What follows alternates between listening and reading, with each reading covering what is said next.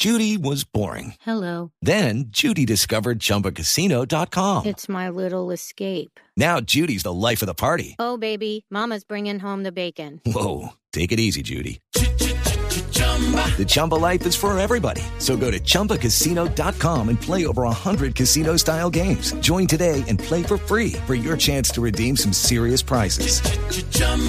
ChumbaCasino.com. No purchase necessary. Void where prohibited by law. 18 plus terms and conditions apply. See website for details. Llega el amanecer. Sus ojos se abren a una nueva realidad. Las historias y los acontecimientos se han transformado en nuevas noticias. El mundo y los hechos no se detienen. No hay tiempo que perder mientras usted se informa con neutralidad, con transparencia, sin agendas ocultas. Estamos listos para un nuevo día.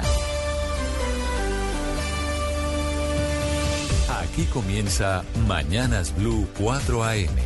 Bienvenidos.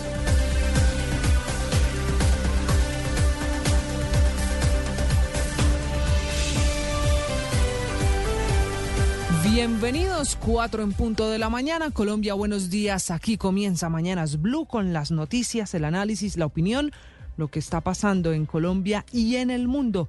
Hoy es miércoles, es 11 de octubre. Despertamos en Bogotá con 9 grados de temperatura, tiempo seco y ya despegó.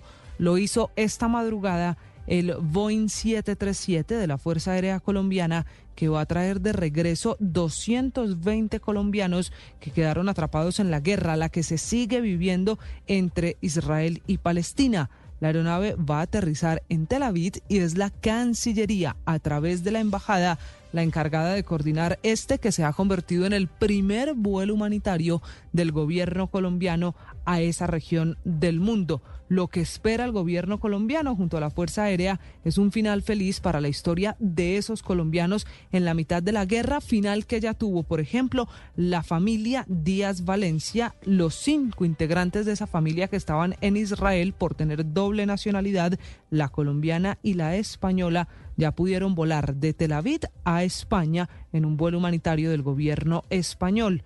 Ellos habían viajado hace una semana a conocer Tierra Santa y se convirtieron en los primeros colombianos en salir de la zona en un vuelo humanitario. Mientras seguimos conociendo más testimonios de colombianos en la mitad de la guerra, sigue el llamado de una futbolista caleña que sobrevivió a los ataques del grupo terrorista Hamas y que ahora desde el búnker donde está refugiada pide ayuda para regresar a Colombia. Ayuda que también pide Sandra Paola Montaño. Es la tía de Antonio Mesías Montaño, uno de los dos jóvenes colombianos que está desaparecido después de participar del Festival de Música Electrónica en el desierto, en la frontera con la franja de Gaza.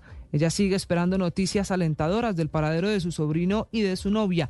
Todavía no sabemos nada ni de Antonio ni de Ivonne fueron las declaraciones de las últimas horas. Israel ha lanzado una nueva ofensiva durante toda la madrugada contra objetivos de Hamas, ataques al centro de Gaza. Las fuerzas de defensa de Israel precisaron que estos ataques se concentran en el lugar donde los milicianos de Hamas lanzaron los misiles. La guerra ya deja 3.300 muertos, de esos 1.200 están en el lado de Hamas y la cifra de heridos también sigue subiendo, ya pasa los 7.000 una guerra en la que la situación humanitaria en la franja de Gaza se está degradando rápidamente por los bombardeos israelíes y por los cortes de energía y ahora el desabastecimiento de alimentos.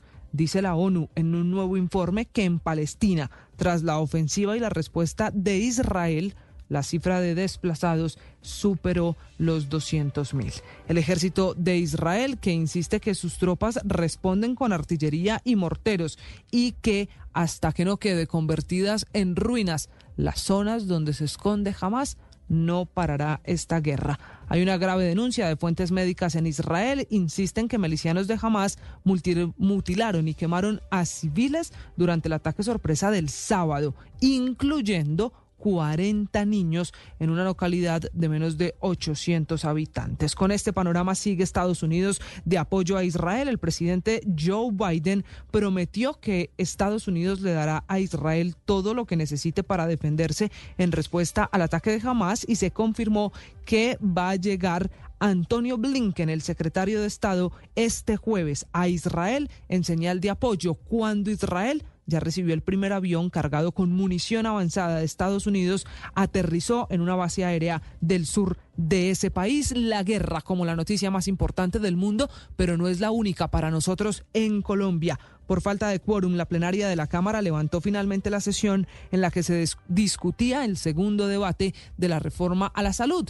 Se avanzó, se aprobaron 63 artículos y se eliminaron 8 la sesión para volver a hablar de la reforma a la salud se convocó para este martes 17 de octubre. En lo aprobado ayer hay un 44% ya de esta reforma aprobada en segundo debate. Se destacan varios artículos para la atención médica. Se aseguró que clínicas y hospitales continúen proporcionando el suministro médico a los pacientes, que las CPS e sigan atendiendo con las quejas, reclamos y también las solicitudes que hagan los pacientes y se aprobó el artículo para que la ADRES le pague directamente a las clínicas y a los hospitales sobre todo a las clínicas públicas. Eh, hay también artículos aprobados en relación con el personal de la salud, que se aprobó un plan para formalizarlo con un tiempo de transición en dos años. Celebra el ministro de Salud, Guillermo Alfonso Jaramillo, dice que se destraba así el trámite de la reforma a la salud, cuyo trámite, insistimos, seguirá el próximo martes. El magistrado de la Corte Suprema, Gerardo Botero, interpuso una tutela contra la terna que presentó el presidente Gustavo Petro para escoger a la próxima fiscal general de la Nación. El argumento de la tutela es que no hay equidad de género y le pidió al Consejo de Estado ordenarle al presidente incluir al menos un hombre en la terna en una muy interesante discusión que plantea el magistrado Botero. Hablando de estos temas, la Corte Constitucional tumbó dos artículos de la reforma tributaria del gobierno Petro que beneficiaban a los estudiantes con crédito en el ICETEX. La Corte tumbó también la prórroga a las medidas especiales para el proceso de insolvencia en las empresas. Y el presidente Gustavo Petro confirmó que hoy va a presentar en el Congreso con mensaje de urgencia los proyectos de ley para enfrentar la emergencia social en La Guajira que tumbó la Corte Constitucional anuncia al presidente que retomará las sesiones también del gobierno en varias regiones del país. Volverá a gobernar desde las regiones, empezando por el Pacífico. El anuncio lo hace después de una nueva jornada del gobierno escucha que se vivió en Tumaco, en Nariño, donde el presidente le pidió unidad a su gabinete. No puede haber ministros tirándose codo con otros ministros. El equipo es fundamental fue el mensaje del mandatario que advirtió además que la política de sustitución de cultivos generada en el gobierno Santos es, según él, un antro de corrupción y agregó que esos recursos para la gente y los campesinos nunca llegaron. La JEP, la Justicia Especial para la Paz, llamó como testigos al ex viceministro de Defensa Sergio Jaramillo y Andrés Peñate en el caso que investiga de falsos positivos. En la lista de quienes fueron llamados también hay funcionarios de la vicepresidencia y el Ministerio de Defensa entre 2005 y 2008, los años de los más violentos casos de falsos positivos. Al final de la conmemoración del Día del Veterano, el ministro de Defensa Iván Velázquez destacó la importancia del decreto que ordena suspender operaciones militares, el del cese al fuego con las disidencias de Iván Mordisco. Dijo que con esa decisión se busca proteger a la población civil. Hablando de paz, las delegaciones del gobierno y el ELN se reunieron en Bogotá en la primera sesión plenaria antes del inicio del quinto ciclo de negociaciones de paz el otro mes en México. Paulo Beltrán, el vocero del ELN, aseguró que hay condiciones para que la mesa de negociación sea permanente, pero advirtió riesgos de seguridad en Bogotá para integrantes de esa guerrilla. Slobodan Wilches, buenos días. Muy buenos días, Camila. Muy buenos días a todos los oyentes de Blue Radio. En otras informaciones, el gremio de los fondos de pensiones y cesantías, Asofondos, afirmó que las cifras del gobierno muestran que su propia reforma pensional es inviable y que no habrá cómo pagar las pensiones en el futuro, es lo que dice Asofondos. Entre tanto, el Ministerio de Minas y Energía o el ministro Andrés Camacho firmó el decreto que da vía libre a una nueva línea de crédito desde Fineter por un monto, recordemos, de un billón de pesos, esto para las empresas comercializadoras de energía que atraviesan problemas financieros. La misión de observación electoral presentó su cuarto reporte sobre la financiación de las campañas para la elección de autoridades locales del próximo 29 de octubre.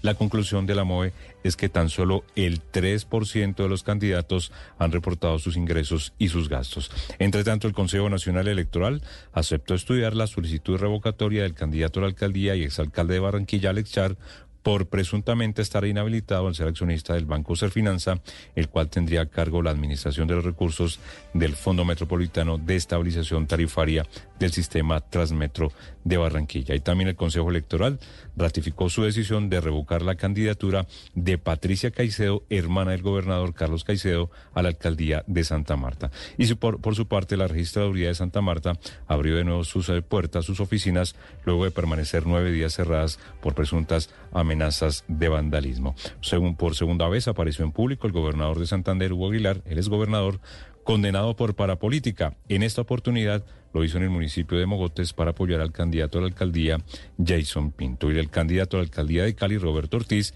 aseguró que no es aliado de Jorge Iván Ospina, a quien dijo que es el alcalde más corrupto en la historia de Colombia. Y en otras informaciones comenzó a regir la ley Dejen de fregar. Recordemos que establece nuevos parámetros para garantizar y proteger el derecho a la intimidad de los consumidores frente a las llamadas y mensajes de los bancos, de entidades de cobranza, de empresas de servicios públicos y también las llamadas de establecimientos comerciales. Dichas entidades, y eso es muy importante, solo podrán contactar al usuario una vez a la semana, de lunes a viernes, de, 7 a, de las 7 a las 7 de la noche, y los sábados de 8 de la mañana a las 3 de la tarde. Y por el caso de Nicolás Petro, la Fiscalía citó interrogatorio a Raymond Montaño, el tramitador de, señalado de ocultar un Mercedes-Benz del hijo del presidente Gustavo Petro y de, de Dai Vázquez. La diligencia será este viernes en la ciudad de Barranquilla. Y la Procuraduría apeló a la decisión que tomó en su momento el Tribunal de Cundinamarca, que levantó 17 medidas cautelares y dio por terminada la demanda que instauró esa entidad por el polémico caso de los centros poblados, en el que recordemos hubo un anticipo de más de 70 mil millones de pesos y que provocó la salida de la ministra Karen Audinen.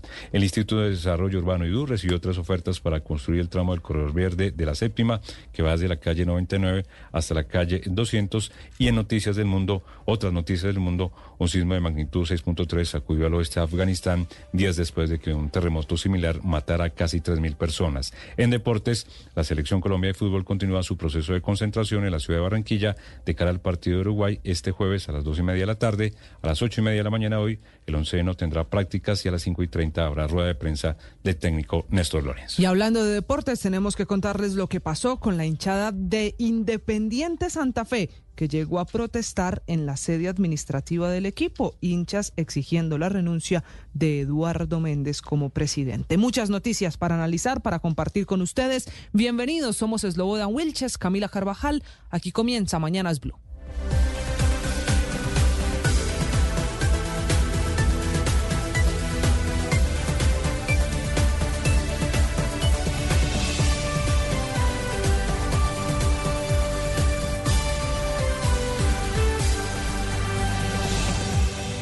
Las noticias en Blue Radio no se detienen. El ojo de la noche nos cuenta lo que sucedió entre la noche y el amanecer. 4 de la mañana, 12 minutos, hablando de noticias en Bogotá. De nuevo la movilidad afectada por protestas. Ahora movilizaciones de estudiantes que en la tarde de ayer marcharon hacia el Ministerio de Educación. Por momentos colapsó la operación de Transmilenio en la calle 26. Esa situación ya está controlada. Y cientos de usuarios se vieron afectados anoche por el cierre de una ruta de alimentadores de Transmilenio en el portal 20 de julio. Las personas tuvieron que caminar hasta tomar otras rutas para llegar a sus viviendas, a sus destinos. El ojo de la noche, Eduard Porras. Compañeros, muy buenos días para ustedes, buenos días para todos los oyentes de Blue Radio. Aquí está la información con los hechos más importantes ocurridos en la capital del país y también en las vías de Cundinamarca mientras que ustedes descansan. Comenzamos con el malestar de decenas de usuarios que llegaron hasta el portal del 20 de julio casi a las 7 de la noche y encontraron que una ruta de alimentadores estaba cerrada. Les informamos que fue por un incendio que ocurrió en este punto del sur de la capital del país, en la localidad de San Cristóbal, que dificultó el tráfico de los vehículos por esa zona de San Cristóbal y por eso decidieron cerrarla y muchos no tuvieron más opciones que tomar rutas alternas, tomar carros informales para llegar hasta la parte alta de la localidad y otros simplemente caminar para regresar a casa. Hablemos ahora del malestar, pero esta vez de las personas que transitan normalmente por la autopista sur. Hace dos semanas el alcalde encargado manifestó que el viernes pasado entregaría todo el alumbrado público, que al parecer había manos criminales. Lo cierto es que hicimos un recorrido por las denuncias de los oyentes de Blue Radio y encontramos que la situación sigue siendo la misma. Desde el sector de Protabaco, pasando por León 13 hasta el barrio San Mateo, totalmente oscura. Los delincuentes siguen haciendo de las suyas, los peatones arriesgándose porque no pueden pasar por los puentes peatonales que no tienen ni luz y por eso le piden encarecidamente a las autoridades que cumplan lo que dijeron y que ante todo vuelvan a restablecer todo el servicio del alumbrado público en esta vía tan importante de acceso a la capital del país. Hablemos de un accidente que ocurrió en la madrugada, esta vez en la localidad de Engativá, donde un patrullero de la policía salía en su motocicleta, arrolló a un peatón. Infortunadamente ese peatón fue remitido a un centro médico con serias lesiones en su cuerpo. En unos minutos vamos a tener detalles de una banda de criminales que se apoderó de una calle en Bogotá para allí llevar a sus víctimas, atracarlas, robarle los vehículos. Mucha atención, han robado adultos mayores. Anoche robaron a un joven y se les han llevado los carros hasta personas en condición de discapacidad. Ya les tengo detalles. Edward Porras, Blue Radio. En Mañanas Blue, lo que usted debe saber antes de levantarse. 4 de la mañana, 15 minutos. Antes de levantarse, usted debe saber que eran las 3 de la mañana cuando despegó desde Catam, en Bogotá, la misión humanitaria de la Fuerza Aérea Colombiana. Dos vuelos especiales de la Fuerza Aérea esperan traer a nuestro país 200 colombianos que quedaron atrapados en Israel desde el sábado, cuando estalló la guerra con la que el mundo sigue viendo cómo se matan literalmente en Israel y también en Palestina. La Fuerza Aérea Colombiana despegó, son dos aviones Boeing 737, van a aterrizar en Tel Aviv. Eso sí, esperan traer un grupo de colombianos hasta nuestro país. Ya un grupo de 51 colombianos fue trasladado en un primer vuelo que despegó a Estambul en Turquía y ya tiene en total 67 peregrinos que se encuentran esperando el segundo avión en Israel. Así las cosas, son dos vuelos humanitarios para beneficiar en total a 200 colombianos. Ha explicado esta misión el general Juan Fernando Mosquera, comandante del Comando Aéreo de Transporte de la Fuerza Aérea. Son dos aviones como el que tengo a mi espalda, tipo C-40 o 737-700, con una capacidad de 110 me dicen en la Embajada de Colombia en Israel que alrededor son de 220 personas que abordarían. Lo haríamos en un La prioridad de esta operación humanitaria es evacuar 270 turistas colombianos. 51 de ellos ya salieron de Israel. Hay colombianos pidiendo ayuda en Gaza, Belén, Ramala y otras ciudades que están bajo fuego en esta guerra. Margarita Manjarres es la embajadora de Colombia en Israel, la mujer que está liderando la ayuda a los colombianos. No contamos con reportes de fallecidos colombianos. Tenemos eh, 270 personas que son turistas y quienes están en, en, la prioridad de la lista que han solicitado asistencia para, para la evacuación. De ese grupo, 51 ya fueron evacuados. Eh, tenemos una familia en Gaza, tenemos unas personas en Belén y en Ramala Entre en tanto, Nazaret, 12 un grupo ex cancilleres, 12 ex cancilleres de Colombia firmaron una carta en la cual expresaron sus reparos frente a las recientes declaraciones del presidente Gustavo Petro y la Cancillería frente al conflicto entre Israel y Palestina. Señalaron que los mensajes del presidente y de la Cancillería colombiana se separan de manera radical de la tradición de nuestro país por el respeto al derecho internacional y el multila- multilateralismo. La carta aparece firmada por ex cancilleres como Noemí Sanín, Rodrigo Pardo, María Emma Mejía, Camilo Reyes, Guillermo Fernández de Soto, Carolina Barco, María Consuelo Araujo, Fernando Araujo, entre otros. Sobre el tema habló en las últimas horas Margarita Eliana Manjarres Herrera, embajadora de Colombia en Israel.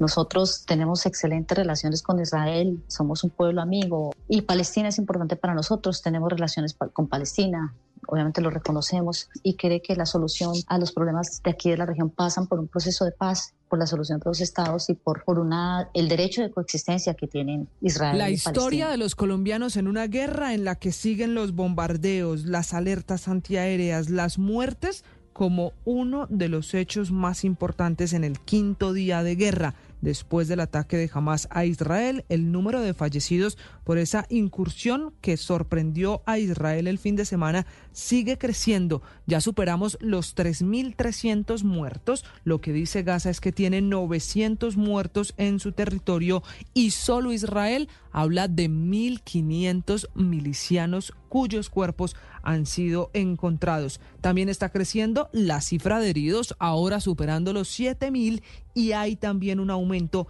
en la cifra de desplazados en la región de la Franja de Gaza. Naciones Unidas habla de más de 200.000 personas desplazadas buscando refugio. Una noche y madrugada en la que han seguido los ataques. El general israelí Itai Beruk ayuda junto a otros soldados a rescatar, a contar y ayudar a esos cuerpos que han encontrado intentando también recuperar el territorio en la región, en la frontera con la franja de Gaza. And I want to say something. Thing it's not a war. It's not a battlefield. You see the babies, the mother. Quiero decir algo, no es una guerra, no es un campo de batalla. Ves a los bebés, la madre, los padres, en sus dormitorios, en sus techos de protección y cómo el terrorista los mata. No es una guerra, no es un campo de batalla, es una masacre. Entre una tanto, la. Organización Mundial de la Salud pidió la creación de un corredor humanitario para hacer llegar a la población de la Franja de Gaza suministros esenciales y que los heridos que lo requieran puedan ser evacuados. Sobre el tema, Tariq Hazarevic, portavoz de la OMS en Ginebra.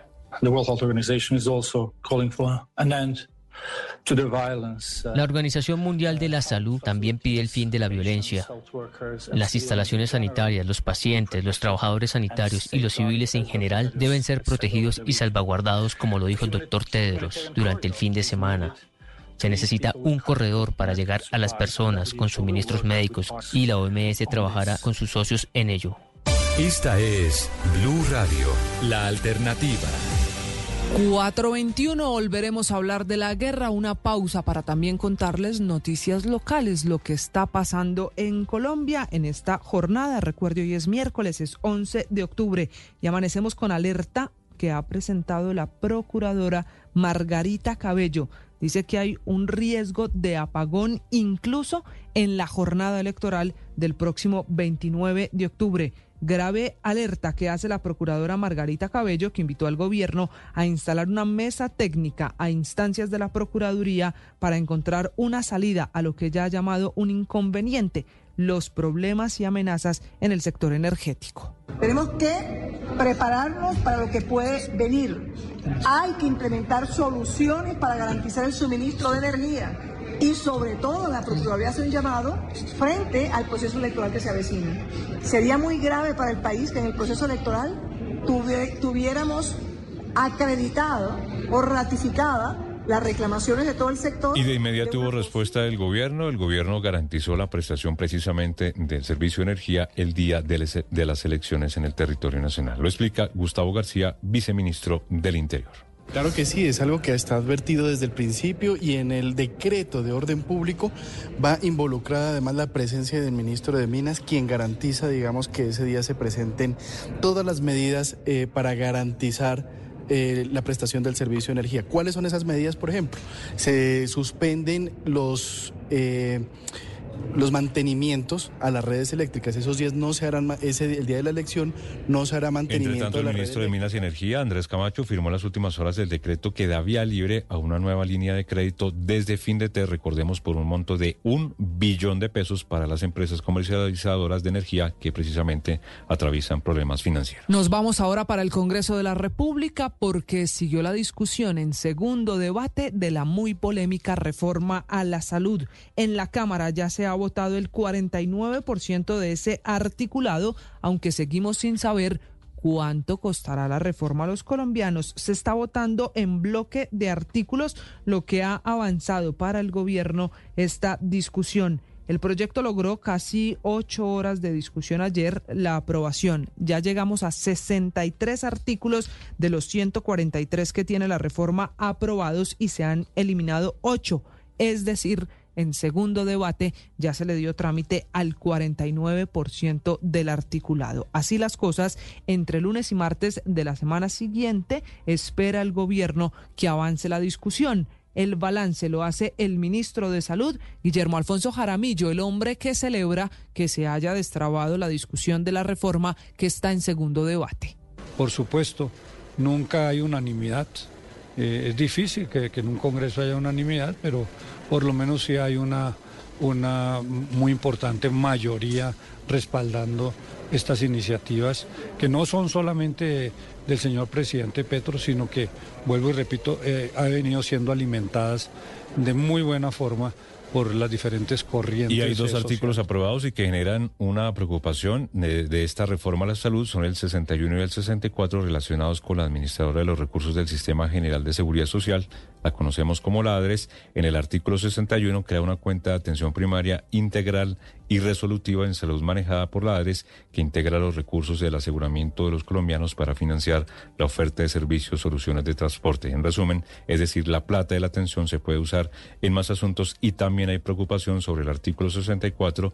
Allí la preocupación recae en que sin incrementar el presupuesto se incluyen nuevos usos de esos recursos para la financiación, por ejemplo, de programas de formación en salud. La representante de la Alianza Verde, Marta Alfonso, coordinadora ponente, habla sobre los avances de la reforma avanza la reforma. Hoy además se hicieron claridades frente a los temas de financiamiento que tanta polémica han generado en estos días, frente a temas como la política de formación de talento humano. Perdimos un artículo que yo creo que era muy importante para la superintendencia que daba eh, facultades jurisdiccionales a la super para que tenga mayor capacidad de inspección, vigilancia y control. Pero bueno, pues va avanzando la reforma y eso es un mérito para el Congreso, el país, porque esta es una reforma que va a mejorar el acceso a los servicios de salud. Y también la discusión giró en torno de los posibles vicios de trámite que puede haber en el proyecto de reforma a la salud, dado que no cuenta aún con el concepto fiscal del Ministerio de Hacienda y Crédito Público. Sobre la falta o ausencia de este concepto, el Ministerio de Hacienda habla representante a la Cámara del Nuevo Liberalismo, Julia Miranda Londoño es que no tenemos un concepto del Ministerio de Hacienda sobre la viabilidad presupuestal del proyecto de reforma a la salud. El gobierno contestó que dado que es un proyecto del gobierno, el Ministerio de, de Hacienda lo respalda, pero eso no es suficiente. Sabemos que hoy está desfinanciado el sistema de salud, la UPC está en déficit y que además el proyecto o el sistema de salud que estamos proponiendo exige grandes erogaciones de personal, de infraestructura, de una nueva institucionalidad, de tal manera que la parte de recursos financieros es muy importante. No hemos entrado a unos temas claves que son los de los pacientes. Entre tanto, el representante del Centro Democrático, Andrés Forero, dice que le preocupa la aprobación del artículo 63 que tiene que ver con el SOAT considera este congresista que no se tenían las mayorías necesarias como lo establece la ley. Es el artículo 63, donde nosotros consideramos que tenía que haber mayorías calificadas porque se estaba modificando la ley orgánica de presupuesto. Adicionalmente sentimos que aquí se está plasmando ese deseo del ministro de Salud de acabar con el SOAT sin definir de dónde van a salir recursos adicionales para hacerse cargo de las atenciones que hoy se están pagando. En la discusión, un artículo muy importante que se cayó ayer en el trámite de la reforma a la salud fue el artículo 91, que le daba más facultades, que daba como la superpoderosa Superintendencia de Salud. Incluso en el Congreso hablaron de cómo el superintendente iba a quedar con la facultad de enviar a la cárcel a quien no cumplía con las obligaciones en el sistema de salud. Finalmente, ese artículo se cayó en medio de reclamos al superintendente Ulaid Beltrán para que participara en esta discusión. El superintendente Ulaid Beltrán. Debe garantizar el objetivo para el cual fue presentado dentro del texto del proyecto de ley y es lo que se pretende para poder cumplir con los objetivos que se han definido por la superintendencia que todos los colombianos quieren, una superintendencia que tenga la capacidad de efectuar desde la inspección y la vigilancia un escenario que pretenda y logre el control efectivo hacia los diferentes vigilados y situaciones del sector salud. A esta hora en Mañanas Blue, un recorrido por el mundo. Recorrido por el mundo, volvemos a hablar de la guerra. Atención porque a las 6 de la mañana la franja de Gaza se quedará sin suministro eléctrico, sin energía, mientras Hezbollah ha reivindicado hace unos minutos el lanzamiento de cohetes desde el Líbano hacia el suelo israelí, cada vez más compleja, con más actores esta guerra. Enrique Rodríguez. ¿Qué tal Camila? Buenos días. Empezando por esto último que estábamos contando. Ese movimiento terrorista Hezbollah ha reivindicado esos nuevos disparos de misiles desde el sur del Líbano contra Israel y la respuesta israelí ha llegado en forma de descargas de artillería que han alcanzado posiciones de ese grupo terrorista que se encuentra en la zona sur, en la zona sur del Líbano, en la zona norte de Israel, una zona de frontera ciertamente caliente desde hace décadas. Mientras tanto, el ministro de Defensa de Israel, Joab Galán, se va a sumar por videoconferencia eh, a partir de mañana a una reunión de sus homólogos de la OTAN para presentar un cuadro de la situación después del ataque sorpresa de Hamas.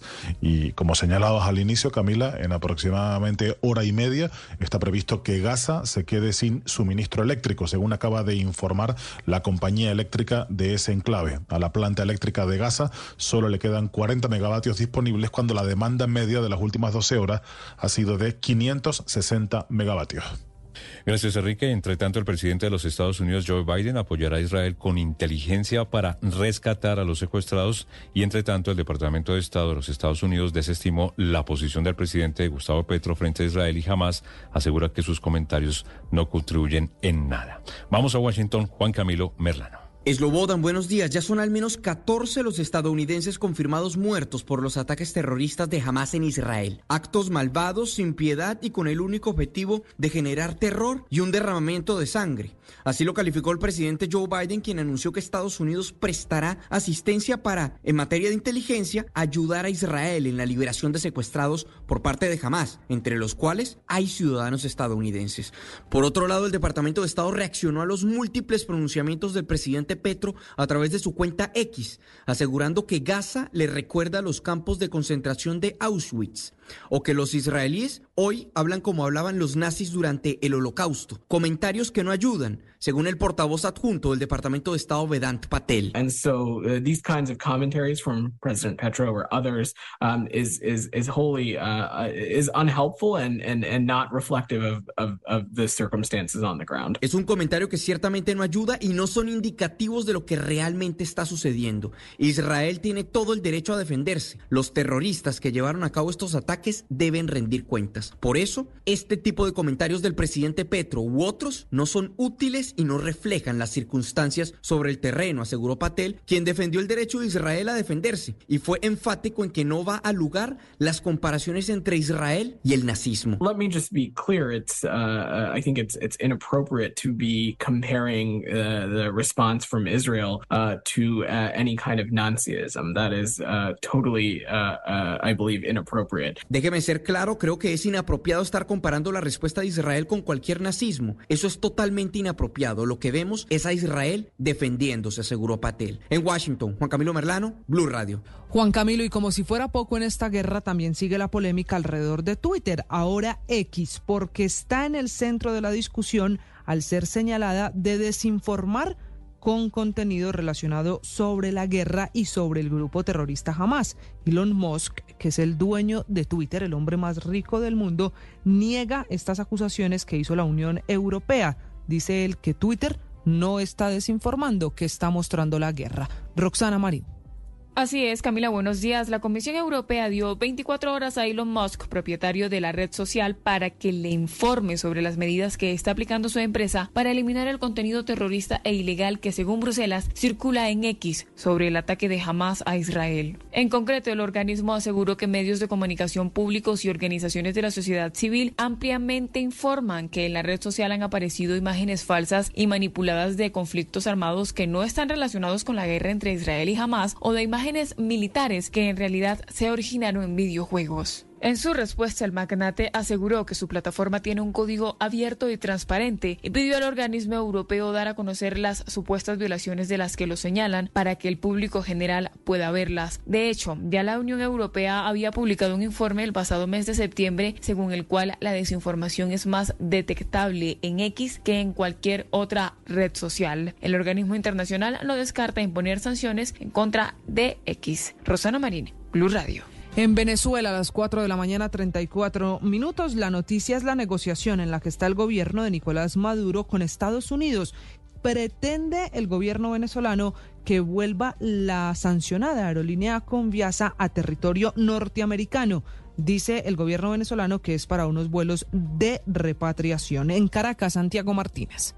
Hola, soy Camila, buen día. Mire, Juan Guaidó, Leopoldo López, Carlos Vecchio y David Smolansky, todos fuera de Venezuela, tres de ellos en Estados Unidos y uno en España, son, según el gobierno de Maduro, los coordinadores de una red de coyotes para el tráfico de migrantes venezolanos hacia la frontera norte de México. La acusación la hace el propio jefe de Estado afirmando que hicieron varias investigaciones previas al acuerdo con el gobierno de Biden para los vuelos de deportación y que todo es parte de un gran negocio, pues justamente llevan a esos migrantes a estados que son gobernados por los demócratas. Una red que supuestamente es promocionada vía TikTok y que le cobra a cada migrante entre 7 mil y 10 mil dólares. Yo he sido muy claro con las autoridades estadounidenses. Hay una red de coyotes que se mueve en todos estos países, incluyendo a Venezuela, desde Chile, Perú, Ecuador, Colombia. Y todo apunta a que esa red de coyotes está dirigida y es un gran negocio del señor Molansky, Carlos Vecchio, Leopoldo López y Juan Guaidó y se enriquecen con las redes de coyotes. Y por cierto, hablando de migrantes, el ministro de Transporte venezolano Ramón Velázquez Araguayán confirmó que negocian con Estados Unidos incluir a la aerolínea Conviasa sancionada por Washington en el acuerdo alcanzado para la repatriación directa de los migrantes. Es decir, Venezuela ofrece buscar a esos migrantes con vuelos de Conviasa, pero Conviasa está sancionada por Estados Unidos y por eso eso está ahora en negociaciones. Desde Caracas, Santiago Martínez, Blue Radio. Un vistazo a la prensa en Mañanas Blue. 436, espacio para todos los ritmos, para hablar de todos los eventos de la música. Bienvenidos a quienes se van sumando. Estamos en Mañanas Blue en este 11 de octubre. No se dice suerte, es esta canción de uno de los artistas que se ha confirmado Eslobodan va a participar de Rock al Parque en Bogotá. Se trata de Juan Gómez Canca, es un eh, cantante y compositor español. Empezó el Canca, el como lo conocen. Así es, es un cantante y compositor español.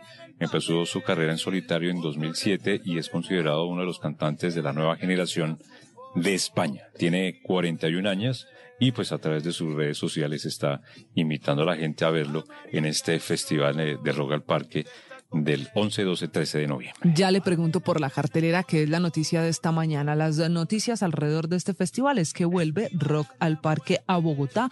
Como es costumbre, el festival traerá invitados de todo el mundo. Parte de la cuota nacional, por ejemplo, es la banda del Bisonte y también Javier Alerta, que están como cuota colombiana. ¿Quién más confirmado para Rock al Parque el 11, 12 y 13 de noviembre? Este es un evento en el Parque Simón Bolívar. Vienen agrupaciones como, no tengo ni idea, Agnostic Front de Estados Unidos, Overkill, Overkill de Estados Unidos también, de Ocean de Alemania, Los Pericos de Argentina, Ana Curra de España, El Canca, como mencionábamos de España, Matías Aguayo de Chile, Los Outsiders de Perú y Me Estás Matando de México, algunos de la lista. La cartelera confirmada para otro evento de ciudad que tendremos en Bogotá con el Canca. Revisamos cómo titula el portal de Blue Radio en bluradio.com.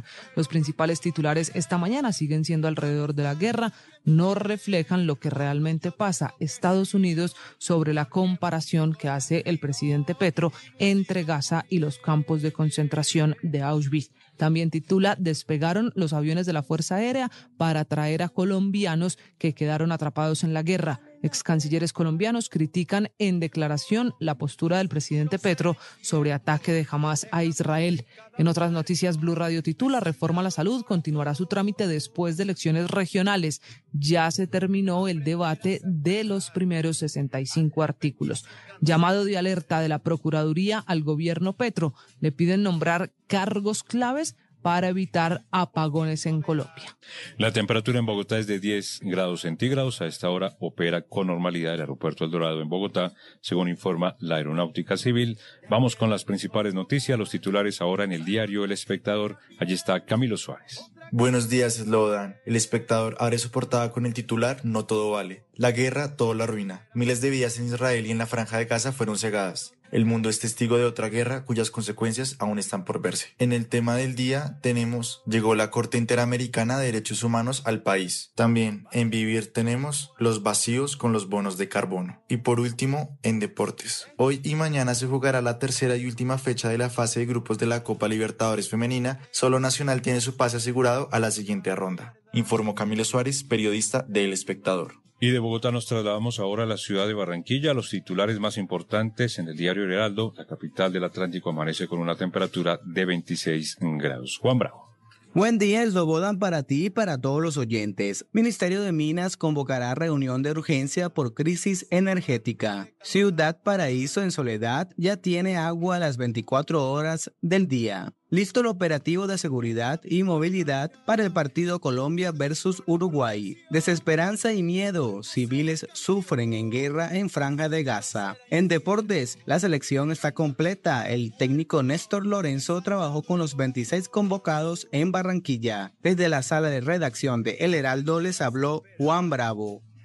19 grados la temperatura en Cali. María Teresa Arboleda nos cuenta titulares en el periódico El País. Cordial saludo Camila y oyentes de Blue Radio. 5,3 billones será el presupuesto para Cali en 2024. Intolerancia, segunda causa de homicidios. Reactivación del turismo en semana de receso. Reforma a la salud se está aprobando a pupitrazos. La barbarie de Hamas. Cali busca meterse en el grupo de los ocho. Feria del libro de Cali. Abre bocas de los escritores que llegarán al Boulevard del Río. La selección Colombia se pone a tono en nuestro último titular del día, con el cual les deseamos un feliz miércoles. Principales noticias ahora en el diario El Colombiano de la ciudad de Medellín, Carlos Mario Gómez. Eslobodan, buenos días. Siguen aprobando reforma a la salud sin saber cuánto cuesta. A las críticas y dudas sobre este proyecto del gobierno, ahora se le suma el de no tener un concepto fiscal del Ministerio de Hacienda. Petro trinó 100 veces sobre Israel en cuatro días. Tensión en Israel, sube el petróleo y el dólar baja. Les habló Carlos Mario Gómez. De Medellín vamos a Bucaramanga. Ángela Castro, titulares en el diario Vanguardia. Buenos días, un saludo Camila. El IDEAM pronostica vendavales y tormentas en Santander. Por eso, las autoridades en el departamento alertaron sobre el inicio de la segunda temporada de precipitaciones en el 2023. Y en Noticias de Economía, un análisis muy completo sobre el camino hacia el cierre de brechas laborales entre hombres y mujeres. Y por último, una noticia de área metropolitana. Y es que en el marco de la celebración del Día Mundial de Salud Mental, las autoridades en Bucaramanga dieron a conocer los signos de alarma frente al suicidio. Les habló Ángela Castro. Que tengan un feliz día. En Mañanas Blue, lo que usted debe saber antes de levantarse. 443, 10 grados la temperatura en Bogotá. Operan con normalidad todos los aeropuertos del país. Cielo despejado en el aeropuerto El Dorado, informa la Aerocivil. Esta madrugada, pasadas las 3 de la mañana, despegó el Boeing 737 de la Fuerza Aérea Colombiana para traer a colombianos atrapados en la guerra de Israel. Comenzó así, Eslobodan, el vuelo humanitario del gobierno colombiano. En las últimas horas, la Fuerza Aérea explicó quiénes van a ser parte de la tripulación que van a traer de regreso a estos 220 colombianos que, como decimos, permanecen atrapados en Israel. Juan Esteban Quintero. Eslobodan, buenos días. A las 3 de la mañana salió este avión Boeing 737 desde el aeropuerto de Catam y en las próximas horas espera que salga el segundo para traer a los connacionales que llevan cinco días viviendo el drama de esta guerra entre Israel y Palestina. El brigadier general Juan Mosquera, comandante de Catam, entregó detalles de la tripulación y las condiciones para aterrizar en Oriente Medio. Pues lo que nos han manifestado es que no hay ningún tema de seguridad para entrar al, al aeropuerto de Ben Gurion en Tel Aviv.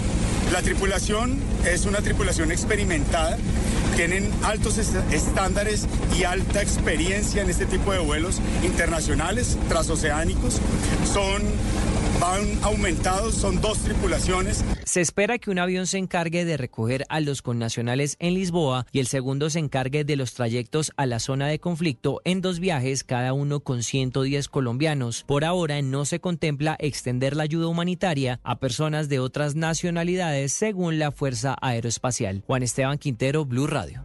Gracias Juan Esteban. Entre tanto, Luisa Juliana Carvajal y Juan Sebastián Piraquive son dos vallecaucanos que se encontraban de turistas en Tel Aviv cuando inició el ataque por el grupo terrorista Hamas, hoy se encuentran refugiados en un búnker a la espera de ser repatriados en un vuelo humanitario. Vamos a Cali, Estefany Toledo. Hola, Slobodan, muy buenos días. Luisa Juliana Carvajal y Juan Sebastián Piraquive son dos colombianos que llegaron el pasado jueves a la ciudad de Tel Aviv, en Israel, para vivir su sueño de conocer la denominada Tierra Santa, un sueño que fue apagado por la cruda realidad, pues ya completan más de cuatro días encerrados en un búnker tras los continuos ataques perpetrados por el grupo terrorista Hamas contra Israel. Este es el testimonio de Juliana desde su lugar de refugio. Y desde ahí no ha parado la angustia Estoy en un apartamento que hace función de búnker en un piso menos uno. Se escuchan las alarmas muy fuertes, se escucha cuando lanzan los misiles y son interceptados en el aire. Es impresionante. Luisa Juliana y Juan Sebastián son grandes amigos desde hace mucho tiempo. Estudiaron juntos la primaria en Cali y no han perdido contacto hasta la fecha, cuando ambos residen en Europa. Ahora Luisa se ha radicado en Francia mientras que Sebastián ha construido su vida en España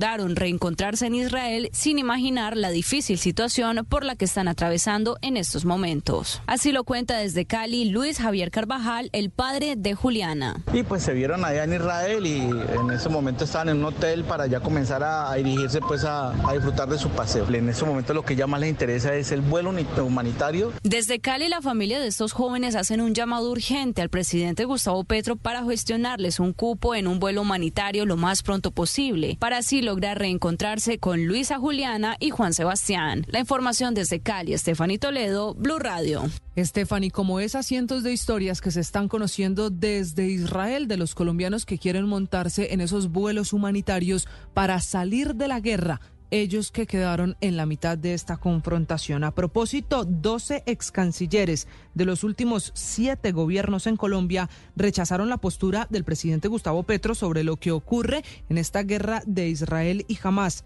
Dicen que la postura del presidente está debilitando la diplomacia colombiana. Javier Segura.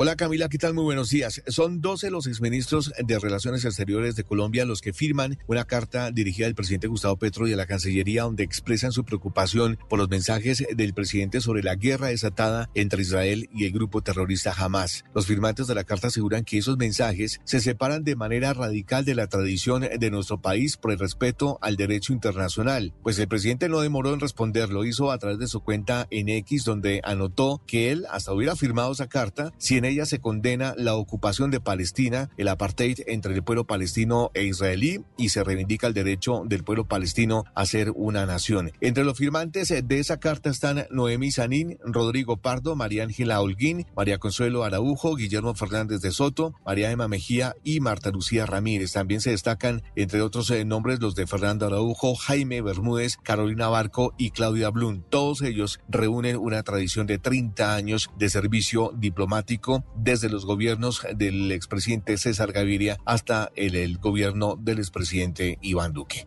Javier Segura, Blue Radio. Y cambiamos de tema porque el magistrado de la Corte Suprema de Justicia, Gerardo Botero, interpuso en las últimas horas una tutela en la que le pidió al presidente Gustavo Petro presentar una nueva terna para fiscal general, argumentando que al estar compuesta por solo mujeres viola el derecho a la equidad de género. Damián Landines. Eslobodan, muy buenos días. Eh, pues con ese recurso jurídico, el magistrado de la Corte Suprema de Justicia, Gerardo Botero, le solicitó al Consejo de Estado que el presidente Petro presente una nueva terna incluyendo a un hombre. La tutela del magistrado dice que se ampare mi derecho fundamental al voto, eliminando la restricción que se hace con la conformación de una terna que desconoce la equidad e igualdad de género. Hay que recordar que el presidente Gustavo Petro presentó dos ternas con los nombres de Ángela María Camargo, Amelia Pérez, Luz Adriana Camargo y Amparo Cerón. Esta última fue excluida de la última propuesta del mandatario después de los cuestionamientos que tuvo por el manejo que le dio al caso Odebrecht. La tutela se conoce un día antes de que la sala de gobierno de la Corte Suprema de Justicia se reúna para resolver el conflicto de las dos ternas que presentó el presidente Petro para elegir al reemplazo del fiscal Francisco Barbosa. Damián Landines, Blue Radio. Damián, gracias. Nos vamos ahora para el Congreso de la República, donde eslobodan la reforma a la salud, la muy polémica reforma del gobierno del presidente Petro está aprobada casi al 50% en segundo debate. Así es, en las últimas horas fueron aprobados 63 artículos y eliminados 8 y la sesión se levantó por falta de quórum y continuará, eso es lo que se prevé el próximo martes, pero ojo, recordemos que se avecinan las elecciones y algunos congresistas dicen que la discusión se retomará después precisamente de las elecciones regionales. Oscar Torres. Slobodan, buenos días. Ayer sobre las 6 de la tarde se suspendió el segundo debate de la reforma a la salud que se llevaba a cabo en la plenaria de la Cámara de Representantes. Se lograron aprobar 63 artículos de la iniciativa presentada por el gobierno, pero la sesión fue levantada después de que varios congresistas se fueran del recinto, por lo que la plenaria terminó suspendida por falta de quórum y se citó una nueva sesión para el próximo martes 17 de octubre. Hasta el momento se ha aprobado el 42% de este proyecto. Sobre esto, el ministro de Salud, Guillermo Jaramillo. Esta es una reforma que paulatinamente eh, se va entendiendo mejor y especialmente se va eh, logrando consensos importantes con lo que es la democracia representativa. Entre los artículos más relevantes aprobados hasta ahora está el que establece las entidades del sistema que deberán presentar informes sobre el funcionamiento, uno de los cuales será anual sobre los movimientos de los recursos y también se destaca que las clínicas y hospitales deberán garantizar los insumos y tecnologías en salud, mientras que las EPS seguirán siendo responsables de peticiones o reclamos por parte de los usuarios. Oscar Torres, Blue Radio. Oscar, hay que mencionar que se cayó el polémico artículo 91, el que le daba facultades especiales a la Superintendencia de Salud. Era el artículo que muchos representantes a la Cámara interpretaron como la facultad al superintendente para incluso mandar a la cárcel a quien no cumplía, por ejemplo, con un fallo de una tutela. Eso finalmente se cayó. Pero hablando de reformas, el gobierno le dio el aval fiscal a la otra reforma, a la pensional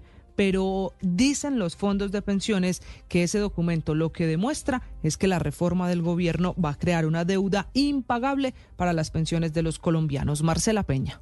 Camila, buenos días. El Ministerio de Hacienda le dio la bendición al texto de reforma pensional que va para segundo debate en el Congreso y dice que cabe dentro de las posibilidades de lo que el país puede pagar en los próximos años. Los cálculos dicen que el único gasto de aquí a 2069, el único gasto adicional, es la ampliación de subsidios a los adultos mayores que no logran pensionarse y están en la pobreza o en la vulnerabilidad. Pero ese año se acabaría el fondo de ahorro en Colpensiones y súbitamente estallarían los gastos. Estamos hablando de que el país tendría que conseguir para 2070 9,5 puntos del PIB adicionales y para 2100 más de 42. Para Sofondos esto muestra una cosa, que la reforma genera una deuda impagable. Daniel Wills es el vicepresidente del gremio. Nosotros pensamos que ese sistema de pilares no es adecuado. Nosotros creemos que el sistema pensional debe estar fundamentado en el ahorro. Sin embargo, dice Sofondos, los cálculos del gobierno son optimistas porque las cifras en realidad podrían ser peores. Marcela Peña, Blue Radio. Cambiamos de tema. 452. Un grave accidente se presentó en eh, la zona militar de Tolemaida cuando un estudiante de paracaidismo no le abrió el paracaídas en pleno salto. El ejército ha explicado lo ocurrido. Ana María Celis. Camila, buenos días. El herido fue identificado como el sargento segundo José Torres, quien es estudiante del curso de paracaidismo militar 917. El día de ayer, cuando realizaba uno de los saltos, el paracaídas no se abrió. Según información oficial, indica que el paracaídas del uniformado presentó fallas en medio del aterrizaje y que además el sargento no abrió el paracaídas de reserva que llevaba ahí mismo. El sargento segundo sufrió una fractura de tibia y peroné en el pie derecho y luego del accidente fue llevado al dispensario donde fue valorado por el personal médico y remitido a la ciudad de Girardot para ser valorado por un especialista. Ana María Celis, Blue Radio. Y cambiamos de tema porque comenzó a regir la ley Dejen de fregar, que mm, recordemos protege el derecho de la intimidad de los consumidores frente a las llamadas constantes de los bancos, de las entidades de cobranza y de empresas de servicios públicos. Recordemos los alcances de esta importante ley. Andrés Carmona. Esloban, buenos días. A partir de ayer martes 10 de octubre se generó un alivio para cerca de 15 millones de colombianos quienes se encuentran gravemente endeudados y tienen que padecer las constantes llamadas de bancos y establecimientos comerciales gestionando el cobro de estas deudas. A partir de ahora, estas entidades solo podrán contactar a la persona a través de los canales que éste autorice y solo lo podrán hacer dos veces a la semana en horarios de lunes a viernes de 7 de la mañana a 7 de la noche y los sábados de 8 de la mañana a 3 de la tarde. En ningún caso se podrá llamar referencias personales y se debe garantizar una lista de excluidos para que las personas puedan solicitar no ser contactadas en adelante por establecimientos como supermercados u operadores telefónicos. Andrés Carmona,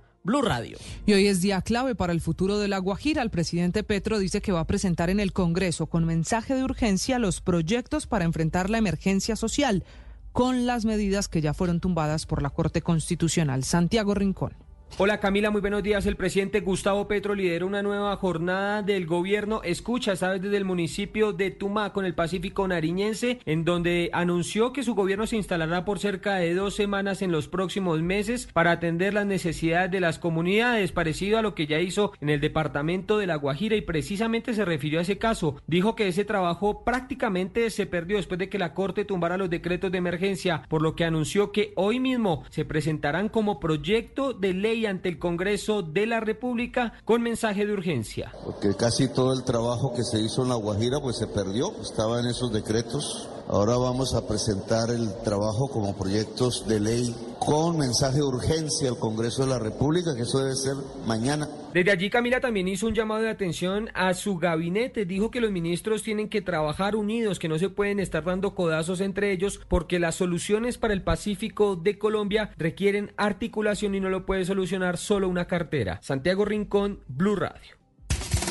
En Mañanas Blue, hora de abrir nuestro blog deportivo.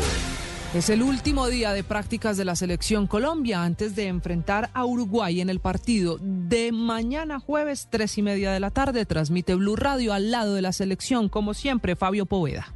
Hola Camila, buenos días. Sin duda alguna que la máxima vedette del fútbol colombiano se llama Luis Díaz, el jugador del Liverpool. Es el jugador más costoso que tiene la nómina de la selección Colombia. Está evaluado en más de 70 millones de euros. Luis espera ser la pieza fundamental para vencer mañana a la selección de Uruguay. Pero para lograrlo, para tener un buen accionar, debe vencer al lateral derecho de Uruguay, Naitan Nández, uno de los jugadores más fuertes, más conocidos del equipo Charrúa y precisamente sobre eso, sobre enfrentarlo, se refirió el jugador Guajiro Luchito Díaz. El profe siempre también trata de, de, enviarnos ahí algunos, algunos recopilamientos de videos y estamos siempre estudiando y todo eso. Además ya lo enfrenté, lo enfrenté, así que lo conozco un poco y sé que, que, es duro, los laterales que tienen son muy buenos, eh, físicamente son buenos y obviamente eh, lo que los caracteriza a ellos es el juego, el duro, eh, también saben tener la pelota en, los momentos que, que, que los plantea el, el partido. La selección Colombia realizará su última práctica previo al partido de mañana a partir de las 3 y 30 en la mañana de hoy en el Estadio Metropolitano Roberto Meléndez. Desde Barranquilla, siempre al lado de la selección Colombia, Fabio Poveda Ruiz para Blue Radio. Una sociedad con más verdad tiene más poder. Los periodistas se deben a los ciudadanos. La información es de todos. Amanece en Colombia. Y aquí están los hechos más importantes. Arranca Mañanas Blue. Bienvenidos.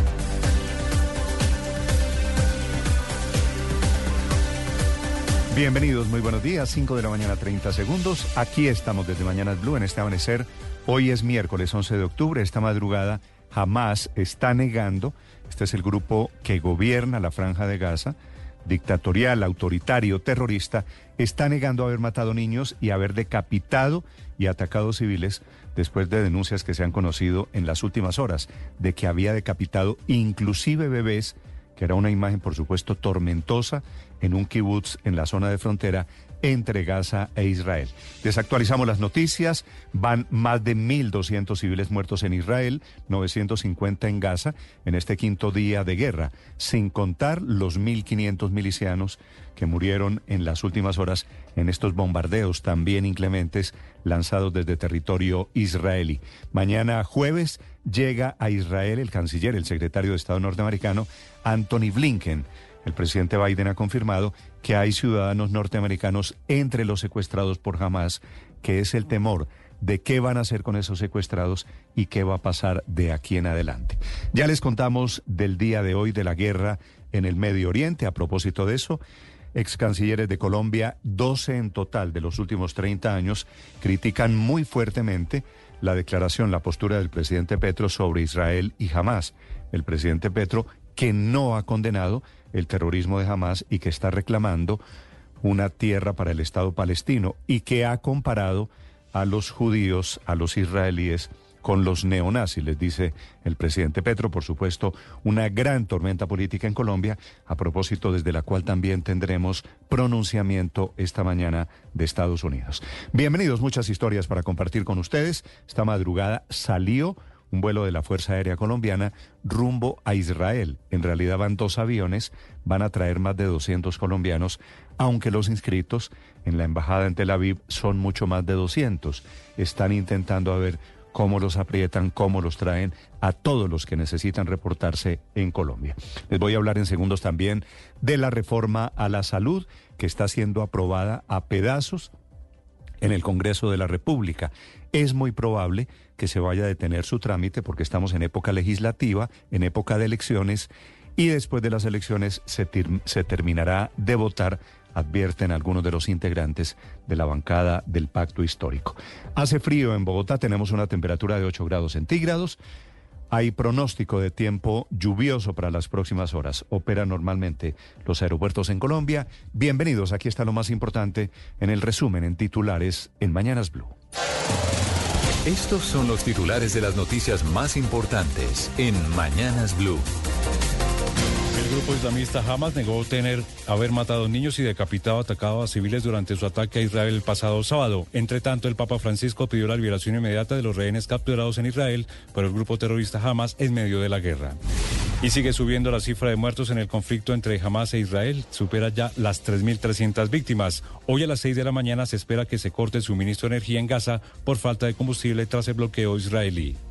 La cifra de heridos llega a casi 8.000 entre ambas partes. Este conflicto ha provocado el desplazamiento de más de 263.000 personas en Gaza. Se espera que la cifra siga aumentando. Entre tanto, Reporteros Sin Fronteras confirmó, confirmaron la muerte de cinco periodistas en Gaza. La organización ha pedido a todas las partes que garanticen la protección de los reporteros en la zona. Esta madrugada despegó de Colombia el avión de la Fuerza Aeroespacial que traerá en un vuelo humanitario a los connacionales que quedaron atrapados en Israel por el conflicto con Hamas. A través de una carta, 12 cancilleres colombianos criticaron los mensajes del presidente de la República, Gustavo Petro, sobre la guerra entre Israel y Hamas. Aseguraron que se separa de la postura histórica del país por el respeto de las normas humanitarias y debilita la diplomacia colombiana. El Gobierno Nacional presentará hoy como proyectos de ley ante el Congreso de la República los decretos de emergencia en La Guajira que tumbó en su momento la Corte Constitucional y dan con mensaje de urgencia. Asofondos alertó que con la reforma pensional que presentará el Gobierno Nacional, en 80 años no habrá para pagar pensión. El gremio se pronunció poco después de que el Ministerio de Hacienda le diera aval fiscal al proyecto de ley. La Corte Constitucional tumbó dos artículos de la reforma tributaria del Gobierno Nacional, uno que creaba un impuesto para beneficiar a los estudiantes que acceden a educación superior con el ICETEX, determinó que este punto de la reforma no fue debatido correctamente en el Congreso de la República.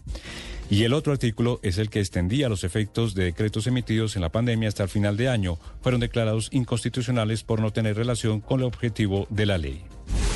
El magistrado de la Corte Suprema de Justicia, Gerardo Botero, presentó una tutela contra ese tribunal y la Presidencia de la República en la que pide que se devuelva la terna para elegir el nuevo fiscal presentada por el presidente Gustavo Petro. La tutela fue presentada bajo el argumento de que el presidente debe tener en cuenta la equidad de género, pues el componer la terna solo con mujeres se afecta la igualdad. En Santa Marta, exactamente en la zona de Trocha, Ayapel, fueron asesinadas tres personas, incluida una menor de 12 años, todos familiares de la diputada Claudia Patricia Aaron. La Procuraduría hizo un llamado de alerta al presidente de la República, Gustavo Petro, y al ministro de Minas y Energía, Omar Andrés Camacho, para nombrar los cargos claves ante riesgos de apagón. El presidente Gustavo Petro confirmó el reinicio de las negociaciones entre el régimen de Nicolás Maduro y la oposición venezolana luego de varios meses de suspensión de los diálogos entre ambas partes. El empresario Tulio Gómez no podrá competir por la gobernación del Valle. El Consejo Nacional Electoral ratificó su inhabilidad y la de Patricia Caicedo a la alcaldía de la ciudad de Santa Marta. La ex primera dama del Cesar, Cielo Génico, madre del exgobernador de este departamento, Luis Alberto Génico, fue capturada en la ciudad de Valledupar por supuestos vínculos con grupos paramilitares. La Fiscalía pidió precluir el caso de la jueza Lilian Joana Bastidas, coordinadora del Centro de Servicios Judiciales de Paroquema, Bogotá, quien ordenó en su momento la libertad de integrantes de primera línea. En deportes, en resultados de la fecha 16 de la Liga Betplay, Alianza Petrolera le ganó 1 a 0 a Bucaramanga y con este resultado Alianza ocupa el sexto lugar de la tabla general, mientras que el equipo Bumangués el puesto 16.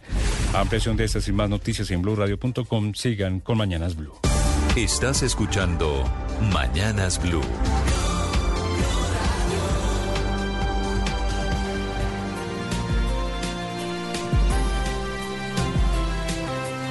Y ahora en las calles de Bogotá, esta mañana desde el sur, tiempo seco, la temperatura en Bogotá 8 grados centígrados. Allí en el sur de la ciudad se encuentra el ojo de la noche, Eduard Porras. Néstor, muy buenos días para usted, buenos días para todos los oyentes de Blue Radio.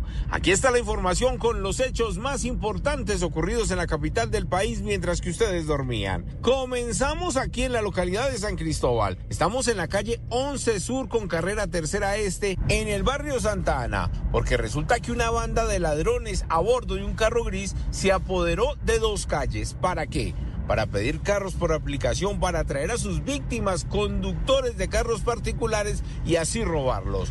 Esta madrugada pidieron un servicio, dos de los delincuentes se subieron, golpearon al conductor, le quitaron su carro y escuchen ustedes mismos lo que nos contó la víctima de lo ocurrido aquí en el sur de Bogotá. ¿Ya sabía usted esta zona que es donde están que roban? Pues sí, sí sospechaba, pero no, no pensaba que me fuera a pasar eso. Claro, ¿Ya lo habían robado usted? Sí, ya me... No, no, la verdad no. Nunca me habían robado. ¿Los, ¿De los delincuentes los dos estaban armados o solo uno? No, solo uno. Solo uno fue el que sacó el revólver. ¿Qué le dijo? No, me dijo que me bajara del carro si no me explotaba el revólver. Que me bajara, me insistía que me bajara, que me bajara. Dicen los residentes de esta zona que es el quinto vehículo en dos semanas que se han llevado estos criminales. A bordo de un carro gris llegan, se bajan dos de los ladrones, esperan que se acerquen los conductores que pidieron por aplicación y simplemente se hacen los pasajeros, se suben, los intimidan con armas de fuego y mucha atención. Han robado hasta conductores en condición de discapacidad que han dejado tirados en este punto de la localidad de San Cristóbal. Hablamos con uno de los vecinos y esto fue lo que le contó a Blue Radio. En estos últimos 10 días ya son tres carros que se han llevado en este mismo sector. El domingo pasado a un señor discapacitado. Lo amedrentaron, le robaron el carro, lo amenazaron que lo iban a matar y que lo iban a, a mandar al río Fucha. Desafortunadamente pues le tocó bajarse y entregar su carro. Sí. Después de eso, otro mismo que lo, lo, traían con el servicio y lo dejaron en la esquina y también le robaron el carro. Y este último que también los solicitaron fue el servicio. Entonces, para que las personas, las que están trabajando con aplicaciones, tengan mucho cuidado y tomen todas las medidas, todas las precauciones y hagan los filtros correspondientes para que no les siga sucediendo esto. Dicen que cuando llega la Policía Nacional no está ni el carro gris donde se movilizan los ladrones, no están los vehículos que se roban y parece que los están escondiendo en un parqueadero cercano porque desaparecen en cuestión de minutos. Hay grabaciones, hay videos de esas cámaras de seguridad donde se observa a los ladrones que a propósito son jóvenes, personas muy jóvenes, no superiores a los 25 años, que le están haciendo mucho daño a los conductores que trabajan por la aplicación y que traen aquí al barrio Santa Ana de la localidad de San Cristóbal. Edward Porras, Blue Radio. Esta es Blue Radio, la alternativa. Atención, esta madrugada Israel está bombardeando no solo nuevos ataques en la franja de Gaza, sino también contra Hezbollah en la frontera con Líbano, que es otro frente de batalla. Hamas, por su parte, dice que no está decapitando niños y, y civiles, que es el gran temor de las últimas horas. Esa denuncia de que se había metido en un kibutz a decapitar, inclusive bebés. Son las 5 de la mañana, 12 minutos en Colombia. Les actualizamos las noticias de esta guerra. Día 5. Se están movilizando 300 mil reservistas israelíes de todo el mundo que van a unirse a las fuerzas de lucha. La noticia internacional que amplía Silvia Carrasco. Sí, Néstor, ¿qué tal? Muy buenos días. Ha sido una noche durísima allí eh, en, el combate. Por una parte está jamás sigue lanzando cohetes sobre Israel, pero la fuerza con que está golpeando Israel, eh, la verdad es que no tiene, eh, no tiene igual. Néstor, hubo 80 ataques sobre un barrio, 450 objetivos en otro barrio, 200 ataques en un tercer barrio y, y 70 objetivos más en otro, en un cuarto barrio. La verdad es que la situación de Gaza es extrema en este minuto. Se calcula que a las 2 de la tarde, hora de Gaza, 6 de la mañana, hora de allí de, de Colombia, Néstor, se van a quedar sin energía porque se apaga la única fuente de energía que tienen, la única planta de energía que tienen, que es alimentar alimentada por combustible y como está completamente asediada Gaza, no tienen cómo entrar más combustible. Dice el ministro de Salud allí en Gaza que esto va a producir una catástrofe porque en este minuto tienen más de 5.000 personas heridas en los hospitales, 10 hospitales han sido destruidos y al quedarse sin energía, entonces ya no pueden seguir tratando a esas personas, sobre todo las que están con asistencia de, de transfusiones de sangre, de oxígeno, todas esas máquinas dejarían de trabajar porque dicen que no tienen respaldo de máquinas, porque tampoco tienen combustibles para echarlos a andar. Generadores eléctricos no es lo que tienen. Eso es lo que está pasando en Gaza, Néstor. Pero lo que está pasando en Israel es que poco a poco los militares están pudiendo llegar, entrar a los kibbutz donde se produjo la, masacre desde las primeras horas del sábado. ¿Por qué están llegando tan tarde? Es porque hay casos como el kibbutz, el kibbutz de Kafar Haza, donde estuvieron tres días combatiendo con los eh, Hamas, con los combatientes de Hamas que estaban en el lugar. O sea, tardaron muchísimo en entrar en control. ¿Qué es lo que ocurre? Estos combatientes de Hamas entraron al kibutz, un kibutz de aproximadamente 750 personas Toda esta gente tiene eh, habitaciones de seguridad dentro de sus casas. Los que mataron aproximadamente 70 personas son los que no alcanzaron a llegar porque fueron sorprendidos, no alcanzaron a llegar a esas habitaciones de seguridad. Entonces los combatientes se quedaron ahí esperando que salieran a buscar alimentos, comida, agua eh, y, y fue entonces cuando llegó el ejército y empezaron los combates y hasta que no se pudo controlar, que tardó tres días, no pudieron hacer un recuento de cuál era la masacre que habían llevado a cabo ahí. Claro, hubo una periodista que dijo que ahí se había decapitado a 40 niños. El ejército israelí no ha confirmado esa información y jamás está diciendo que no es cierto, pero sí de todos esos lugares, así como del Festival de Música Electrónica del que hemos estado contando, se llevaron secuestrados. Esta es una escena que ustedes los colombianos deben conocer bien, Néstor, eso de que gente inocente sea recogida y usada como moneda de intercambio, que se les lleve como escudos humanos y los familiares están sufriendo primero porque jamás está exhibiendo todas esas imágenes en las redes sociales. Ellos grabaron cómo se llevaban a ancianos, a niños, a mujeres, a familias enteras.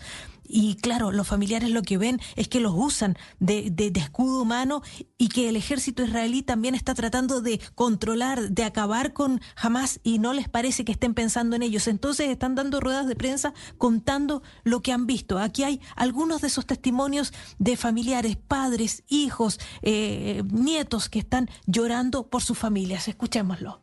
We were, we were shocked. It hurts in every inch of our bodies. She's ill. Está hablando de su abuela de 85 años, vista cómo se la llevaban. Este es un padre que llora por la desaparición de su hija. He uh, uh, was serving on the border of Gaza. The last time uh, that we heard from him was Saturday morning.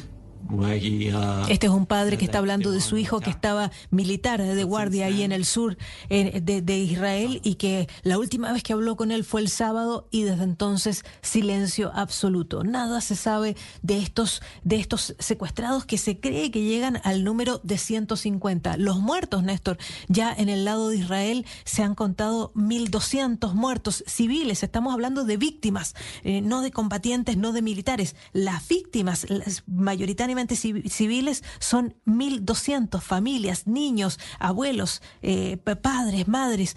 Eh, del lado de Gaza son 1.055. De nuevo, estamos hablando de los civiles afectados por esta guerra desatada que va en su quinto día.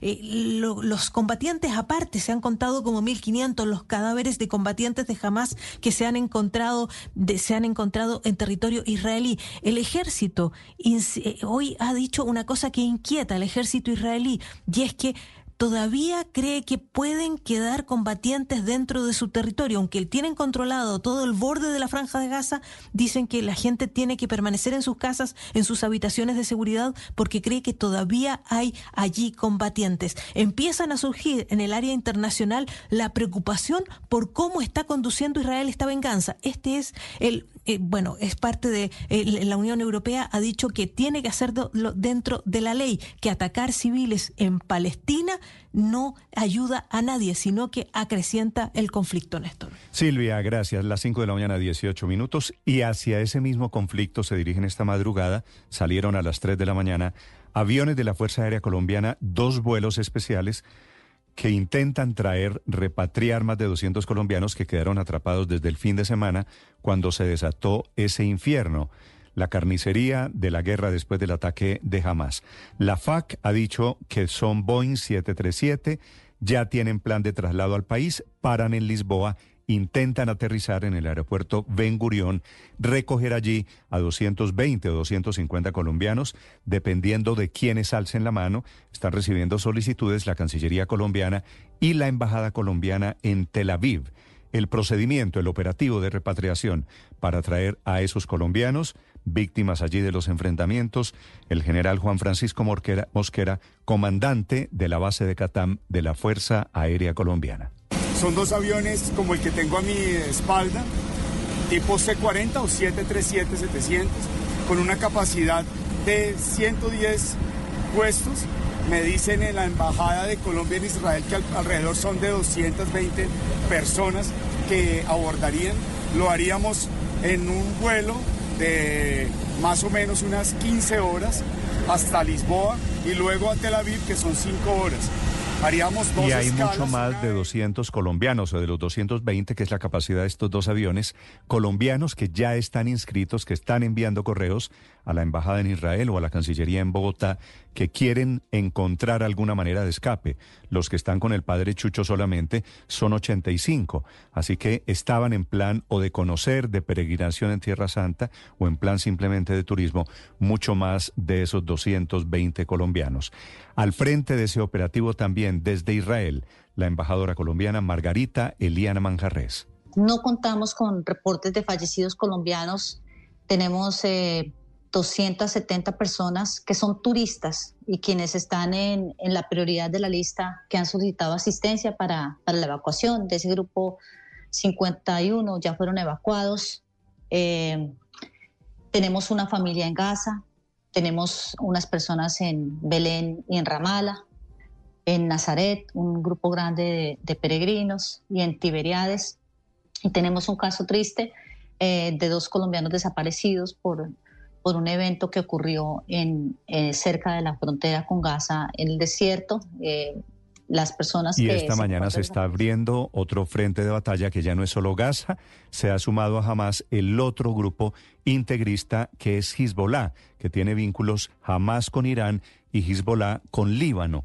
Y por eso hay dos frentes de batalla abiertos, también más gente en peligro producto de esta situación de guerra. A propósito de Colombia, dos ex cancilleres que han prestado sus servicios en los últimos siete gobiernos en Colombia desde los años 90 emiten una muy dura declaración conjunta criticando al presidente Petro sobre sus posturas, dice, dicen ellos los ex cancilleres de todos los partidos políticos que el presidente con su Twitter está debilitando la institucionalidad de nuestra diplomacia. Javier Segura. Sí, Néstor, ¿qué tal? Muy buenos días. Eh, la carta que fue dirigida al presidente Gustavo Petro y a la Cancillería está firmada por 12 exministros de Relaciones Exteriores de Colombia. Entre ellos están Noemí Sanín, Rodrigo Pardo, María Ángela Holguín, María Consuelo Araujo, Guillermo Fernández de Soto, María Emma Mejía y Marta Lucía Ramírez, entre otros. Todos ellos reúnen una tradición de 30 años en materia de política exterior, pues hicieron parte del servicio diplomático en los gobiernos de los expresidentes Gaviria, Samper, Uribe, Santos y Duque. La carta de los exministros advierte que los mensajes del presidente de la República y de la Cancillería colombiana sobre la guerra desatada entre Israel y el grupo terrorista Hamas se separan de manera radical de la tradición de nuestro país por el respeto al derecho internacional. Agregan que el contenido y el alcance de los mensajes del presidente Gustavo Petro alejan las posibilidades de lograr una política de consenso en los asuntos internacionales y debilitan la institucionalidad de la diplomacia colombiana. No demoró en responder el presidente Petro en su cuenta de X notó que él hasta hubiera firmado esa carta si en ella se condena la ocupación de Palestina, el apartheid entre el pueblo palestino e israelí y se reivindica el derecho del pueblo palestino a ser una nación. Y para completar el eh, difícil panorama, el grupo Hamas compartió en su cuenta de Telegram uno de los mensajes del presidente Petro en donde el mandatario colombiano dice que la única manera para que los niños palestinos duerman en paz es que los niños israelíes duerman en paz. Javier Segura, Blue Radio. Claro, Javier, gracias. Ah, por supuesto, jamás es el grupo que gobierna esa franja de Gaza muy vinculado al terrorismo internacional y por supuesto que ellos están felices con el apoyo que están recibiendo del presidente Petro. Ahora dice Petro con razón que hay que defender el estado de supervivencia del Estado palestino. Pero es que ese Estado palestino ya está reconocido por Colombia y claro que tiene derechos. Cinco de la mañana, 23 minutos. Estados Unidos, por su parte, está reclamándole ahora a la guerra porque hay ciudadanos norteamericanos que fueron secuestrados por Hamas. Será uno de los temas del viaje de mañana del secretario de Estado Anthony Blinken, que va a aterrizar en Israel, en Tel Aviv, en medio de esta nueva guerra. Las 5.23 minutos, cada vez más cerca, la mano de Estados Unidos apoyando, ellos sí sin ambigüedades, a Israel. Desde Washington, Juan Camilo Merlano. Néstor, buenos días. El presidente Joe Biden redobló su condena a los ataques terroristas de Hamas, calificándolo como un grupo malvado con el único objetivo de generar terror y derramamiento de sangre, pero también redobló en su respaldo a Israel. Ya arribó al este del Mediterráneo el portaaviones USS Gerald Ford junto a ocho escuadrones de ataque y soporte de aeronaves militares. Biden nuevamente condenó el brutal ataque el asesinato de padres que defendían a sus hijos, la masacre de bebés, la violación de mujeres y el secuestro de ciudadanos. Sobre eso ofreció ayuda. We now know that American citizens are among those being held by Hamas. I've directed my team to share intelligence and deploy additional experts from across the United States government to consult with and advise Israeli counterparts Ya sabemos que hay ciudadanos estadounidenses entre los rehenes que tiene Hamas. He ordenado a mi equipo para que comparta inteligencia y despliegue expertos adicionales a lo largo de Estados Unidos para dar asistencia a nuestros pares israelíes en esfuerzos para rescatar a los rehenes, aseguró el presidente Joe Biden, quien a su vez dijo que Estados Unidos está dispuesto para seguir desplegando mayor ayuda militar si Israel lo requiere y reiteró su mensaje que ya ha venido sosteniendo durante varios días, su mensaje hacia otros grupos u organizaciones en la región que piensen sacar provecho del conflicto para intervenir y para adelantar hostilidades en contra de Israel. No lo hagan, decía el presidente Joe Biden, quien además actualizó la cifra de estadounidenses asesinados por Hamas. Hasta este momento son al menos 14 ciudadanos estadounidenses muertos en el marco de estos ataques terroristas. Mañana, como mencionaba ya, llegará a Israel en una muestra de respaldo el secretario de Estado Anthony Blinken. Se espera que haya adelante reuniones con altos funcionarios del gobierno israelí y que también recoja peticiones sobre qué requiere Israel en materia adicional, tanto en cooperación en lo que tiene que ver cooperación de tipo militar, también como cooperación en materia de inteligencia, que ahora se enfocará para esos esfuerzos para tratar de rescatar a aquellos secuestrados que se encuentran bajo rehenes por parte de Hamas en la franja de Gaza. Se ha hablado de la posibilidad de una incursión terrestre en las próximas horas. Eso no está confirmado, pero en todo caso Estados Unidos está respaldando con inteligencia cualquier esfuerzo que quiera adelantar las fuerzas de defensa de Israel. Néstor. Esta es Blue Radio, la alternativa. 5 de la mañana, 26 minutos. Noticias de Colombia. Está en peligro la candidatura de Alex Char para la alcaldía de Barranquilla. El Consejo Electoral aceptó una demanda que van a estudiar, todavía no la han fallado, una demanda porque dice el demandante, la familia de Alex Char y Alex Char ha tenido vínculos y ha tenido contratos con el municipio de Barranquilla. Vanessa Saldarriaga. Néstor, buenos días. Y el Consejo Nacional Electoral admitió este martes una demanda contra la candidatura de Alejandro Char, quien es, como usted lo menciona, candidato a la alcaldía de Barranquilla por el partido Cambio Radical. Todo esto se da porque presuntamente estaría inhabilitado para participar en las próximas elecciones por su participación accionaria en el banco Serfinanza, el cual tiene contratación pública con la empresa Transmetro y que a enero de este año pertenecía en un 97% a la familia Char. Pues así lo expuso el ciudadano Edison Lucio Torres Moreno, quien considera que el manejo de cuentas de esta empresa pública dedicada al transporte por parte de la mencionada entidad financiera estaría inhabilitando al candidato. Y es que todo se debe a que actualmente esta empresa estaría administrando los recursos del Fondo Metropolitano de Estabilización Tarifaria de Transmetro. Así lo explica Lucio Torres al respecto. Y resulta que a partir de esos momentos se creó un encargo fiduciario que supuestamente debía estar con Corfi Colombiana a través de unas cuentas, varias cuentas de Villas. Pero por alguna circunstancia, todo ese dinero, 23 mil millones de pesos, lo viene manejando Ser Finanza. Y esto quedó evidenciado en el mes de marzo del 2023 y específicamente... Esa es la explicación que da en este caso el demandante, el que presentó esta solicitud ante el Consejo Nacional Electoral que fue admitido en las últimas horas. Vale la pena mencionar que según las pruebas que este presenta a la corporación, indica que efectivamente la familia Char es propietaria un 97% de las acciones de Ser Finanzas y que entre estos beneficiarios aparece Alejandro Char Chalhub. El Consejo Nacional Electoral al respecto ordenó correr traslado de este asunto al candidato del partido político Cambio Radical con el fin de que en el término de dos días desde esta comunicación se pronuncien sobre los hechos presentados en la queja y ejerzan, por supuesto, su derecho a la defensa y a la contradicción. También le fue cedido un plazo al respecto a hacer finanzas y a Transmetro. Barranquilla amanece con 26 grados centígrados. Vanessa, 528 minutos. Atención, desalojaron a los indígenas que se habían tomado la hacienda Japio, la legendaria hacienda que queda en el Cauca. Los indígenas habían provocado allí incendios, habían destruido casas de los trabajadores de la hacienda durante la diligencia accidentada, diligencia de desalojo. Hugo Mario Palomar. Néstor, buenos días. Más de 100 personas de una comunidad que se hace llamar Nietos de Quintín Lame, desde hace cinco meses se habían tomado buena parte de esta emblemática hacienda Japio, en el norte del departamento del Cauca. Allí enfrentaron en las últimas horas a la fuerza pública durante un procedimiento de desalojo. Al mismo tiempo, amarraron a un trabajador de la hacienda, destruyeron su casa, tumbaron árboles con motosierras y provocaron varios incendios forestales. El secretario de gobierno del municipio, Jefferson Rodríguez, indicó que fue necesaria la presencia del cuerpo bombero para controlar las llamas que consumieron varias hectáreas de un bosque seco tropical. Desafortunadamente en el cumplimiento de una orden de desalojo, pues hemos avisorado no solamente una afectación ya presente en el predio de la hacienda Japio, sino que en el transcurso del avance del procedimiento se han presenciado afectación al ecosistema con incendios provocados. Durante la diligencia judicial, las autoridades capturaron a dos integrantes de esta comunidad indígena que había convertido la hacienda Japio en un gran aserradero. Tumbaron cientos de pinos para vender la madera, causando un gran daño al ecosistema de esta región. La hacienda Japio es parte del patrimonio histórico del país, hizo parte de la ruta libertadora de Simón Bolívar. Está lloviendo a esta hora fuertemente en Cali, temperatura 20 grados. Estás escuchando Blue Radio. Noticias contra reloj en Blue Radio.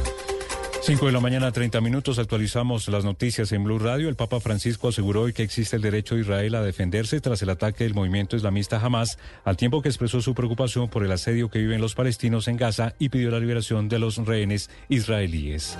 Entre tanto, el grupo islamista Hamas negó haber matado niños, decapitado y atacado a civiles durante el ataque a Israel el pasado sábado. Y sigue subiendo la cifra de muertos en el conflicto entre Hamas e Israel, que supera ya las 3.300 víctimas. Hoy a las 6 de la mañana se espera que se corte el suministro de energía en Gaza por falta de combustibles tras el bloqueo israelí.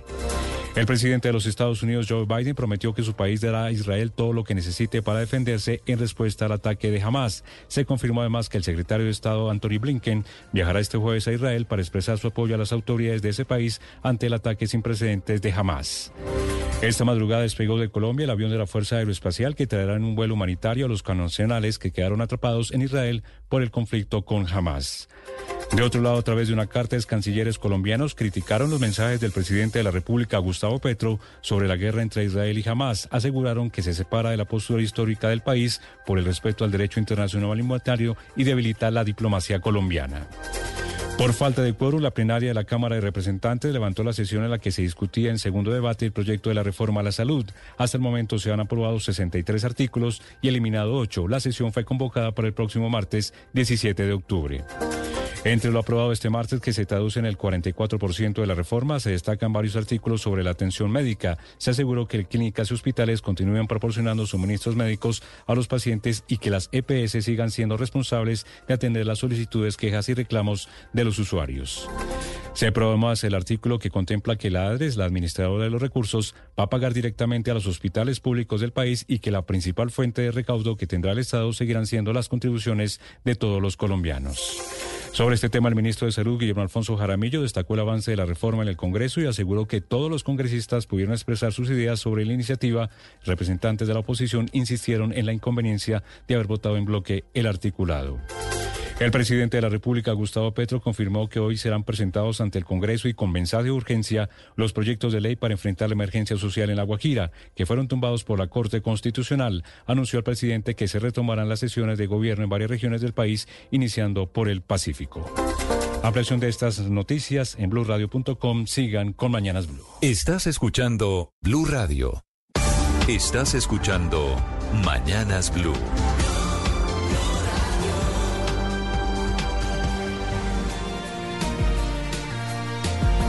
Bienvenidos, buenos días, 5 de la mañana, 34 minutos. Para quienes despiertan a esta hora, aquí estamos desde Mañanas Blue con las historias, las noticias de Colombia y el mundo. En este amanecer apenas comienza a aclarar, está funcionando normalmente el aeropuerto El Dorado, todo el sistema aeronáutico en Colombia. Noticias y temas de conversación esta mañana en las redes sociales. Camila Carvajal. Néstor, buenos días. En redes sociales ya calientan motores literalmente los hinchas de la selección Colombia, muchos pensando en viaje a Barranquilla, otros viendo cómo hoy será el último entrenamiento de la selección Colombia para enfrentar mañana, jueves, tres y media de la tarde, a Uruguay. La conversación en redes sociales gira alrededor de cómo será la alineación para ese partido, para el tercer partido en esta jornada de clasificatorias, de eliminatorias para la selección Colombia. Hay bajas por lesión, usted sabe, Mina, también Lucumí, incluso Gerson Lerma, y por eso las especulaciones es cómo saldrá a la cancha la selección Colombia, todo el mundo haciendo su alineación ideal. Mm. También es tema de conversación esta mañana de nuevo. Ya, ya les vamos a contar las novedades porque estamos a un poquito más de un día. Partido mañana, 3.30 de la tarde, Colombia contra Uruguay en el Metropolitano. Sí, señor, y le decía que el segundo tema de conversación es musical. De nuevo, con Mañana será bonito y Carol G se acabó la espera, es oficial, ya se sabe, ya usted puede alistar la tarjeta de crédito y el bolsillo porque la preventa, como lo llaman en este mundo, arranca el viernes. No van a ser baratas las boletas, ¿no? No, señor. Ya hay costo-precio para las boletas de Medellín. Acuérdese que en Medellín es festival. La más cara, 2 millones 880 mil pesos en un palco para 10 que vale 28 millones 880. 2 millones 800 es una plata Importante, claro. Los otros palcos, millón trescientos ochenta, hay una preferencial de 709, una VIP de millón sesenta y dos, la más barata, que es Norte Baja, 151 mil pesos para un festival que se va a vivir en Medellín. Si quiero ir cómodo a un palco, 2 millones 800, esos son 700 dólares una boleta para ver a Carol G. Sí, señor, ese es el precio. En el Festival de Medellín, ese es el precio. Si usted quiere estar ahí pegadito de la tarima, ver a la bichota más cerquita y estar cómodo, ese es el precio. En Medellín, para el concierto del primero de diciembre, se vence el viernes. mejor. ¿Será? ¿Se la va a perder en vivo? Eh, pues mm, no ir a la más cara, entonces vaya a la VIP o a la preferencial, que de todas maneras son 700, 800 o un millón de pesos. Gracias por la invitación, Camila, lo considero. Eh, vale la pena ver a Carol G, pero honestamente, honestamente me parecen muy caras las boletas. El viernes, este viernes 13 a las 10 de la mañana cuando comience la venta, ¿sabe qué va a pasar? Que en minutos, así sean muy caras. Y me imagino si No esto es Medellín, el concierto de Bogotá del año entrante va a ser de precios parecidos. Ese comienza a venderse el 17, de ese todavía no tenemos los precios, habrá que esperar un poquito más para que hagan oficial la venta de esa boletería en Bogotá, así que otra vez Carol. G es tendencia y muy rápido Néstor para cerrar, sigue siendo muy fuerte la conversación alrededor de la guerra, pero en redes sociales más allá de los bombardeos y las cifras de los muertos y los pronunciamientos en la geopolítica está con la conversación centrada en los niños decapitados. La denuncia desde Israel que jamás el sábado cuando entró a su territorio mató a unos bebés, se habló de 40. Eso lo está negando esta mañana jamás, aunque en redes sociales siguen siendo los niños decapitados y la denuncia de Israel la cara de hoy, día 5 de la guerra. Ahora, jamás tampoco iba a aceptar que decapitó bebés. Sería uno de los grandes horrores de la guerra. Cualquier adjetivo se queda chiquito. Camila, gracias. Esta mañana hablando de la guerra en Israel, hay una muy importante declaración del Papa Francisco desde el Vaticano que le reconoce a Israel el derecho a defenderse. Obviamente dice que también hay que tener en cuenta a los palestinos, a los civiles que quedaron en el sánduche de la guerra. 538 desde Europa. Enrique Rodríguez. ¿Qué tal, Néstor? Buenos días. Ha sido como siempre al finalizar la audiencia de los miércoles, que es cuando el Santo Padre se pronuncia sobre diversos asuntos de la actualidad. Ahí ha dicho que sigue con dolor y preocupación lo que está sucediendo en Israel y Palestina, ha hablado de los muertos, de los heridos, que está rezando por las familias, pero también ha recordado que quienes son atacados tienen derecho a defenderse y también a continuación, a renglón seguido, expresó que está preocupado por el asedio total que viven los palestinos en Gaza. Estoy muy preocupado tale in cui vivono i palestinetti a Gaza. por el asedio en que viven los palestinos en Gaza.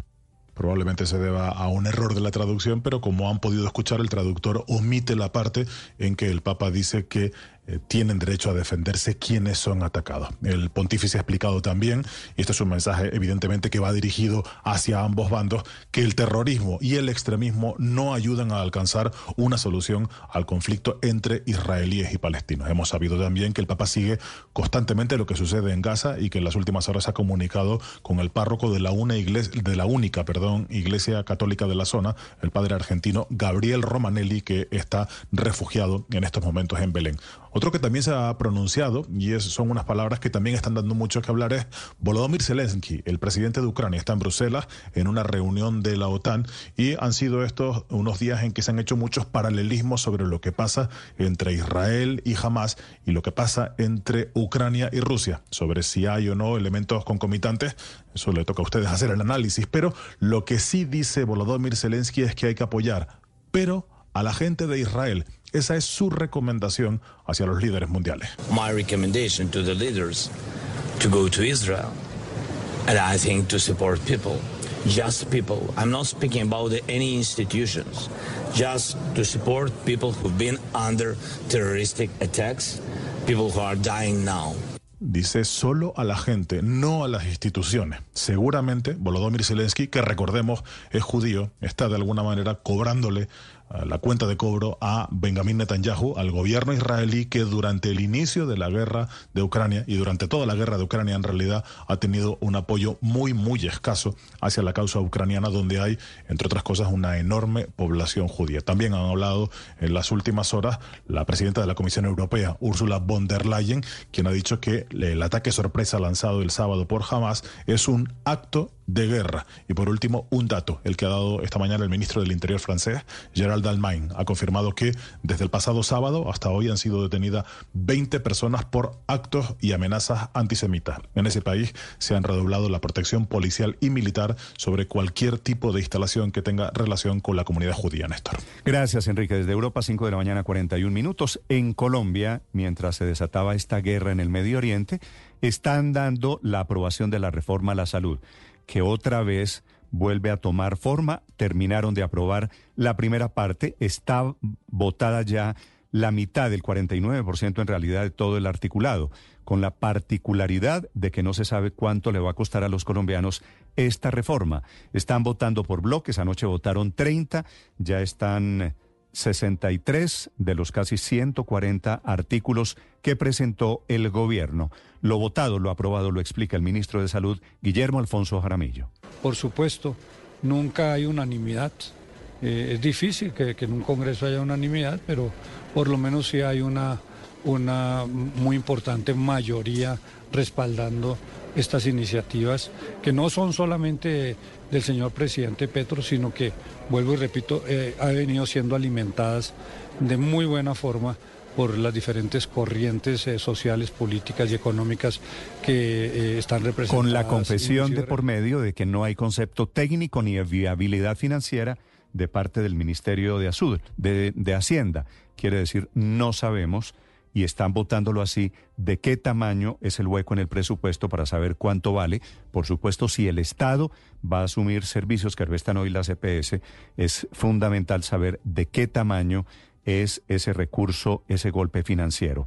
La parlamentaria de los Verdes, Marta Alfonso avanza la reforma. Hoy además se hicieron claridades frente a los temas de financiamiento que tanta polémica han generado en estos días, frente a temas como la política de formación de talento humano.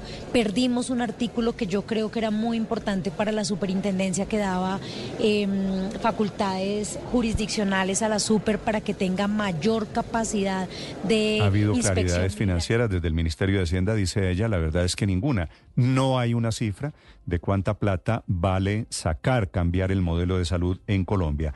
Hablando de ello, la parlamentaria del nuevo liberalismo, Julia Miranda. Es que no tenemos un concepto del Ministerio de Hacienda sobre la viabilidad presupuestal del proyecto de reforma a la salud. El gobierno contestó que dado que es un proyecto del gobierno, el Ministerio de, de Hacienda lo respalda, pero eso no es suficiente. Sabemos que hoy está desfinanciado el sistema de salud, la UPC... Y fuera de eso de que no hay claridad alrededor del tema económico fiscal, denuncian toda clase de micos en esta reforma a la salud. Del Centro Democrático el parlamentario Andrés Forero. Es el artículo 63, donde nosotros consideramos que tenía que haber mayorías calificadas porque se estaba modificando la ley orgánica de presupuesto. Adicionalmente sentimos que aquí se está plasmando ese deseo del ministro de Salud de acabar con el SOAT sin definir de dónde van a salir recursos adicionales para hacerse cargo de las atenciones. Al final, después del debate, aprobado 63, eliminados 8 artículos.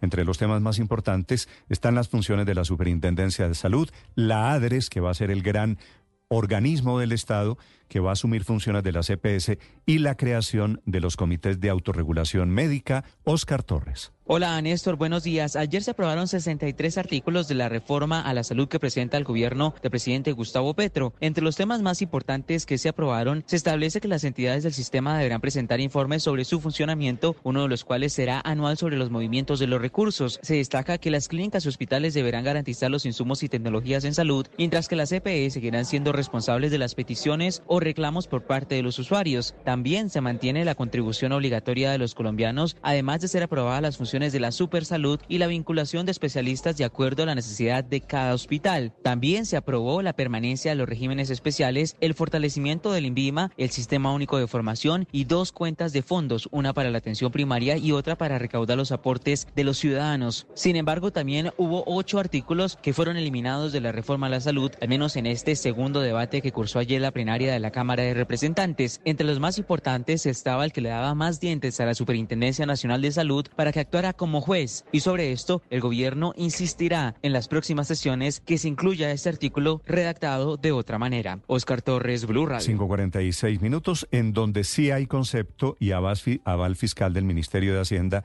es para la reforma pensional. Marcela Peña. Hola Néstor, buenos días. Se demoró, pero llegó la bendición del Ministerio de Hacienda a este proyecto de reforma pensional que entró ya en su segundo debate de manera formal. Dicen que está esta reforma dentro de lo que el gobierno sí puede pagar en los próximos años y que el único gasto adicional que genera es la ampliación de subsidios a los adultos mayores que no logran pensionarse y llegan a la vejez, en la pobreza o en la vulnerabilidad. Según el gobierno, hasta 2069 el fondo de ahorro financiaría las pensiones de Colpensiones, pero también podría ayudar a las pensiones semicontributivas. El problema es que ese año se acaban los ahorros y estalla el gasto en pensiones. El vicepresidente de Asofondos, Daniel Wills, dice que las cifras del gobierno muestran que se está creando un gasto impagable. Nosotros pensamos que ese sistema de pilares no es adecuado. Nosotros creemos que el sistema pensional debe estar fundamentado en el ahorro. El cálculo del gobierno es que al año 2100 la reforma pensional aumentaría en 42 puntos del PIB el gasto en pensiones. Sin embargo, desde Asofondos creen que el cálculo tiene supuestos bastante optimistas y la realidad podría ser peor. Marcela Peña.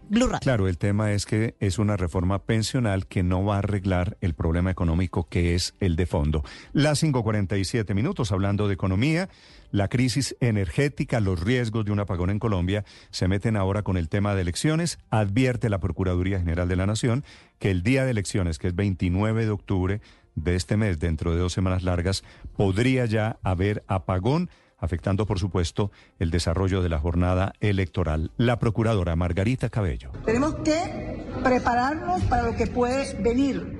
Hay que implementar soluciones para garantizar el suministro de energía. Y sobre todo la Procuraduría hace un llamado frente al proceso electoral que se avecina.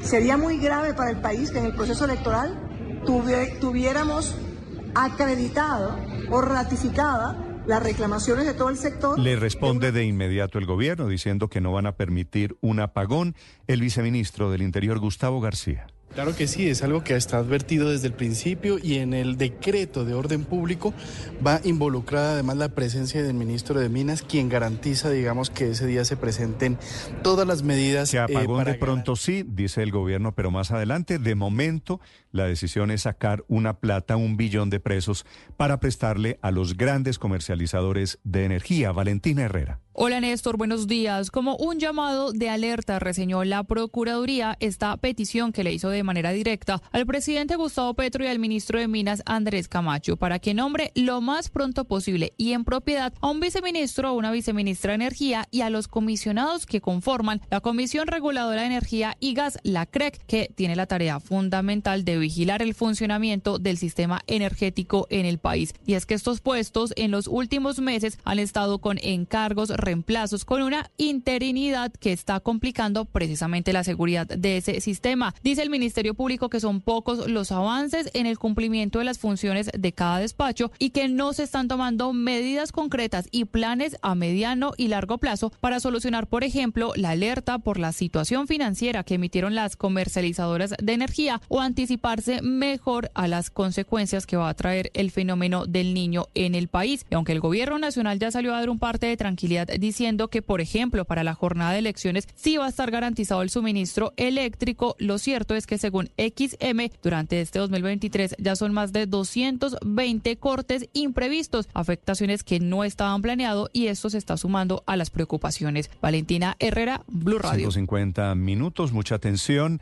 Un magistrado de la Corte Suprema de Justicia presentó una tutela para devolver la terna que presentó el presidente Petro, en realidad una terna modificada en este momento hay cuatro nombres, todas mujeres, y ese es el motivo de la acción de tutela.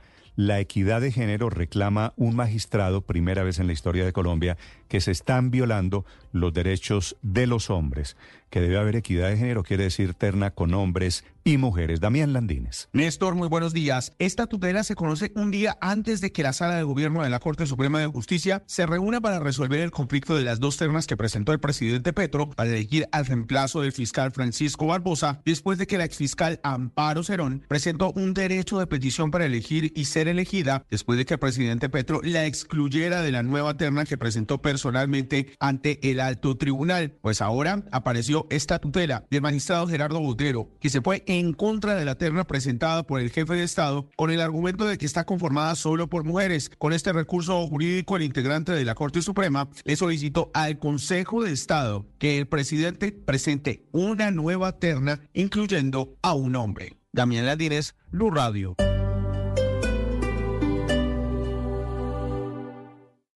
Esta es Blue Radio. Sintonice Blue Radio en 89.9 FM y grábelo desde ya en su memoria y en la memoria de su radio. Blue Radio, la alternativa. La siguiente etapa del otro proceso de paz con el ELN se desarrollará en Bogotá. Ambas partes, gobierno y ELN, se declararon en sesión permanente y sesionarán aquí en Bogotá. Están los delegados de esta comisión del ELN, liderado por Pablo Beltrán, uno de los históricos de este grupo. Lo escuchamos hablando de las expectativas de paz. Entonces, el grupo de acuerdos más significativo que se ha hecho hasta ahora tiene que ver con el proceso de participación de la sociedad en el logro de la paz, el cese al fuego bilateral. Hablando de participación de la sociedad, de cese al fuego y representando al gobierno Oti Patiño, nombrado por el presidente Petro. De tal manera que las zonas críticas no están atadas solamente a lo humanitario, sino a la posibilidad de transformaciones profundas en los territorios. La paz tiene que tener transformaciones de ese tipo.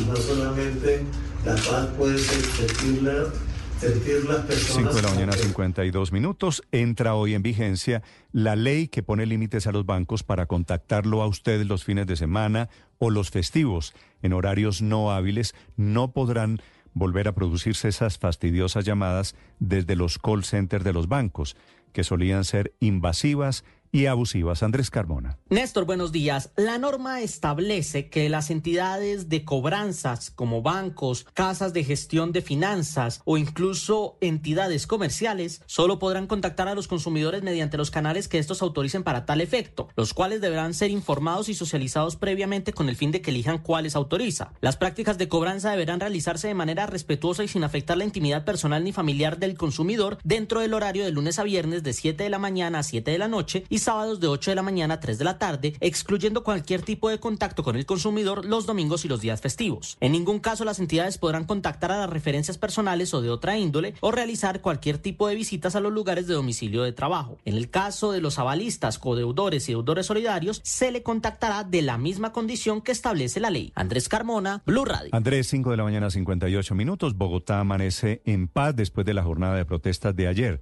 salieron a trabajar, a protestar en realidad todos, trabajadores de la aeronáutica civil, estudiantes universitarios, inclusive hinchas de Santa Fe, todos como si se hubieran puesto de acuerdo. Felipe García. Sí, señor, eh, amanece con tranquilidad y Transmilenio operando también con normalidad después de protestas que empezaron nuevamente en la aeronáutica civil. Néstor, sus trabajadores otra vez en la calle 26 con 103 justo al lado del aeropuerto El Dorado, lo que por supuesto generó trancones eternos y retrasos de los viajeros para llegar a sus vuelos. Después de eso, Néstor, hubo una alerta por un camión abandonado, colapsó aún más la movilidad mientras se descartó y cuando todo parecía normal, empezaron las protestas de los estudiantes de universidades frente a la Universidad Nacional, calle 26. También hubo un grupo de al menos 60 estudiantes que se atravesó por el carril de Transmilenio y detuvo la operación de los buses rojos. Ellos llegaron, Néstor, hasta la 26 con 19, no sin antes vandalizar varias estaciones, tres estaciones en total afectadas con vidrios rotos y grafitis por estas manifestaciones. Ciudad Universitaria, Consejo de Bogotá y Centro Memoria. Estas estaciones, Néstor, están operando hoy con normalidad.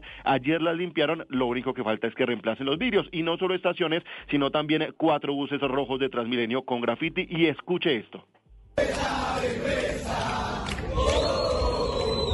No siendo suficiente con estas protestas, también salieron los hinchas de Santa Fe. Este grupo de hinchas llegó a la sede administrativa del equipo en el barrio San Miguel para exigir la salida del presidente del club, Eduardo Méndez. Luego dicen ellos del bajo rendimiento del equipo en estas jornadas, mientras después de que él llegó a la presidencia del club nuevamente en 2019. Y es coincidencia, Felipe, que todos estos protestantes salgan al tiempo en la misma ciudad, en el mismo lugar. Coincidencia, Néstor, sí señor, no estaban convocados al instante. De hecho, todas fueron en diferentes, sin embargo los universitarios estaban convocados en varios puntos de la ciudad, sin embargo solo salieron a la Universidad Nacional. ¿Cómo no? Gracias, Felipe. 5 de la mañana, 56 minutos. Noticias de la Selección Colombia que juega mañana contra Uruguay en Barranquilla. Desde Barranquilla, Fabio Poveda.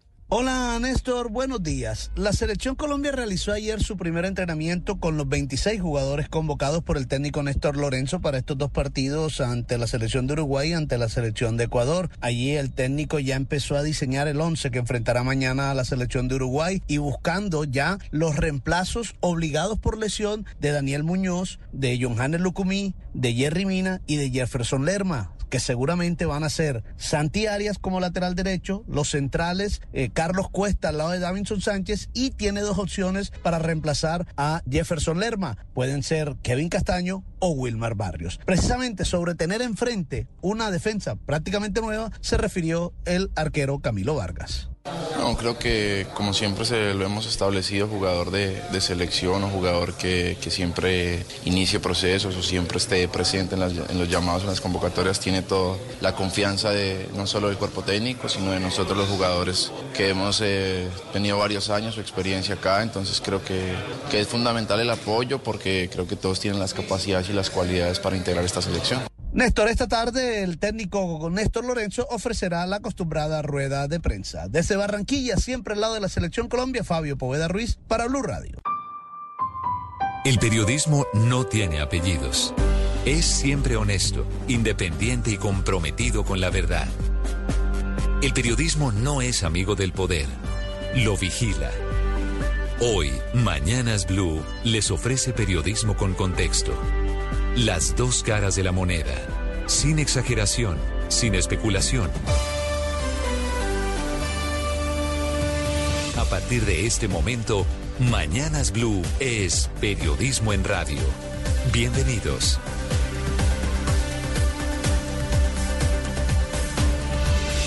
Bienvenidos, muy buenos días. 6 de la madrugada, 40 segundos. Los saludos de Mañanas Blue. En segundos, las historias de la guerra. Esta mañana, el grupo Hamas que gobierna la Franja de Gaza niega haber decapitado niños, bebés y civiles, que es la gran denuncia de las últimas horas, se había producido en un kibutz en la zona de frontera entre esa Franja de Gaza e Israel. A propósito de ello, esta mañana el Papa Francisco emite una histórica declaración diciendo desde el Vaticano que quienes son atacados tienen el derecho a defenderse aunque reconoce también que está adolorido, que está con dolor y preocupado, tanto de los muertos inocentes en Israel como los de Palestina, le hace un llamado al grupo Hamas para la liberación inmediata de los rehenes, que pueden ser muchos centenares, una cifra todavía incierta. Bienvenidos, vamos a hablarles desafortunadamente de los dos teatros de guerra, por un lado con Hamas, que es proiraní en la franja de Gaza, y ahora se mete también Hezbollah, que ataca a Israel desde el Líbano, responde con la misma energía el gobierno israelí, que está convocando a sus reservistas en todo el mundo. Están llegando a Israel cerca de 300 mil jóvenes a enlistarse en los cuarteles de la guerra. Esta mañana han seguido los bombardeos de lado y lado. Israel ya cuenta 1.200 muertos civiles y en Gaza 920. Digo civiles porque no cuento allí a los milicianos que pertenecen a Hamas que se encontraron sus cuerpos en la zona de frontera. Así que es un conflicto que está llegando seguramente ya a más de 4.000 muertos en cinco días. Quinto día de guerra, Hamas fue el primero en atacar y ahora está negando que haya matado y decapitado bebés. El presidente de los Estados Unidos, Joe Biden, envió el primer avión cargado con munición avanzada para que Israel se pueda defender, que es el propósito de Estados Unidos, que nuestros amigos israelíes cuenten con todas las herramientas. Mañana jueves aterriza en eh, Tel Aviv el secretario de Estado, el canciller norteamericano Anthony Blinken, haciendo explícito el apoyo norteamericano a este país, el agredido y el protagonista también de los ataques de hoy. Para nosotros en Colombia, esta madrugada despegó el Boeing de la Fuerza Aérea Colombiana que va a intentar repatriar cerca de 220 colombianos que quedaron atrapados allí en medio del fuego cruzado. El avión aterriza en Tel Aviv y es la Cancillería la encargada de coordinar este vuelo de carácter estrictamente humanitario. Va primero a Lisboa, después aterriza en Tel Aviv a ver si pueden sacar a los muchos colombianos que están pidiendo la intervención del gobierno. Voy a hablarles en segundos, atención, de el jalón de orejas que le hace por primera vez el gobierno de Estados Unidos al presidente Gustavo Petro por los 100 mensajes vía Twitter que el presidente, dedicado a su labor de análisis, está poniendo muy activamente desde su cuenta de Twitter.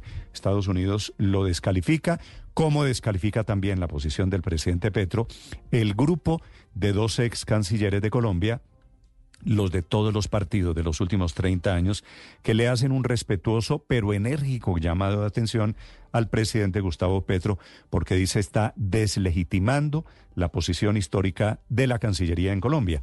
El presidente Petro que está defendiendo a Hamas y que está comparando a Israel con el nazismo de la Segunda Guerra Mundial.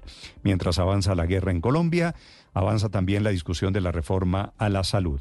Ayer fue el segundo día de debate, aprobaron 63 artículos en total, eliminaron apenas 8, se cayó el polémico artículo 31 que le daba facultades al superintendente de salud. Incluso en condición de juez para mandar a la cárcel a quien incumpliera una tutela o la atención de un paciente, que era por supuesto un estropicio. Ya les voy a hablar de ese avance de la reforma a la salud que está corriendo, pero podría tener, sufrir las consecuencias de la campaña electoral consideran en la Cámara de Representantes que los 72 artículos que no han sido aprobados podrían quedar para discusión después de las elecciones del 29 de octubre.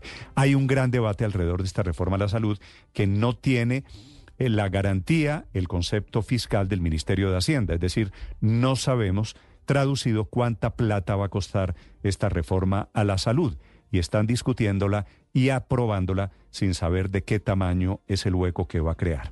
Lo que sí tiene concepto fiscal del Ministerio de Hacienda es la reforma pensional, dice el Ministerio de Hacienda, es viable para las finanzas del Estado. Una cosa diferente piensa el gremio Asofondos, que asegura que esta reforma pensional va a discutirse en su segundo debate y crea un gasto impagable.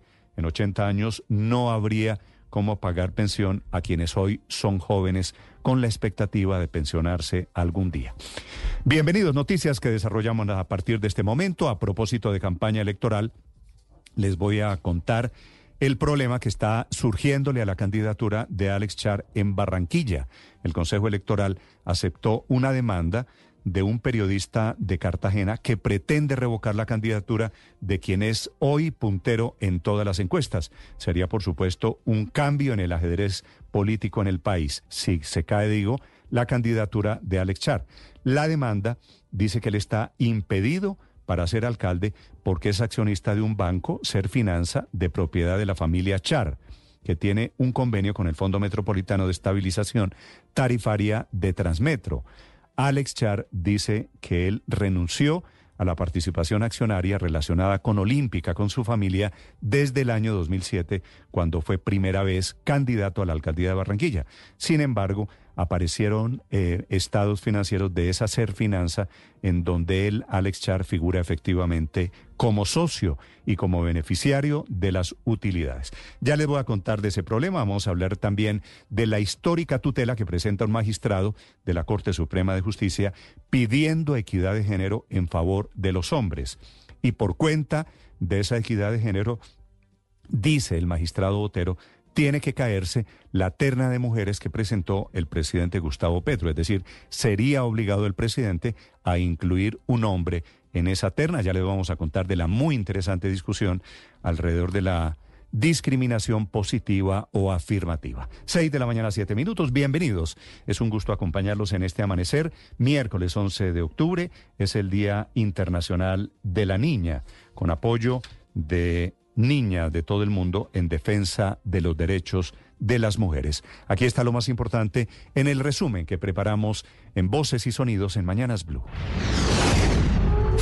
israelíes acusan a Hamas de haber asesinado a sangre fría a centenares de personas en los kibbutz cercanos a la frontera con Gaza. Ves a los bebés, a las madres, a los padres en sus dormitorios y ves cómo los mató el terrorista. No es una guerra, no es un campo de batalla, es una masacre. Hubo una periodista que dijo que ahí se había decapitado a 40 niños. El ejército israelí no ha confirmado esa información y jamás está diciendo que no es cierto.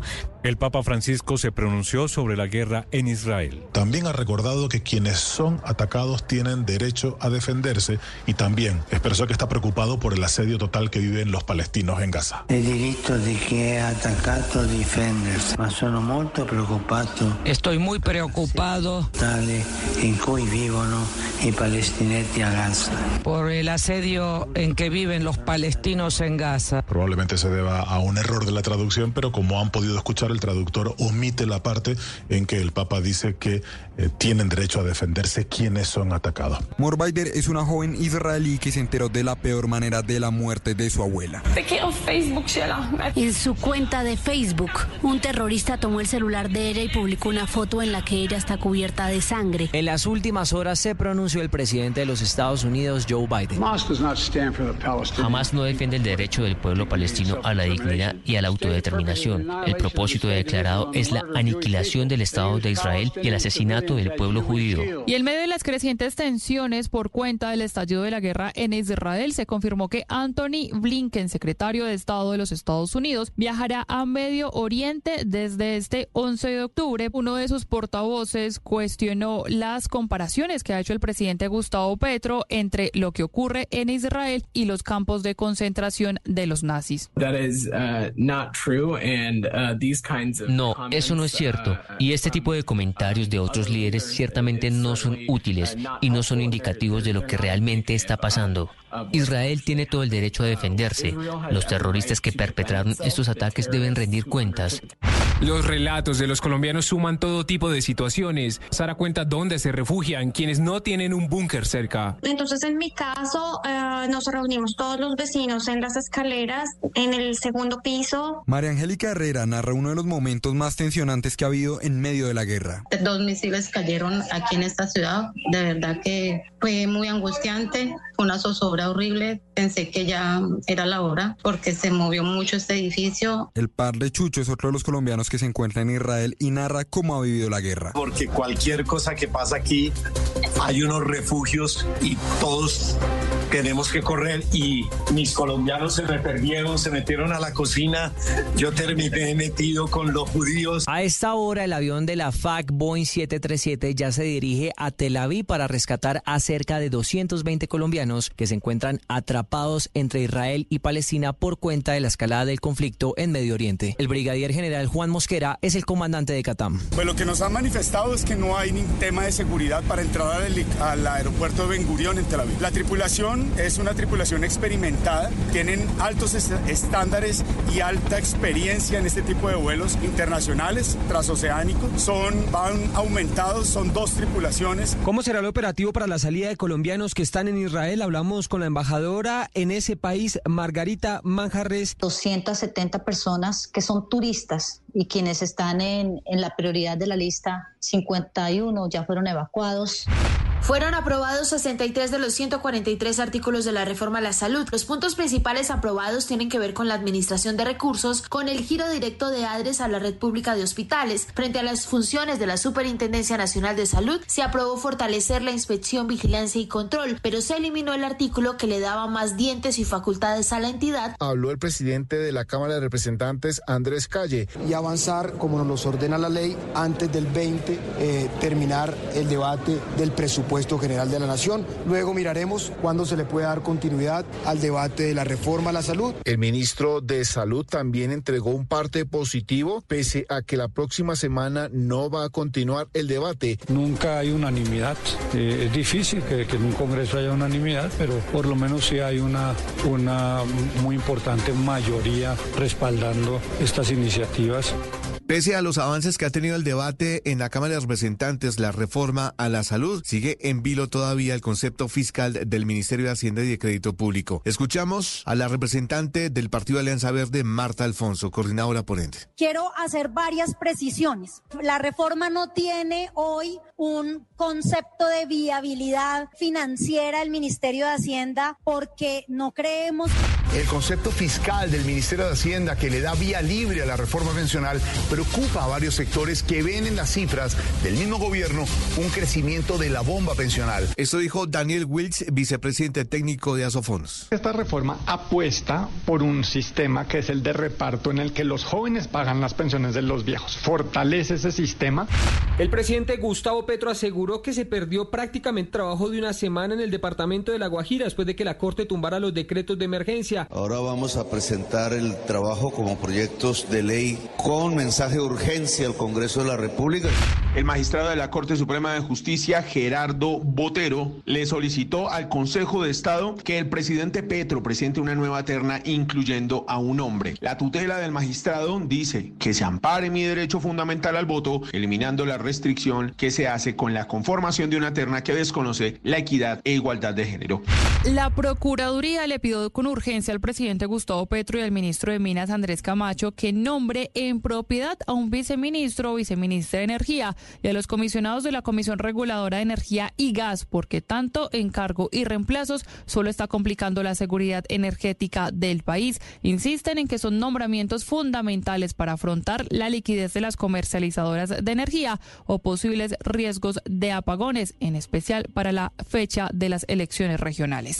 El IDU declaró desierta la licitación de dos de los cinco tramos en que fue dividido el proyecto del Corredor Verde en la carrera séptima de Bogotá. Se trata de los tramos comprendidos entre la calle 24 y 76 y entre la 76 y la 99. Este último tramo o intermedio incluye las intersecciones de las calles 85 con Circunvalar y 92. El último tramo que va de la calle 99 hasta la calle 200 fue el único que recibió tres propuestas por parte de las empresas que se va a licitar el próximo 26 de octubre.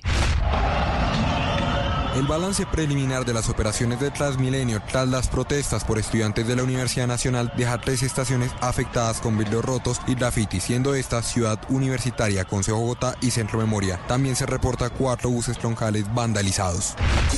La selección Colombia realizó su primer entrenamiento con los 26 jugadores convocados por el técnico Néstor Lorenzo. El técnico ya empezó a diseñar el equipo que enfrentará mañana a la selección de Uruguay, buscando los reemplazos de los lesionados Daniel Muñoz, Jerry Mina, John Hannes y Jefferson Lerma.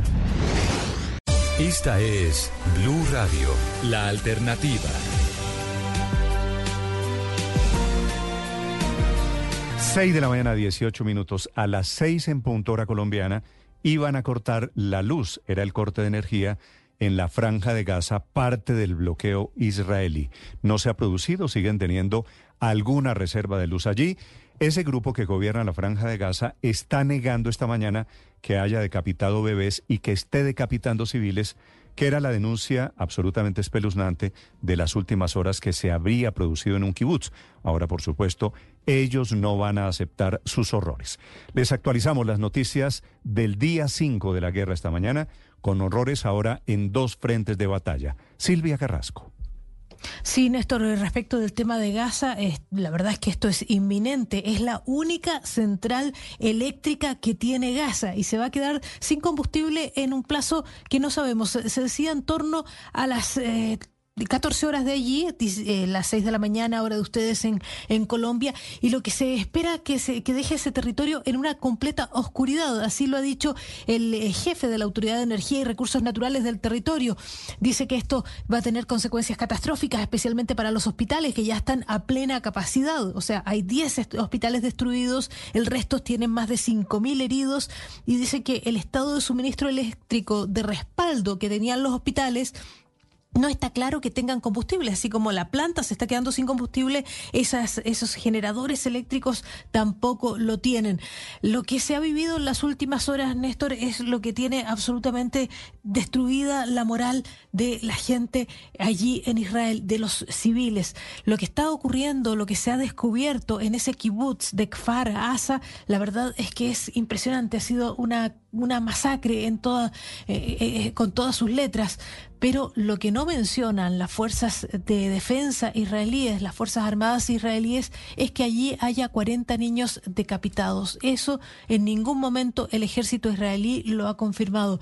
Lo que dice es que en ese lugar fue uno de los primeros lugares atacados porque está muy cerca de la frontera con Gaza. Allí llegaron esos militantes de Hamas. La gente trató de correr a sus salas de seguridad, a las habitaciones de seguridad que tiene dentro, dentro de, las, de las propias casas pero algunos trataron de defenderse. Esos fueron los muertos. Son en total 70 muertos los que ya se han contado en ese lugar. Y sí, hay niños muertos, hay, pero hay personas adultas muertas, hay personas ancianas muertas.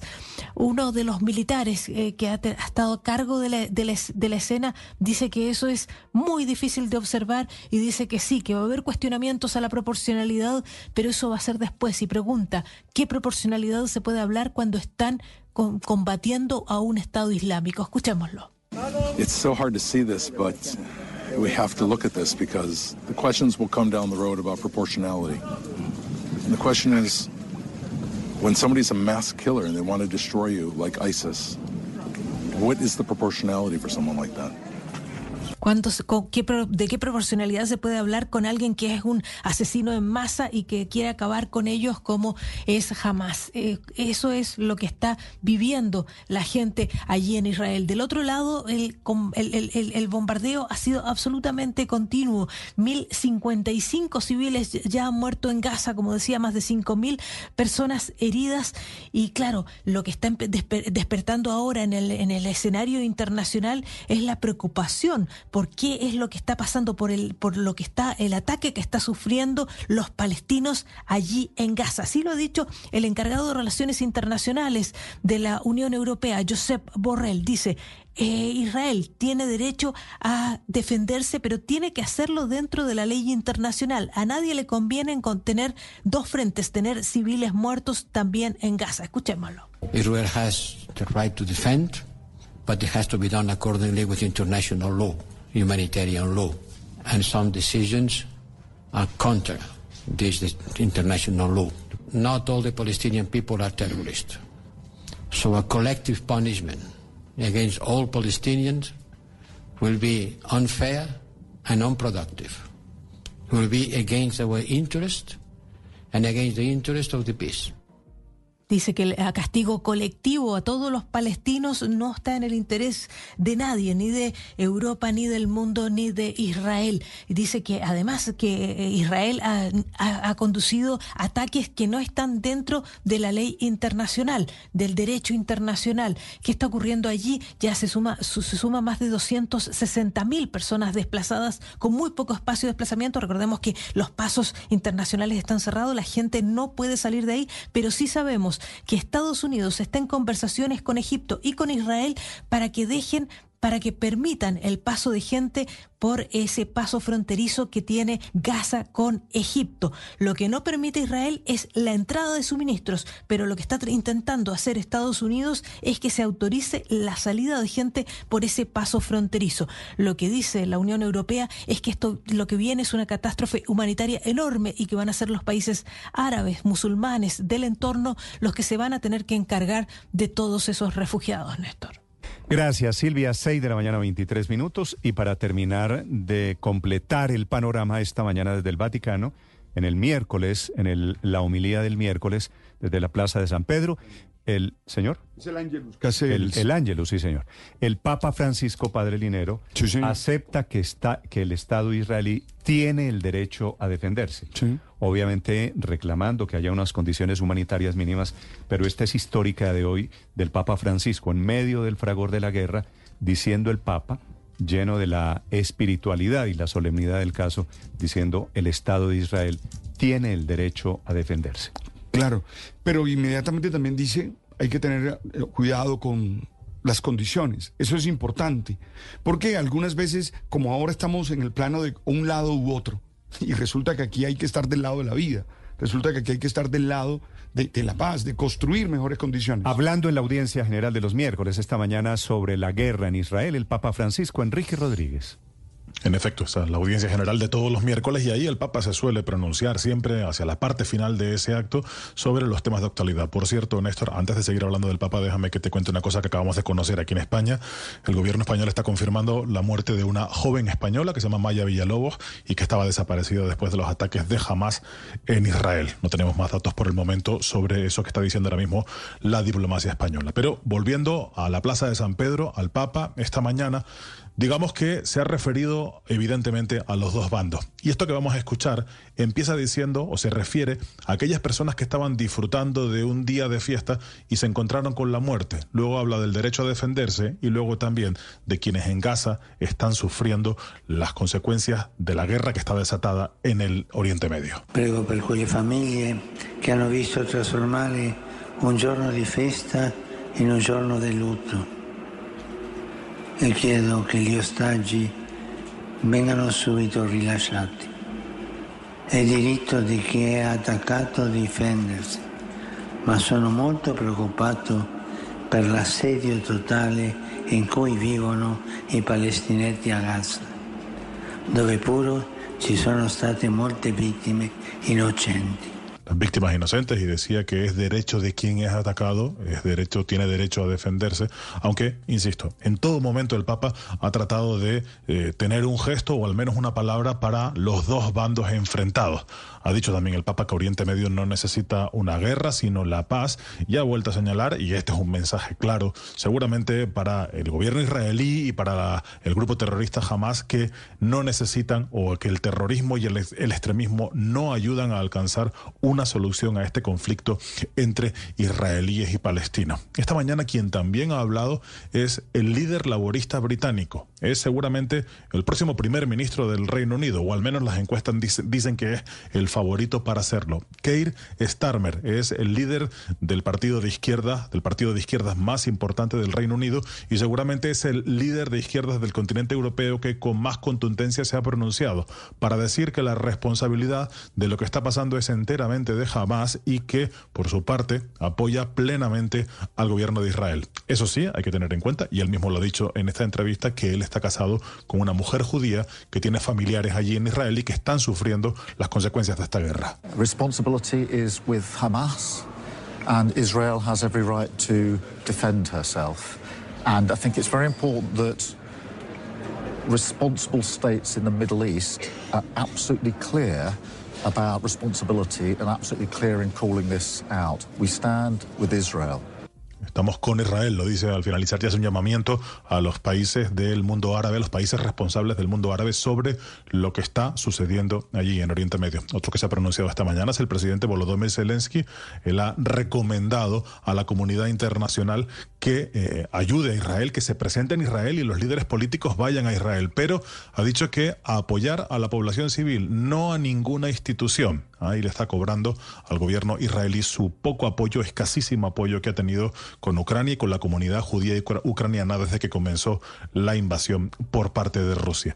Mientras tanto, el otro foco de preocupación y de enfrentamiento político está en Francia. Allí se han producido 20 arrestos como consecuencia de actos antisemitas, pero esta mañana el ministro del Interior ha tenido también unas duras palabras para el líder de la izquierda francesa, Jean-Luc Mélenchon, y ha dicho que con su posición a propósito de lo que está pasando entre Gaza e Israel, simplemente Mélenchon, el líder de la izquierda francesa, no está a la altura, Néstor. Enrique, gracias. 6.28 minutos. Y atención, a propósito de posturas políticas alrededor de la guerra en Israel, anoche el Movistar Arena hizo en su sistema de iluminación la bandera de Israel. Sí, señor. Que esto es, eh, me imagino, permitido, avalado por la alcaldía de Bogotá. No, pues digamos, eh, Movistar Arena envió un mensaje en Twitter anoche muy tarde, Néstor. Buenos días primero.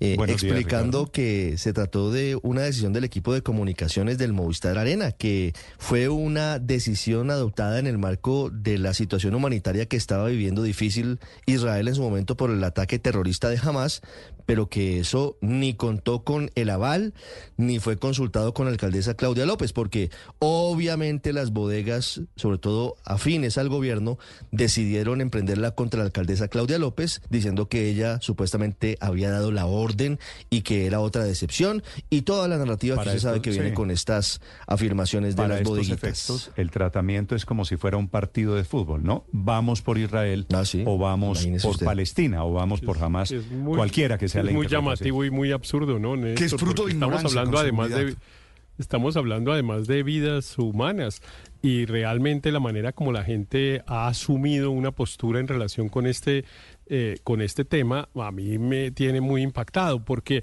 nos parece que eh, si, una, eh, si un grupo, un sector, en este caso jamás, comete la barbaridad que ha cometido, el otro está autorizado a cometer las mismas barbaridades. Y además tenemos que como si fuera obligación meternos en el conflicto y mm. tomar partido en ello. no, nosotros tomamos partido por los derechos de la gente, los del un lado y los del otro. Miren lo curioso que está pasando y es que aquí en Colombia. Hello, it is Ryan, and we could all use an extra bright spot in our day, couldn't we? Just to make up for things like sitting in traffic, doing the dishes, counting your steps, you know, all the mundane stuff. That is why I'm such a big fan of Chumba Casino. Chumba Casino has all your favorite social casino style games that you can play for free anytime, anywhere with daily bonuses. That should brighten your day a little.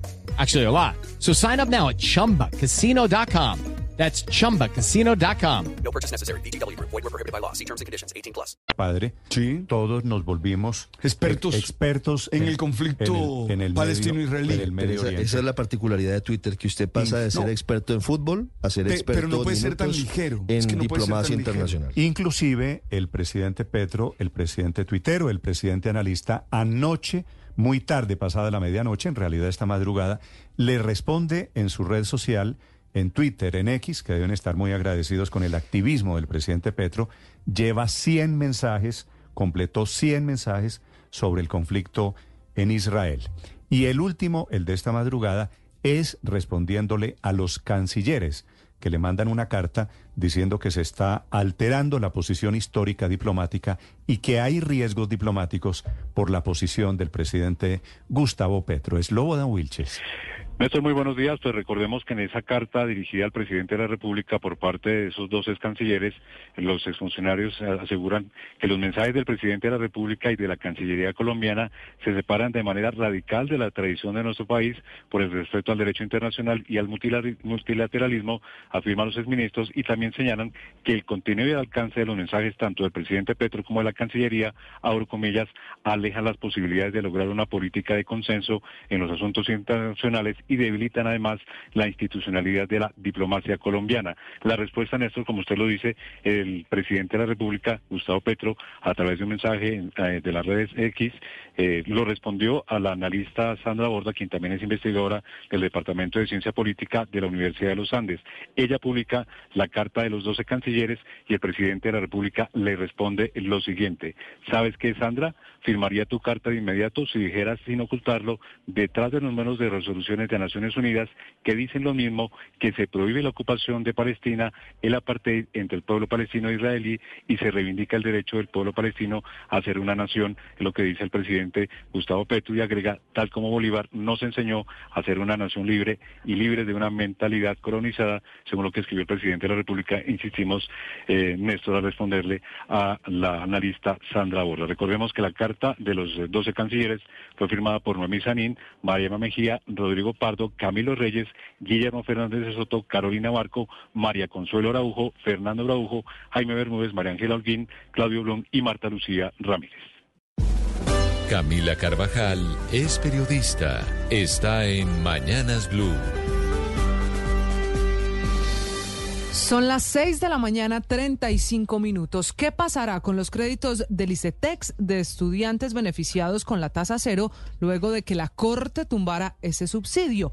Con esa pregunta amanecen 77 mil jóvenes y sus familias en Colombia después de que la Corte Constitucional tumbara el artículo 95 de la reforma tributaria que permitía que estos 77 mil muchachos tuvieran un crédito educativo pagando solo el IPC, es decir, no había un porcentaje de más en los intereses. La decisión de la Corte para tumbar el artículo fue por un error de trámite porque ese artículo dentro de la reforma tributaria se aprobó en plenarias de la Cámara y de Senado, pero no había tenido aprobación en comisiones conjuntas. Reconoce esta mañana el presidente del ICETEX, Mauricio Toro, que se está enredando así una promesa que hace el presidente Gustavo Petro incluso en campaña, cuando habló de beneficio en créditos para los jóvenes estudiantes. La demanda, que fue la razón por la que falló la Corte, fue interpuesta por algunas universidades privadas que se estaban oponiendo a que fueran las universidades universidades las que pagaran el porcentaje que dejaban de pagar los estudiantes, los 77 mil jóvenes beneficiados con esos créditos de cero más IPC. La única salida que por ahora propone el ICETEX es que la Corte acepte el efecto diferido para no perjudicar a los estudiantes, una puerta que ya le fue negada y anuncia entonces el Ministerio de Educación que por ahora se garantiza la tasa cero solo hasta diciembre de este año. Y de ahí en adelante, cuidado con cómo planean las finanzas las familias de estos jóvenes en Colombia, porque es probable que suban los intereses. Paola Ochoa es periodista. Está en Mañanas Blue. 6:37 minutos, dos caras de una moneda, dos caras antagónicas de las reformas, pues mientras no se sabe cuánto le va a costar al país la reforma a la salud sin concepto técnico, sin viabilidad financiera, sin matemáticas del Ministerio de Hacienda y con algunos diciendo que no requiere de un concepto de viabilidad financiera, es decir, en una palabra, en modo Dios proveerá de otro lado, marcando el contraste, salió finalmente el concepto de impacto fiscal de la reforma pensional por parte de ese mismo Ministerio de Hacienda, documento de 12 páginas que firma la viceministra técnica María Fernanda Valdés Valencia, donde expone por qué es viable el modelo planteado y por qué cumpliría con la regla fiscal ahora que entra esa reforma segundo debate en el Senado, donde se va a debatir una propuesta de 94 artículos que mantiene el sistema de cuatro pilares, que obliga a cotizar los tres primeros salarios mínimos en colpensiones y que destina una plata muy importante a subsidiar las pensiones de los adultos mayores que no se alcanzan nunca a pensionar. Pilar solidario, que el presidente Petro prometió en campaña para dos millones de viejos con un subsidio mensual de 500 mil pesos, pero cálculo matemático equivocado que se le despiporró al presidente, como él mismo reconoció el pasado mes de marzo, y que la reforma pensional sigue vigente, pero con una transferencia monetaria mucho menor, de 280 mil pesos, que según el artículo 17 de la ponencia será para mujeres de más de 60 años y hombres de más de 65 en condición de extrema pobreza, cubriendo así a cerca de 2.6 millones de viejos en Colombia, punto sobre el cual recaen los grandes peros de los economistas sobre la reforma pensional, cuyo costo fiscal aumenta en 50% respecto a como estamos hoy, mitad de los cuales vienen por ese pilar solidario donde se entregan subsidios a millones de viejos sin pensión y por eso, aunque para Hacienda es viable, para Asofondos y para algunos otros es un gasto impagable. Ricardo Ospina es periodista. Está en Mañanas Blue. Son las 6 de la mañana y 40 minutos. Se genera una nueva controversia en torno a la elección de fiscal general de la Nación y esta vez por cuenta de la decisión del presidente Gustavo Petro que ha sido celebrada por muchos sectores de haber enviado una terna con el nombre de tres mujeres. Bueno, luego la cambió, algunos dicen que es una terna de cuatro mujeres, otros dicen que ya se hizo el cambio y al final lo que queda de todo esto es una reivindicación de las mujeres que históricamente han sido discriminadas, que han sido menos tenidas en cuenta que los hombres para cargos de liderazgo, sobre todo en la rama judicial. Y digo que esta es una nueva controversia porque en las últimas horas el magistrado de la Sala Laboral de la Corte Suprema de Justicia, Gerardo Botero, entabló una acción de tutela ante el Consejo de Estado. Dice él que la Sala Plena de la Corte no devolvió la terna al presidente Gustavo Petro y que debería haberlo hecho, según él, porque esa terna de mujeres estaría violando los principios de equidad y de igualdad de género, en el sentido en el que nadie pensaba en principio, y es que dice que al tratarse de una terna de mujeres está excluyendo a los hombres y que eso va contra la ley. Ya les cuento de qué ley está hablando específicamente el magistrado Botero. En cualquier caso, dice el doctor Botero que la sala plena de la Corte negó una petición que hizo un ciudadano en el sentido de devolver la terna justamente por esa situación él se reservó el derecho a entablar acciones judiciales y efectivamente lo hizo, porque dice que además el presidente reiteró esa posible violación de la ley cuando sustituye el nombre de una mujer por otra mujer hace apenas dos semanas en esa terna para reemplazar a Francisco Barbosa. El trasfondo de la situación, ¿cuál es? Dice Gerardo Botero que el derecho fundamental que se le está violando es el derecho al voto, porque él no cuenta con suficientes elementos independientes para poder seleccionar de esa terna. Habla el doctor Botero de que la decisión del presidente Petro de enviar una terna de solo mujeres estaría en contra de la ley 581 de 2000, que dice lo siguiente, para la designación de cargos que deban proveerse por el sistema de listas, en este caso lista de tres mujeres, quien las elabore incluirá mujeres y hombres en igual proporción. Dice también el magistrado Botero que se viola el artículo 43 de la Constitución, que dice la mujer y el hombre tienen iguales derechos y oportunidades. Por supuesto que esta tesis fue derrotada en la sala plena y ahora será el Consejo de Estado quien decida, porque lo que pide el doctor Botero es, uno, que se tomen medidas cautelares, dos, que se revoque la decisión de la sala plena que no devolvió la terna, y tres, que le ordene al presidente de la República que rehaga la terna para fiscal con base en esto, es decir, que incluya un hombre dentro de estos tres aspirantes. Dice el doctor Botero que si hubiera sido en sentido contrario, que si hubiera sido una terna de tres hombres, él también habría apelado a lo mismo y habría pedido que se incluyera mujer en aras de la igualdad de género. Un tema muy polémico y controvertido por cuenta de que en el caso de las mujeres, como digo, lo que se busca es una mayor inclusión que históricamente ha sido muy ausente, sobre todo en cargos de dirección en ramas como la judicial. María Camila Orozco es periodista. Está en Mañanas Blue.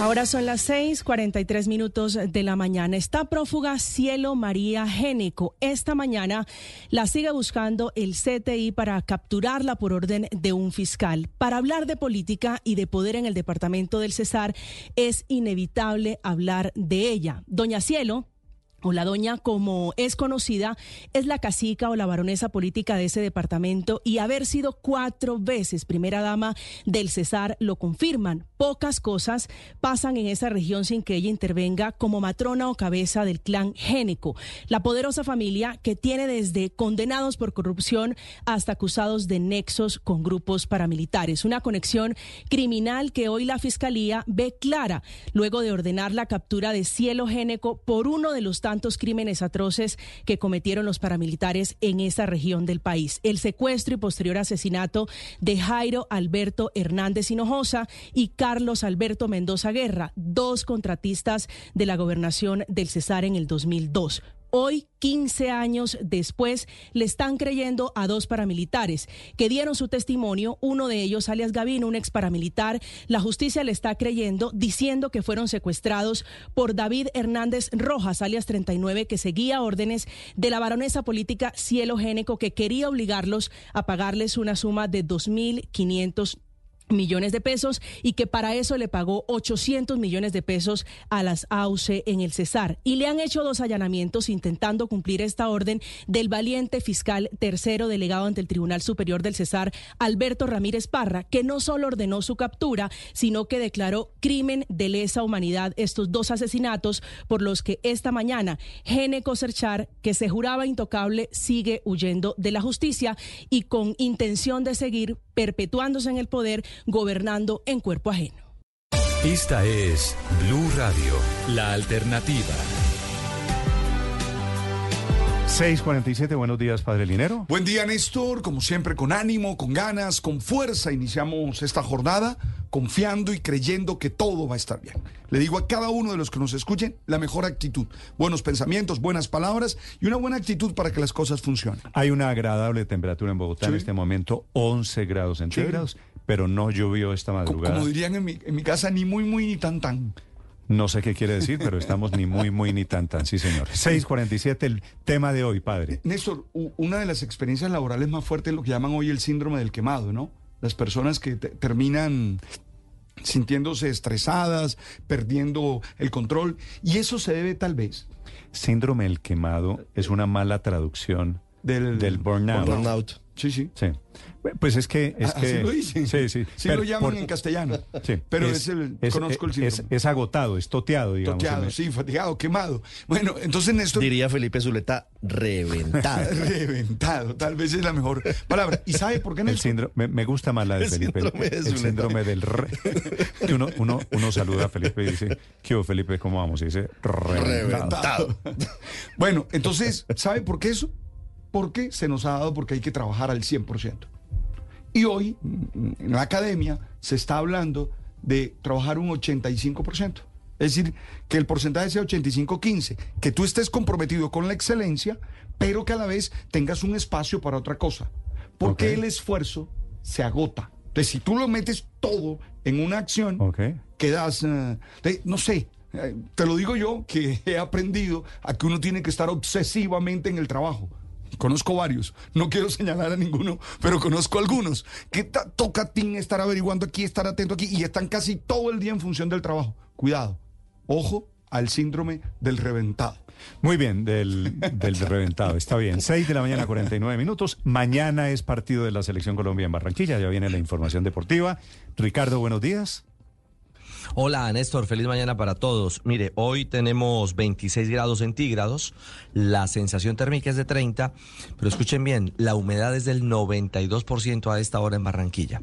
Y eso, eh, eso va a tener eh, importancia y ya les cuento por qué frente a todo el esquema que ha desarrollado Uruguay aquí en sus trabajos, eh, frente a una Colombia que le cuento, creo que podemos ir diseñando en un 95% la formación titular para enfrentar mañana a los charrúas. Tenemos eh, pistas de hacia dónde va la alineación de Lorenzo, Ricardo. Yo creo que sí, hay con base en lo que, a ver, ya la selección ha podido trabajar completa.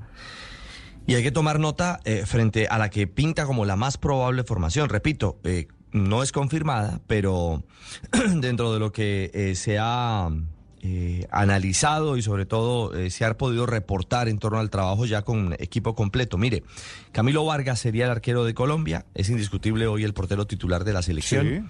Santi Arias sería la primera novedad, el lateral del Cincinnati de los eh, Estados Unidos. ¿no? Vuelve, ese vuelve después de mucho tiempo, Richie, ¿verdad? ya había, ya había estado padre en la convocatoria anterior, pero no había, regresado no había jugado. Así que Santi, eh, ante la lesión de Vargas, de Arias por la derecha, Ricardo, ¿los centrales serían? Cuesta, Cuesta y Davinson Sánchez. Cuesta, Cuesta, por Jerry Mina. Jerry por, exactamente, Cuesta por Jerry Mina, Cuesta el del Genk. Y Davinson por Lucumí, Davinson Sánchez. Eh, tengan en cuenta, bueno, dentro de la estructura defensiva de Colombia. David Machado, el lateral que fue titular en el primer compromiso. Eh, aquí como local en esta doble jornada, el de Francia eh, sería el lateral por izquierda. En la mitad de la cancha, ahí ya estamos hablando de 13 sustituciones. En la mitad de la cancha, Wilmar Barrios sería una variante más. O Kevin Castaño, el ex Águilas Doradas que juega en eh, el fútbol de México. Ahí es, digamos, como el gran interrogante, si será Barrios o Castaño. Junto a él, Mateus Uribe. Y ya en la línea de ataque, sin duda estará John Arias en reemplazo de Cuadrado. Carrascal, Lucho Díaz y Santos Borré. Ese sería el equipo de Colombia. Me quedo sin palabras, Ricardo.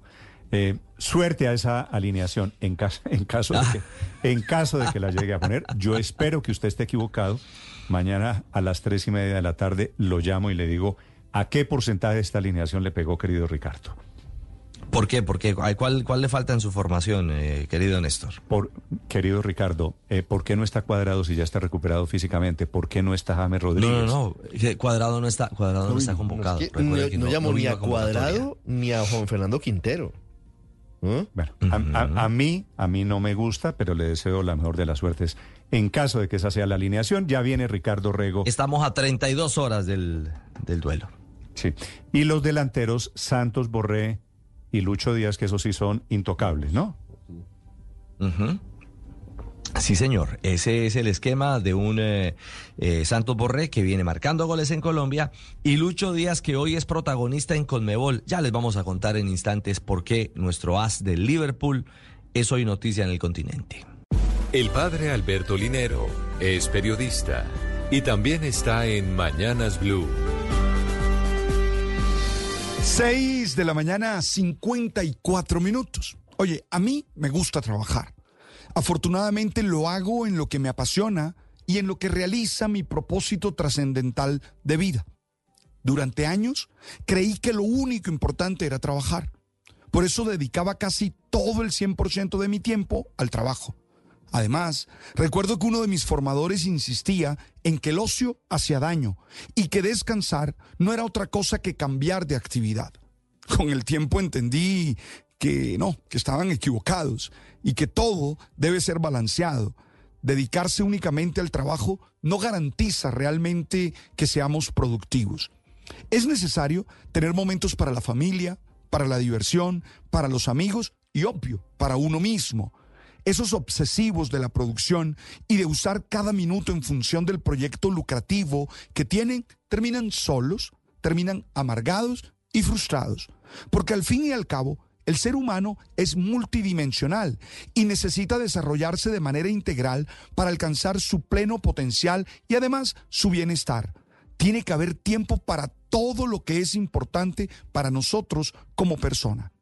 Eso me quedó aún más claro cuando sí, conocí ayer una nota de prensa que comentaba estudios de las universidades de Columbia, Harvard y Arizona, en la que es claro que el ideal no es gastarse completa y obsesionadamente en un proyecto, sino ser capaz de dar lo mejor en él, pero sin perder de vista los otros aspectos de la vida. Ellos proponen la regla 85% en vez de la del 100% que habitualmente se usa. Es decir, ser capaz de dar lo mejor en el trabajo, pero reservando esfuerzos para otras dimensiones. Al fin y al cabo, el esfuerzo es finito. Cuanto más nos esforzamos, más nos agotamos y cuanto más nos agotamos, más caen nuestros resultados, es decir, menos productivos somos. Buscando entonces una cultura laboral de lo óptimo y no de los máximos. Nadie desgastado y quemado como decimos aquí, reventado, será realmente productivo. Eso no implica abandonar el compromiso con la excelencia, sino entender que para lograrla se requiere saber distinguir y distribuir el esfuerzo.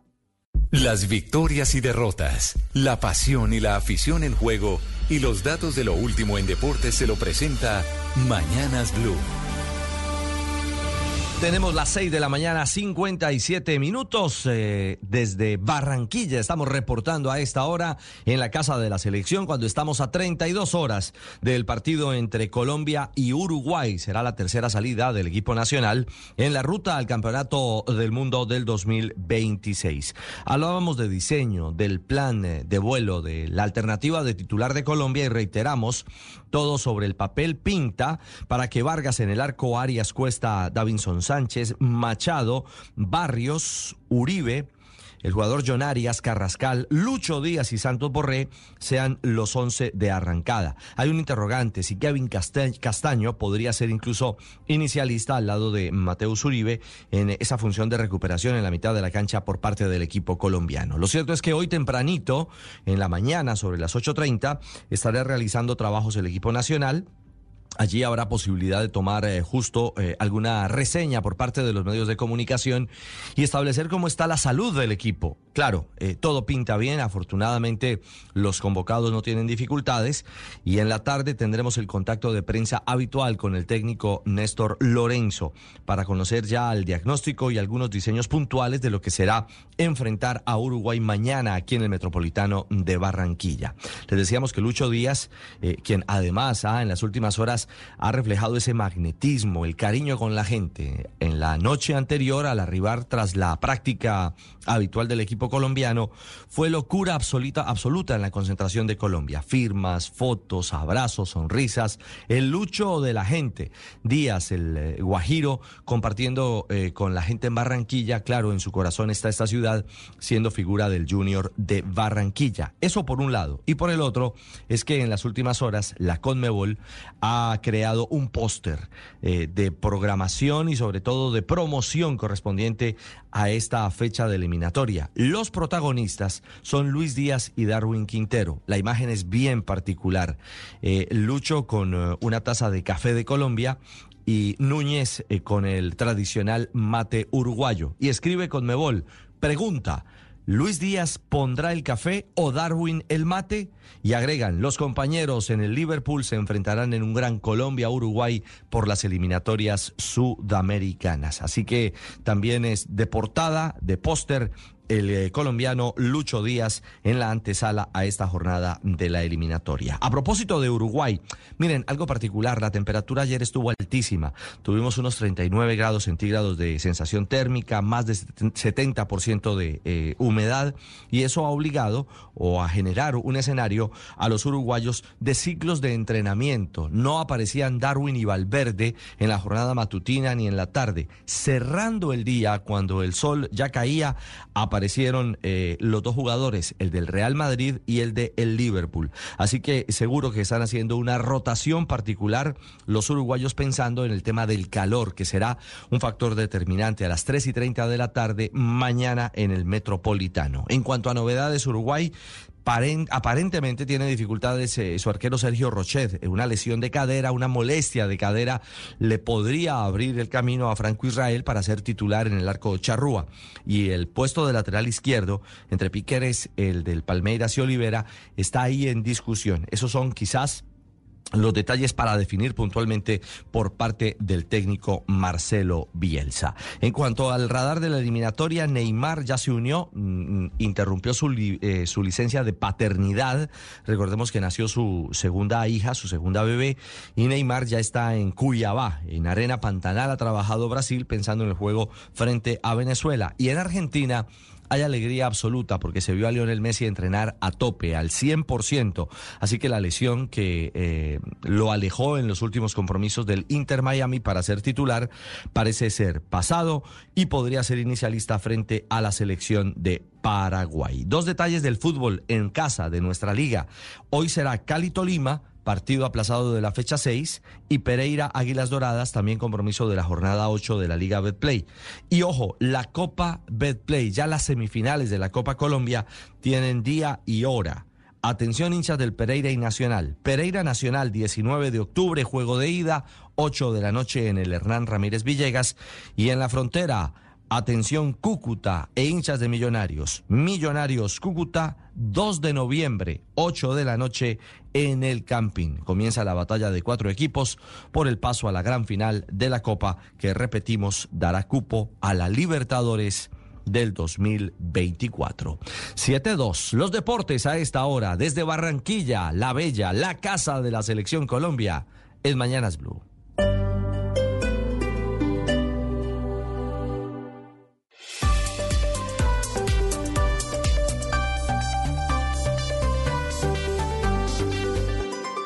Estás escuchando Blue Radio y bluradio.com. Con una hora de retraso acaba de apagarse Gaza, quiere decir el bloqueo que había anunciado el gobierno de israelí se comienza a sentir esta mañana, no solo bloqueo, no dejan entrar alimentos, no dejan entrar combustibles y medicinas, sino ahora tampoco les suministran desde hace algunos segundos, no hay servicio de energía eléctrica para dos millones de personas que siguen allí, civiles inclusive. Silvia Carrasco. Sí, Néstor, acaba de ocurrir, está informando la Autoridad de Energía de Gaza que se ha quedado sin energía, o sea que la única planta que ellos tienen ha quedado sin energía y ya no hay suministro de energía fundamentalmente para el consumo en el rescate de la gente, o sea, allí esa planta de energía estaba alimentando los hospitales donde se está tratando a más de 5.200 heridos producto del bombardeo israelí. Eh, la razón por la cual esta planta de energía ha dejado de funcionar es por, justamente por el sitio que está ejerciendo Israel sobre Gaza, porque es una planta que funciona con combustible y desde el sábado no puede entrar ningún tipo de combustible allí en la franja de Gaza. El problema es que quedan muy pocos hospitales en pie y esos hospitales tienen generadores que también funcionan a combustible, por lo tanto no tienen ni la posibilidad de recibir la energía general, pero tampoco tienen la posibilidad de recibir eh, la energía energía por parte de los generadores que tampoco tienen combustible. Esto significa que también queda la población sin acceso a la, a la, a la telefonía, no hay internet y por lo tanto se pierde el contacto con los civiles que allí están luchando por sobrevivir. También dicen eh, que, bueno, producto de este mismo sitio, de este asedio, tampoco pueden usar las ambulancias, las que quedan, las nueve ambulancias que todavía eh, ah, pueden funcionar. Diez hospitales están completamente destruidos y hay otros que están todavía funcionando, pero imagínate lo que significa un hospital sin energía eléctrica, sin poder proporcionar oxígeno a los enfermos, sin poder hacer funcionar ninguna de los aparatos que permiten transfusiones de sangre o incluso iluminar un pabellón quirúrgico, Néstor. Esa es la situación que en este minuto se vive en Gaza. Gracias Silvia, siete de la mañana, nueve minutos. Y a propósito de este conflicto, Estados Unidos emite mucha atención primer pronunciamiento criticando la actitud del presidente Petro, que esta mañana completó 100 mensajes vía Twitter. Ahora la cuenta se llama NX. el presidente está de aniversario. 100 mensajes desde el sábado, cuando comenzó la guerra. 100 mensajes en donde ha comparado a los judíos con el nazismo, en donde ha dicho que hay que defender a los palestinos vía Hamas, que son dos conceptos diferentes. En Washington, y esto es lo que le critica esta mañana Estados Unidos. Juan Camilo Merlano. Néstor, buen día. Era cuestión de tiempo para que quedaran evidenciadas las diferencias entre Colombia y Estados Unidos en lo que respecta al conflicto entre Israel y en este caso Hamas. Para Washington, los múltiples mensajes del presidente Gustavo Petro por Twitter o X no ayudan. Por ejemplo, su mensaje asegurando que los israelíes hablan hoy igual a como hablaban los nazis y que ese discurso solo llevará a la humanidad a un nuevo holocausto. Escuchemos al portavoz del Departamento de Estado, Vedant Patel. Uh, no, that is uh, not true. Israel has every right to defend itself. The terrorists who undertook these attacks need to be held accountable. Uh, and so uh, these kinds of commentaries from President Petro or others um, is is is wholly uh, uh, is unhelpful and, and, and not reflective of, of, of the circumstances. Eso no es cierto. Israel tiene todo el derecho a defenderse. Los terroristas que adelantaron estos ataques tienen que ser responsabilizados. Entonces, este tipo de comentarios del presidente Petro no ayudan y no reflejan las circunstancias en el terreno, aseguró el portavoz Patel. Pero esa no fue la única publicación del presidente Gustavo Petro que cuestionó. También preguntamos por el otro trino o mensaje en X en el que Petro compara a Gaza con los campos de concentración donde eran torturados los judíos en Auschwitz. Un símil desafortunado a juicio del Departamento de Estado. Well, let me just be clear. It's uh, I think it's it's inappropriate to be comparing uh, the response from Israel uh, to uh, any kind of Nazism. That is uh, totally, uh, I believe, inappropriate. what we are seeing is Israel Déjenme ser claro. Creo que es inapropiado estar comparando la respuesta de Israel con cualquier nazismo. Eso es totalmente inapropiado. Lo que vemos es a Israel defendiéndose. Declaraciones que hay que destacar se dan al tiempo en el que Estados Unidos redobla su respaldo a Israel ya arribó al este del Mediterráneo el portaaviones USS Gerald Ford junto a ocho escuadrones de ataque y, soporte de aeronaves militares. Biden nuevamente, de hecho, condenó el brutal ataque terrorista de Hamas, el asesinato de padres que defendían a sus hijos, la masacre de bebés, él recogía el reporte de masacres de bebés, la violación de mujeres y el secuestro de ciudadanos. De hecho, para eso ofreció ayuda. We now know that American citizens are among those being held by Hamas. I've directed my team to share intelligence and deploy additional experts from across the United States government Ya sabemos que hay ciudadanos estadounidenses entre los rehenes de Hamas.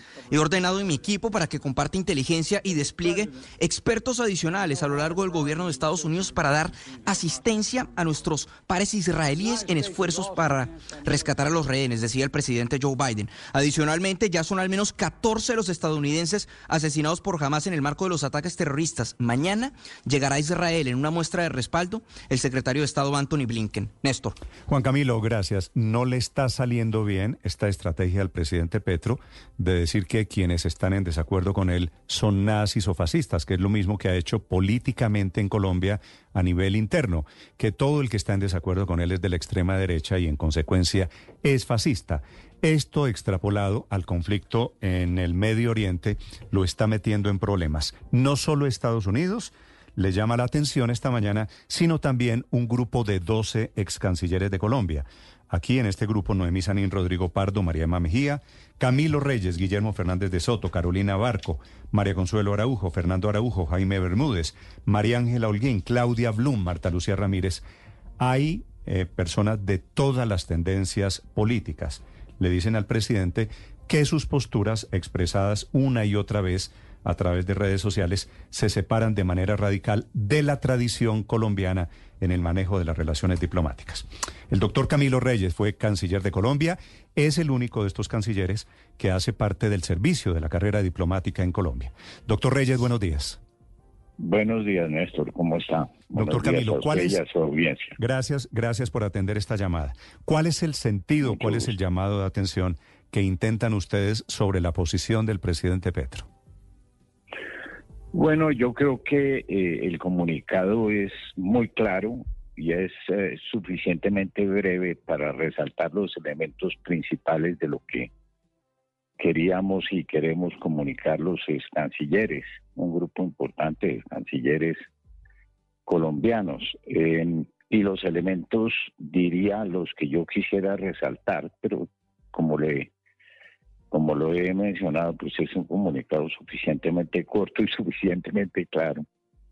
Eh, son los siguientes. Primero, eh, Colombia, eh, con alguna dificultad, ha logrado establecer unas posiciones en política exterior a través de décadas, por décadas. Eso es difícil y es un bien público de Colombia. Las posiciones en política exterior, cuando se sostienen y son coherentes, se van convirtiendo en un bien de todos los colombianos y es importante preservarlos y cuidarlos, esos elementos de política exterior. Y aquí yo quiero eh, resaltar particularmente uno, es el apego de Colombia al régimen internacional de los derechos humanos. Mucho más cuando Colombia ha sido un país también ya desde hace mucho tiempo con un conflicto interno. Entonces, es muy importante que Colombia mantenga una posición clara. Y es que la violación de los derechos humanos, especialmente la violación que victimiza civiles a través de métodos terroristas, tiene que ser sancionada por Colombia. Así lo hemos hecho desde un inicio. No es aceptable que por un argumento político un grupo de personas que hacen parte de una organización de una organización política, utilice recursos terroristas contra los civiles como lo hizo jamás. Entonces yo creo que en política exterior sí hay categorías y hay unas superiores a las otras porque hacen parte de la esencia de la formación del Estado.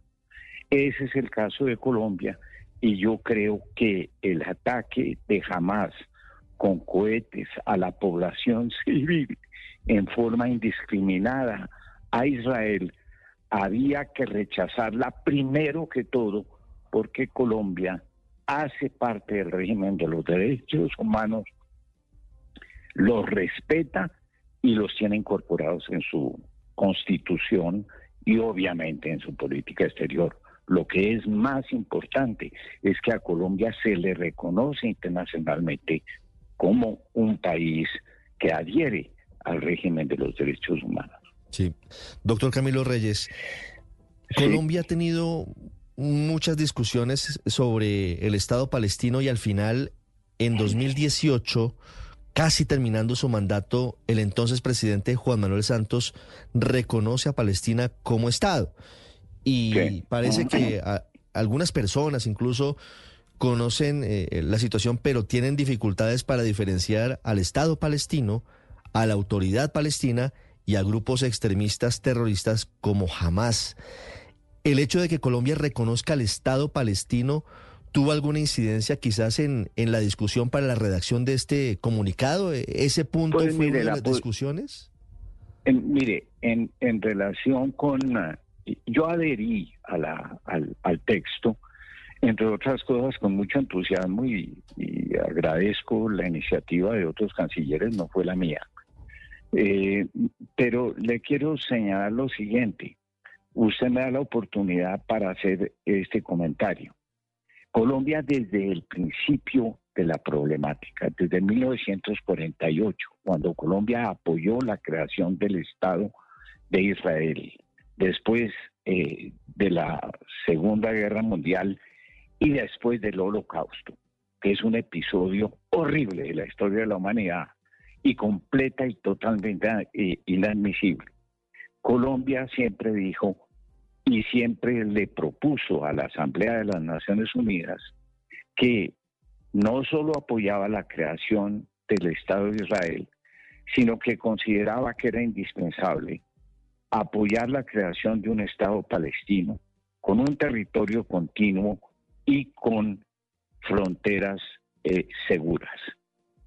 Eh, esa posición la ha sostenido Colombia en todos los foros internacionales desde entonces. Colombia no puede cambiar eso. Eh, y quiero aquí resaltar Perdóneme, la doctor, doctor Camilo, déjeme, hacerle, déjeme hacerle una pregunta a su frase de Colombia no puede cambiar eso. Porque el presidente Petro, como usted lo ha leído en los trinos, claro que sabe que él está cambiando una posición y claro que él cree tener el derecho de cambiar eso. ¿Por qué ustedes dicen que él no puede cambiarlo? No debe cambiarlo no debe cambiarlo, entre otras cosas, porque es que Colombia está comprometida con expresiones en la política multilateral. Es que Colombia tiene que aprender y tiene que saber, y, pero lo ha hecho antes. Por eso es que nos preocupa y por eso es que nos pronunciamos. Porque Colombia tiene en relación con Palestina una posición suficientemente clara. Colombia no solo hizo bien cuando el presidente Santos reconoció al Estado palestino, sino que Colombia siempre ha dicho que hay que respetar la aspiración de Palestina y que hay que lograr ese objetivo, la aspiración de Palestina de tener un Estado independiente con un territorio continuo y con unas fronteras seguras mm. para que sus nacionales puedan vivir allí en paz y progresar y desarrollarse. Esa siempre ha sido nuestra mm, posición. Doctor Camilo. Lo que quiero dejar muy claro es que esa posición no se contradice en ningún momento con la necesidad de manifestarse en total y absoluto rechazo frente al ataque de Hamas al territorio israelí y particularmente a la población civil de Israel como lo hicieron. Mm. Porque esas dos posiciones, aunque aparentemente para probablemente una visión muy superficial pudieran contradecirse, no se contradicen, no se contradicen y Colombia ha sido en eso coherente y tiene un prestigio internacional por su apego al régimen de los derechos humanos a nivel internacional. Ahora, permítame un último comentario. Sí, señor. Eh, yo creo que es muy importante que Colombia tenga presente que no necesariamente y muy probablemente no es que jamás represente a Palestina ni a la eh, autoridad palestina eh, que rige en el resto del territorio de Palestina y que no rige en, la franja de Gaza. Claro, Entonces, jamás esa parte sí, jamás le esa parte sí es exacto, esa parte sí es eh, es completamente importante que nosotros reconozcamos. Yo honestamente no creo no soy eh, un experto en estadísticas palestinas, pero yo honestamente no creo que los palestinos, todos ellos, se sientan absolutamente representados en las acciones terroristas de Hamas. Sí, no, de hecho el embajador palestino que lo entrevisté ayer aquí dice, reconoce, es decir, Hamas es un grupo golpista, extremista, autoritario, tirano que le, dio, que le dio un golpe de Estado a una dictadura. Habían elegido el pues gobierno democrático allí en la Franja de Gaza y este grupo jamás tumbó ese gobierno hace ya 16 años. Doctor Camilo, quiero hacerle una pregunta final, si me permite. Dígame. Usted no solo es ex canciller que firma esta carta, sino es miembro de la Comisión de Relaciones Exteriores. Mire, yo renuncié a la Comisión de Relaciones Exteriores hace ya un tiempo largo.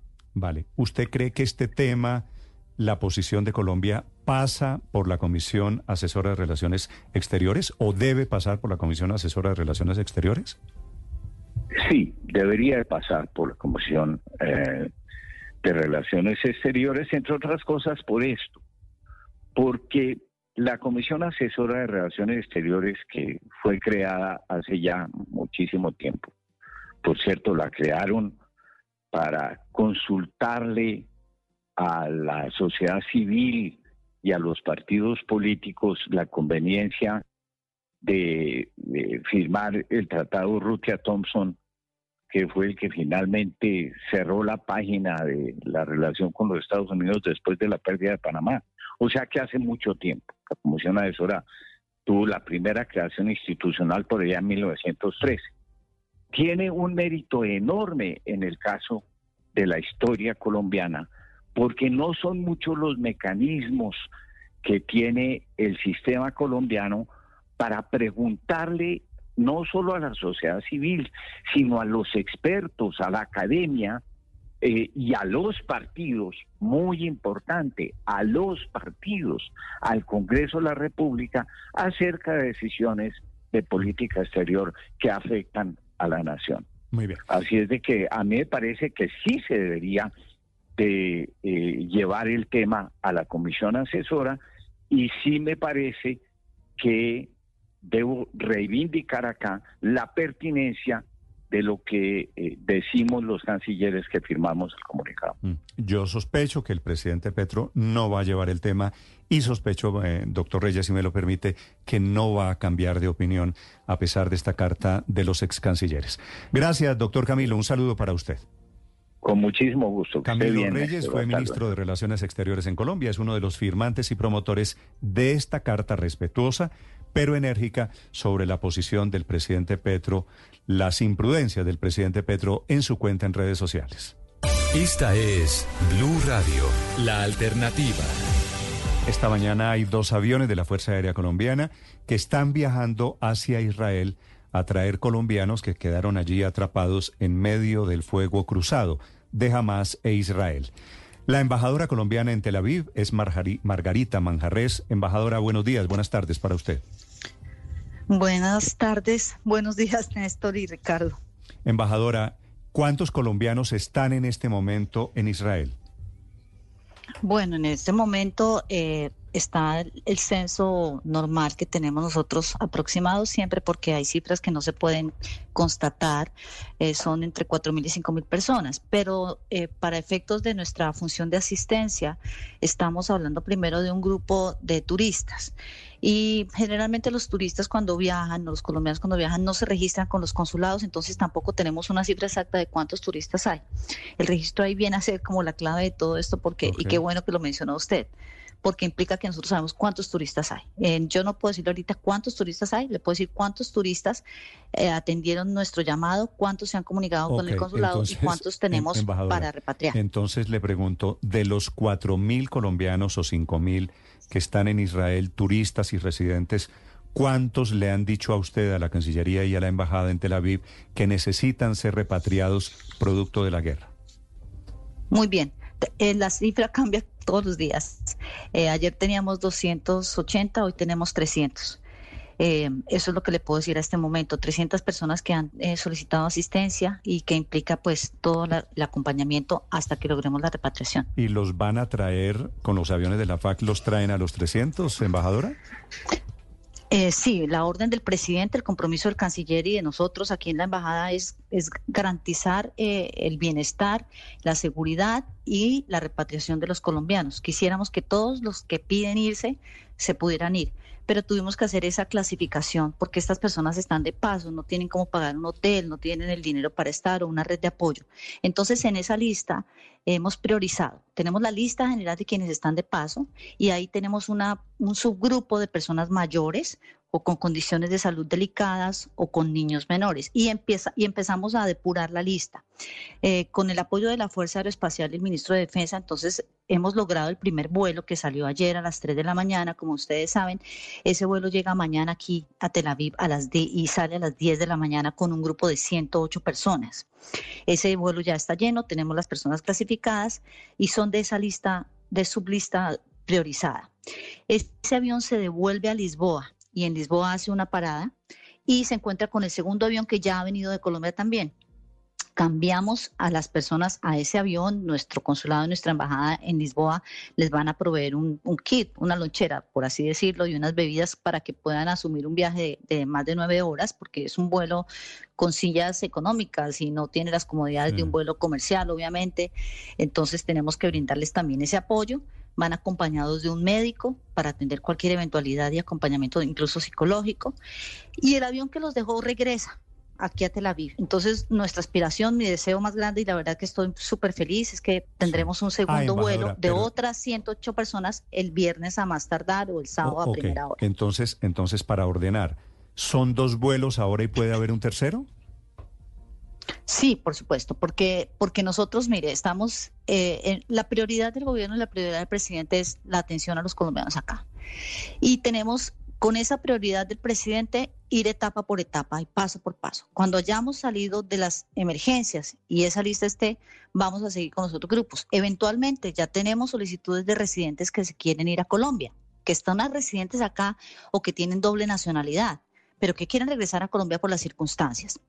Si de aquí a unos días vamos, usted sabe la complejidad, acabo de escuchar el análisis político que nosotros también lo hacemos porque es parte de mi función. Eh, si la complejidad de esto y la situación geopolítica se llega a escalar, pues vamos a tener que seguir en esto. Si las cosas llegan a un cese al fuego, a una tregua, a una sala de negociación o a lo que sea, pero una resolución positiva en el sentido de que baje la violencia y el conflicto se suspenda o se detenga, entonces pues pararemos las repatriaciones. En el peor escenario tenemos que pensar que incluso los residentes que quieran ir a Colombia tenemos que, que llevarlos y ese es el compromiso, eso se haría. Embajadora, hay informaciones que no son muy alentadoras sobre la suerte de Ivonne Rubio, la, joven eh, de, nacionalidad colombiana, la joven de ancestros colombianos, que se encuentra desaparecida en compañía de su novio Antonio Macías. ¿Qué información oficial tienen ustedes en la embajada sobre ellos?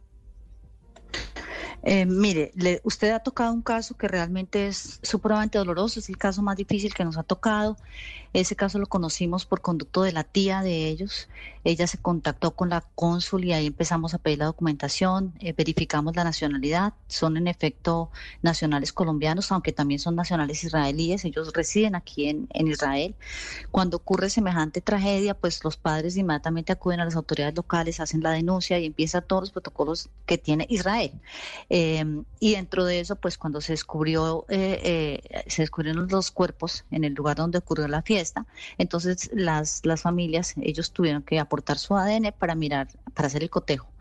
Eso, digamos que esa es la etapa. Y después descartan también con, con la información oficial si se encuentran en, dentro de los rehenes que están en Gaza. Eh, nosotros como autoridad local recibimos información oficial y yo tengo información oficial. Es una situación en la que yo no me quiero pronunciar en este momento por respeto a la familia, al dolor del padre, yo también soy madre, eh, no quiero ser yo quien, quien esté dando el parte de avance, cómo fue la investigación, si encontraron, qué pasó con el ADN qué pasó con el, lo otro. Creo que es una situación delicada que requiere toda nuestra prudencia y prefiero dejarlo usted con este, con este, con este punto. Han avanzado las investigaciones, hay, hay novedades seguramente. Eh, y en el momento que corresponda y respetando eh, ese sentimiento que le digo y sobre todo a su familia, a sus padres, eh, se, se sabrá. No, lo entiendo perfectamente. Lo que usted nos quiere decir, respetando el dolor de la familia, es que efectivamente no son buenas las noticias para, para quienes estaban buscando a Ivonne Rubio. Mire, yo le puedo decir que yo ya tengo la información oficial. En este momento yo tengo que decir que están desaparecidos, ¿ok? Están desaparecidos, esto es lo que yo le digo ahora. Desde el primer momento que se supo semejante tragedia, eh, yo como madre en esa situación tengo que guardar la esperanza hasta el final y los padres tienen que guardar la esperanza hasta el final. Uno nunca la pierde, eh, en cualquier eventualidad siempre tiene esa esperanza y eso hay que respetarlo. Ellos también eh, reciben las noticias de primera mano de las autoridades y, y, como avance esa investigación lo van a saber o lo saben ya o lo sabrán. Entonces, dejémoslo eh, bajo esa perspectiva. No, entiendo perfectamente. Embajadora, ¿hay información de algún otro colombiano que esté desaparecido? Afortunadamente no. Afortunadamente no, no tenemos ninguna información de un colombiano desaparecido. Yo creo que esa es una gran suerte para nosotros y, la verdad es una de las pocas alegrías que tenemos en esta situación tan estresante. Sí. ¿Cómo sería el proceso, embajadora, en caso de que la situación escale y estemos ante la posibilidad de que haya colombianos residentes hoy en Israel que decidan regresar a Colombia. ¿Se aplicaría el mismo esquema de suerte de puente aéreo en, Lisboa y, llevar y traer desde, desde Tel Aviv?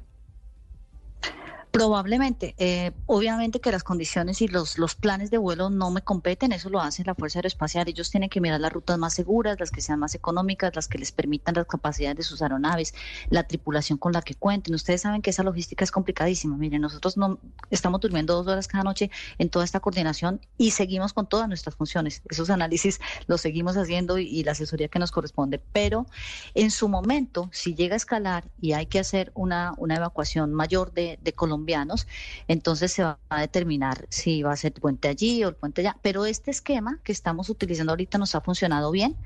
Eh, o bueno, puedo decir que nos ha funcionado bien porque ya casi va a aterrizar el primer vuelo y, vamos a tener muchas mejores noticias mañana y pasado mañana. Entonces, lo que funciona bien, pues hay que repetirlo. Y, y si las circunstancias lo permiten, pues ese será más o menos el modus operandi asumo, sin ser la técnica ni la experta. Claro, embajadora, ese avión de la FAC, ¿durante cuánto tiempo estará disponible? ¿Qué le han dicho aquí desde la presidencia para, para los colombianos que quisieran salir de Israel? Claro, no, la orden de presidencia y la disposición del ministro de Defensa y de la Fuerza Aeroespacial es que estamos disponibles. En este momento están disponibles para nosotros y si la emergencia se alarga y si la emergencia se recrudece, esa es, eh, vamos a decir igual, esa es la instrucción pues esperemos que se confirmen las noticias. Ojalá no sea la mala noticia que usted está anticipando sobre, sobre Ivonne. Eh, de Antonio, de Antonio, ¿usted cree que pudo correr una suerte diferente, embajadora?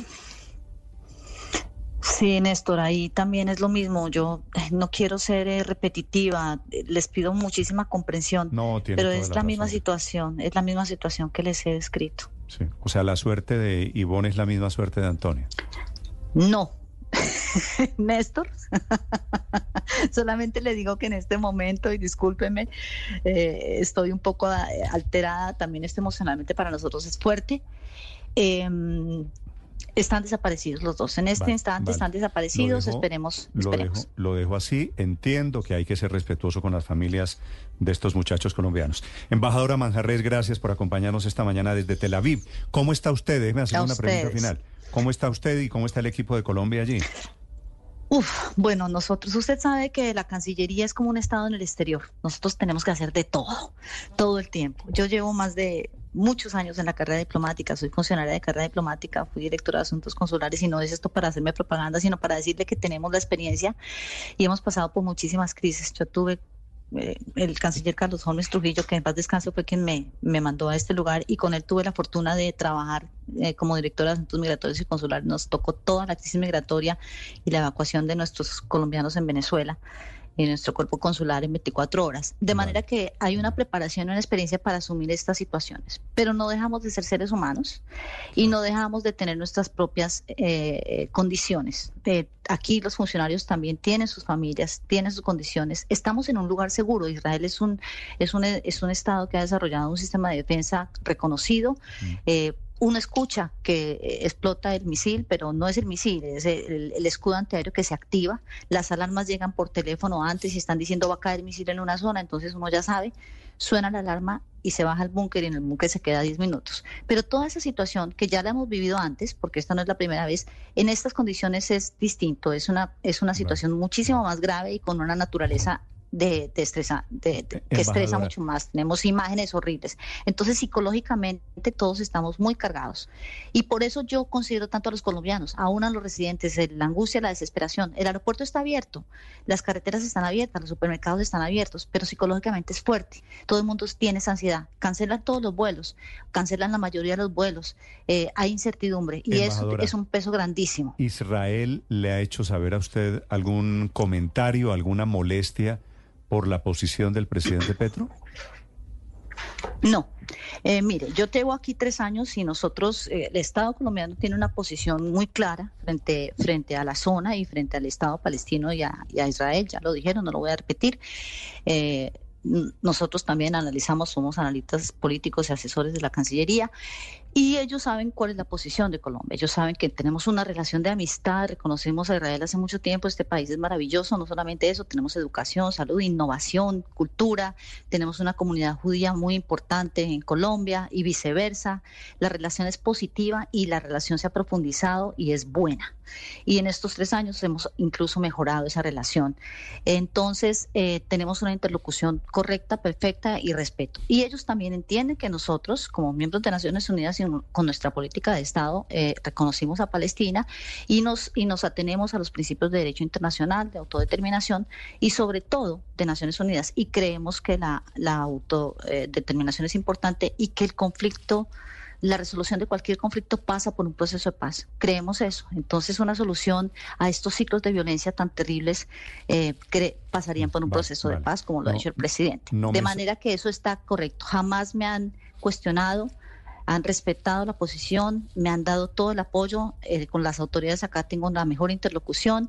Estamos trabajando de la mano. Puedo decirle incluso que en, el vuelo que viene de Bogotá viene una ciudadana israelí, porque nosotros hemos, eh, nos hemos estado dispuestos, sabemos que hay ciudadanos israelíes que están queriendo regresar porque quieren estar aquí con sus familias, con sus seres queridos, tienen víctimas o tienen personas en los hospitales y hemos dado nuestra disposición para que utilizaran ese vuelo es la embajadora colombiana Margarita Manjarres. Sabía que la respuesta que le correspondía a usted es una respuesta diplomática. Embajadora, muchas gracias y mucha suerte en la... Muy amable, pero es real, es real. Un saludo a todos ustedes. No, todos los diplomáticos yo sé que hablan con la realidad. Gracias, embajadora 741 en Mañanas Blue. Esta es Blue Radio, la alternativa. 7 de la mañana, 43 minutos, Camila. Esta es la primera vez que se presenta una tutela reclamando equidad de género en favor de los hombres. Mm. Todo es atípico con esta terna del presidente Petro. Es la primera vez que se presenta esta tutela de un magistrado en ejercicio de la Corte Suprema de Justicia y por una terna, Néstor, como no la habíamos tenido antes, una terna mm. solo de mujeres. Tres mujeres que son las que, quiere el presidente. Lo que dice la, lo inédito de esta tutela es que la presenta un magistrado de la Corte Suprema de Justicia, que es el organismo encargado de elegir de la terna enviada por el presidente. Y el argumento, Héctor, usted que sabe, que entiende bien del tema constitucional, es equidad de género, porque la ley dice que debe estar, deben estar representados hombres y mujeres, ¿no? No, eso no dice la ley, eh, Néstor. lo que dice el magistrado, según entiendo, es que eh, está pidiendo el amparo a su derecho al, voto libre y él dice que se le constriñe su capacidad de voto cuando en la terna no hay hombres y mujeres. por eso, pero la ley, pero la ley no exige. Lo que dice textualmente es lo siguiente. A ver, Ricardo. Sí, dice exactamente el magistrado Gerardo Botero en un documento de ocho páginas que radicó en las últimas horas ante el Consejo de Estado que se estaría violando justamente como derecho fundamental su derecho a, elegir. Él como magistrado de la Corte Suprema tiene el voto definido o, tiene la, autorización para votar en el caso de la elección para fiscal general. Él hace el, recuento de lo que pasó en la sala plena en la que se negó esa posibilidad y aquí lo que dice el doctor Botero es lo siguiente.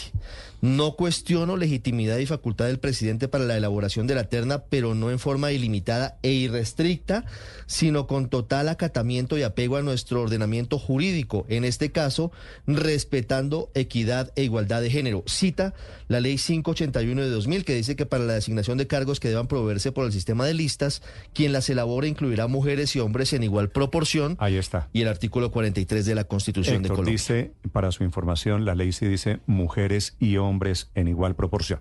Doctor Botero, magistrado de la Corte Suprema de Justicia de la Sala Laboral. Doctor Botero, buenos días. Muy buenos días, Néstor. Eh, un, poquito rara la, la figura de todo lo que estamos hablando, doctor Botero. En su voz, con sus argumentos, quisiera preguntarle qué es lo que usted encuentra que no funciona aquí con la terna del presidente Petro. A ver, Ernesto, primero que todo mm, quería manifestar de que no tenía ninguna ningún interés en salir a los medios a, debatir este tema, pero eh, la verdad que mm, pensándolo bien y, viendo que me están satanizando, básicamente me están haciendo ver como antifeminista, eh, leyendo un Twitter de, del señor presidente de la República, donde casi que llama a, las mujeres a que se movilicen alrededor de este tema, eh, fue que me, me, incliné por efectivamente dar estas declaraciones a los medios.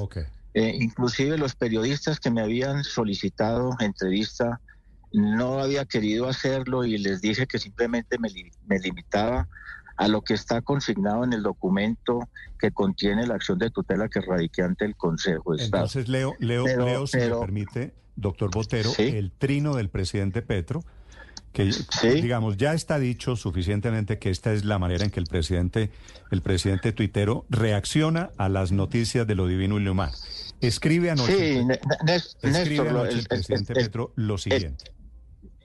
El, el, tema es que los contradictores se pretenden acallar a través de, de, convocatorias a movilizaciones. A mí me preocupa mucho eso porque inclusive estoy hasta temiendo por mi seguridad en la medida en que un presidente de la República, básicamente convocando a, los, a las feministas alrededor de este tema, casi que me pone a mí en, la palestra pública y me tira la hoguera. Eso me tiene muy preocupado y por eso por esta entrevista. Entonces, gracias, eh, doctor Botero, por aceptar esta entrevista, cualquiera que sea la razón. Dijo anoche el presidente Petro, comentando la noticia de esta tutela suya, comillas, me gustaría oír las voces feministas alrededor de este tema.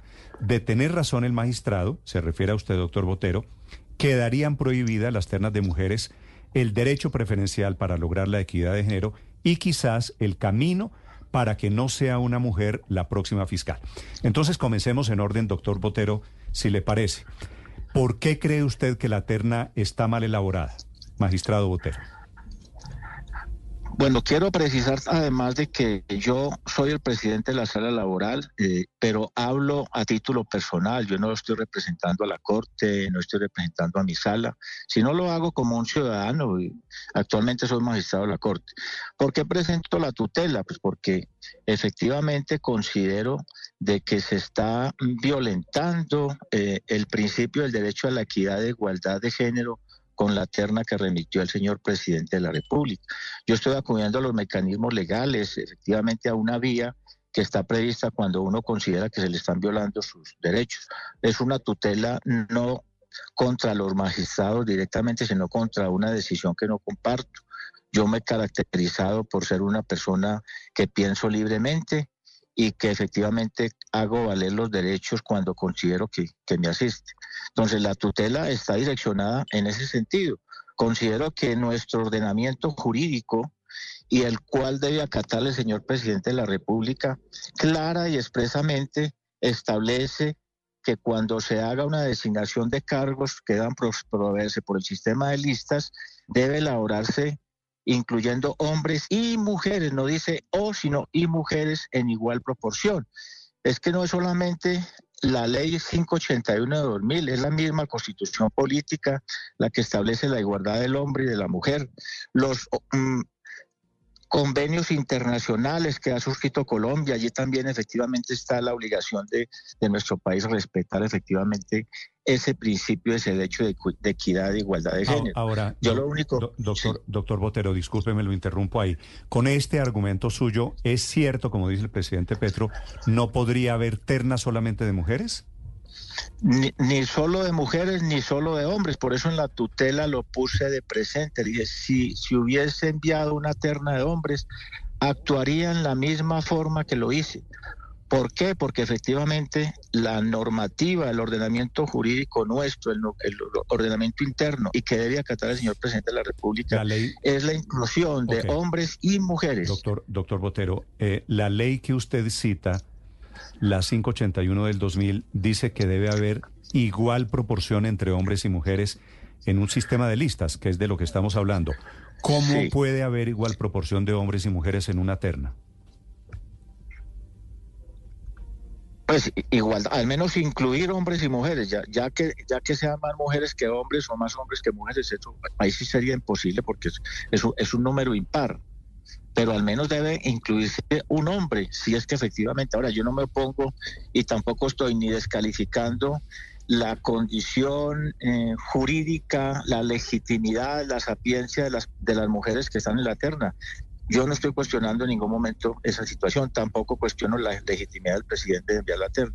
Lo único que cuestiono yo es que se haga a la luz del ordenamiento jurídico interno y las normas internacionales, que se incluyan hombres y mujeres. Magistrado, esto, este es un tema de gran controversia, como usted bien lo sabe. De hecho, miren lo que vamos, por todo lo que ha significado históricamente la discriminación contra las mujeres. Y quiero que usted nos, nos amplíe una idea que escribe en el documento, en la tutela que usted entabló en las últimas horas en el Consejo de Estado, y la leo textualmente.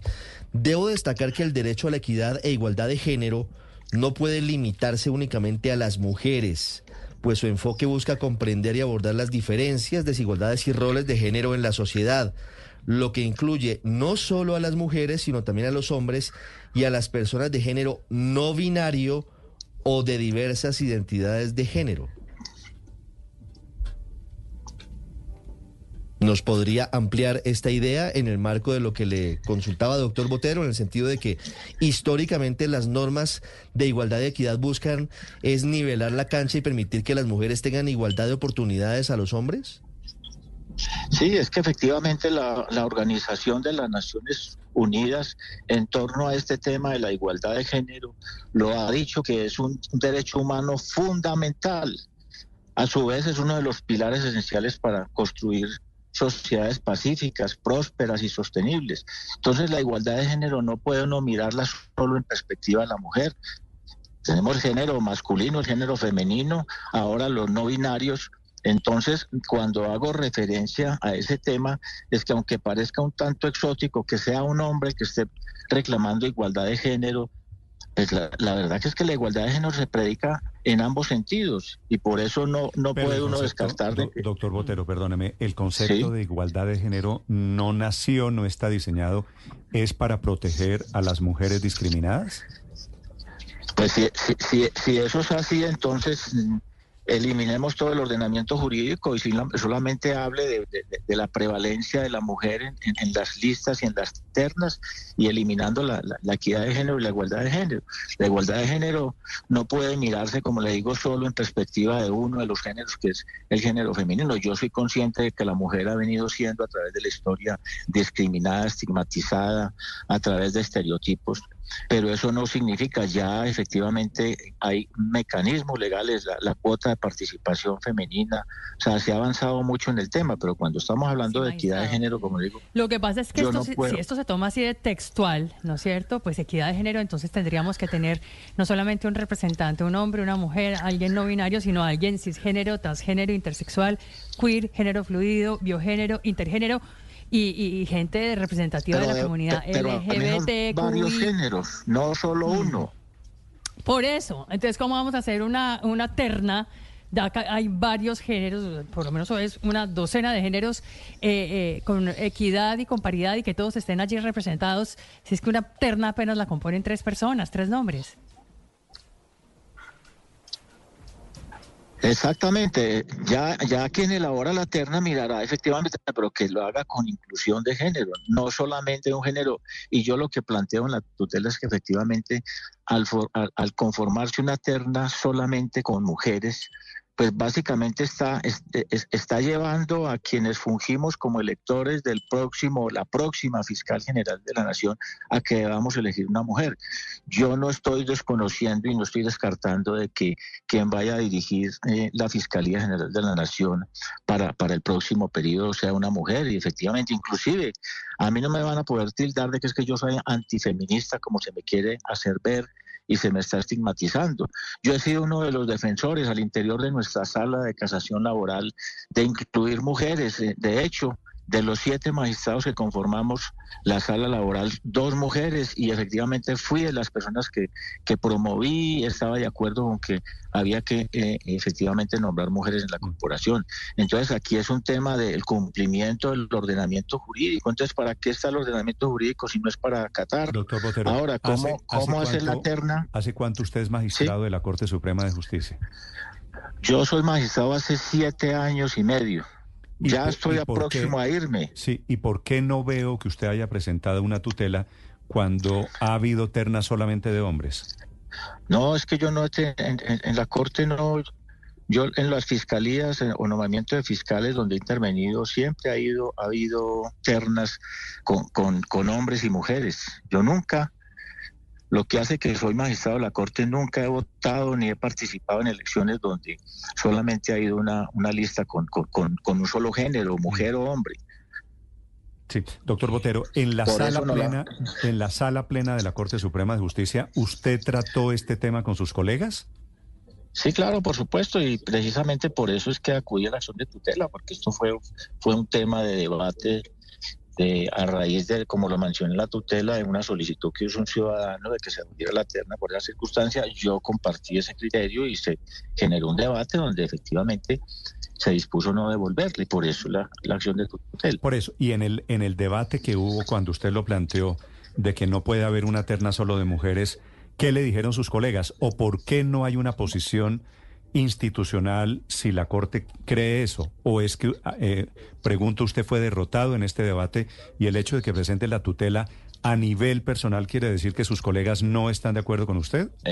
exactamente, es exactamente. Yo no voy a revelar intimidades de las deliberaciones de la sala plena de la Corte, pero efectivamente opté por esa decisión de instaurar la tutela porque fui derrotado y, estoy esperando que, el juez constitucional, en este caso el Consejo de Estado, sea el que defina y acataré la decisión que, que bien tenga el Consejo de Estado. Si el Consejo de Estado dice que efectivamente la terna está bien concebida con solo mujeres y que no se está violando la equidad de género, cuando me corresponda votaré por una de las mujeres que allí están eh, incluidas en la terna y cambió el señor presidente de la República. Sí, magistrado Otero, pero esta derrota fue en sala plena y, y ya usted ha presentado una tutela ante el Consejo de Estado. ¿Cuál es el ambiente con sus compañeros, con los otros magistrados después de presentar esta tutela por su derrota? No, la mejor armonía. Este es un tema netamente jurídico. Esto no es, esto no es personal contra ninguno de los compañeros de la, de la corporación. Esto es un debate jurídico que me parece a mí que es bastante importante definirlo de una vez, porque entonces el día de mañana, cuando se vayan a elegir los mismos magistrados de la Corte, del Consejo de Estado, si al, si al Consejo Superior de la Judicatura le diera por enviar una terna solo de hombres, perdón, una terna no, una lista para proveer los magistrados de las corporaciones solo de hombres mm. o solo de mujeres, entonces eso va a generar un precedente que me parece muy importante. Sí, mire, doctor Botero, usted acaba de, de decir listas o ternas. ¿Es lo mismo una lista que una terna? Pues no es lo mismo porque cuando hablamos de ternas son ternas, son tres personas y la lista, pues en el caso de, para proveer cargos de magistrados son listas de diez. Mm. Entonces, así como se puede enviar una lista de, de solo hombres de 10 o una terna de solo hombres de 3 o de mujeres, pues a mi modo de ver, en ambos casos se está violando el, derecho del principio de equidad e igualdad de género. Eso es lo que yo pienso ahora. Si, si el juez constitucional dice que estoy equivocado, acepto, acato efectivamente lo que, lo que se me pida. Ok, doctor Botero, le hago una pregunta final. Como el presidente Petro efectivamente está invocando a las feministas para que se pronuncien sobre este tema. Le hago la pregunta pues obligatoria muy respetuosamente. ¿Usted es machista? No, para nada. Miren, eh, Néstor, yo en mi despacho, mis colaboradoras hay un 90% de mujeres. Yo tengo eh, el, mejor de los conceptos de la mujer eh, trabajadora, es una mujer más responsable, más entregada, más, con más vocación de servicios. Entonces, eh, eso es lo que me preocupa, por eso, como le dije al inicio, eso fue lo que me motivó a, salir a esta entrevista, porque no quería hacerlo, pero con las voces del señor presidente de la República que me preocupan, con, con mensajes que me han llegado de, todo, de todos los ámbitos pidiéndome hasta que renuncie a mi cargo, que porque era indigno. Hombre, yo digo, voy a ir a hacer esa claridad de que este es un debate netamente jurídico. Aquí no me pueden a mí tildar de antifeminista. Ya estoy celoso porque con este tipo de, mensajes, la verdad que, que, que cree uno que van a tomar retaliaciones o represalias contra, contra mi persona y, y, yo creo que ese no es el hecho. O sea, yo estoy planteando un debate, un tema netamente jurídico. Vale.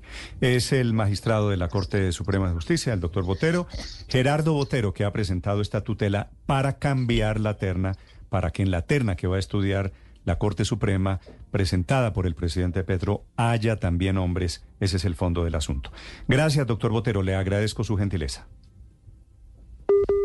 Sí, se, me, se me estaba cortando. 8 de la mañana, un minuto en Mañanas Blue. Esta es Blue Radio, la alternativa. 8 de la mañana, tres minutos. ¿Se puede caer en consecuencia la terna de tres mujeres, Héctor? Eh, no, yo creo que la terna de tres mujeres está bien conformada, está de acuerdo con lo que dice la ley, porque el eh, magistrado eh, menciona una parte de lo que dice la ley, una parte que no es pertinente en este caso porque la designación de este cargo no se hace mediante el sistema de listas, sino mediante el sistema de ternas. Y en el sistema de ternas, la primera parte del artículo que el magistrado cita y, ah, que la ley, omite, lo que dice es que en el caso del sistema de ternas se deberá incluir en su integración por lo menos el nombre de una mujer, eh, con lo que no se excluye la posibilidad de que todas sean mujeres. Esta es una discusión que ya se ha dado en las Cortes, se dio al interior de la Corte Suprema de Justicia, en este caso en particular, como lo reconoce el magistrado Botero. Pero en sí la dice Corte, que en un pues, sistema, la- que en un sistema de Y elección. fue derrotado el doctor Botero en la Corte. No, no, no, Claro, yo- fue yo- inmensamente derrotado presenta- el doctor Botero, quedó que- solo. Sí, yo sé que se Eh, presenta esta tutela derrotado, pero tiene razón Botero en que, Héctor, eh, las listas deben incluir hombres y mujeres. Ne- no sé si Ne- igual Néstor, vuelvo, ¿no? vuelvo y le es explico que se trata, es que que se trata de una dos sistemas de, distintos. cosa son ternas. La- una cosa es lista y otra No, cosa eh, son ternas, Héctor, efectivamente. le- Héctor, tan le- es, le tan cuento una cosa es una cosa y, otra cuento- cosa es y otra. Le cuento que sí hay una ley diferente a su argumento inicial, una ley que crea las condiciones para la elección. Pero por lo menos me parece que vale la pena, me parece interesante Pues, el debate claro. del magistrado Botero alrededor de- Entre de, otras de cosas, si la porque equidad de es- gen- mejor dicho, el tema, Paola, es si la equidad de género debe incluir a los hombres o el concepto de equidad de género es solo para mujeres. Sí, es lo que yo me pregunto, de hecho, es si durante estos 30 años de la Fiscalía General de la Nación, ¿cuántas mujeres han sido fiscales? Pues si mal no recuerdo, Vivian Morales, creo que va una, serio va una, ¿cuántas más? Como No, para lo de la equidad. Marta Lucía. Zamora. Marta Lucía Zamora encargada. Encargada. de terna únicamente Vivian Morales. Ah, bueno. Entonces ahí estamos con la paridad, perfecto, ¿y eso- ¿no? O sea, eso, eso se qué- cumple eso qué- qué quiere exactamente. decir, Pues que usted, porque tiene que salir entonces a defender que esta terna es de tres ah, mujeres, ¿no? Y que no hay ningún hombre.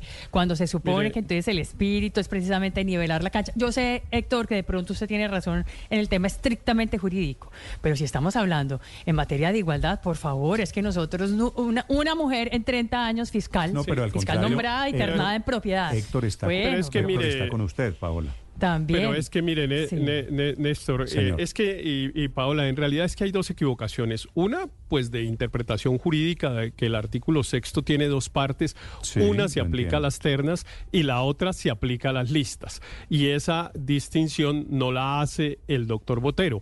Y no sigamos insistiendo en que las listas dice que se hacen en paridad porque es que no estamos hablando de listas, sino de ternas.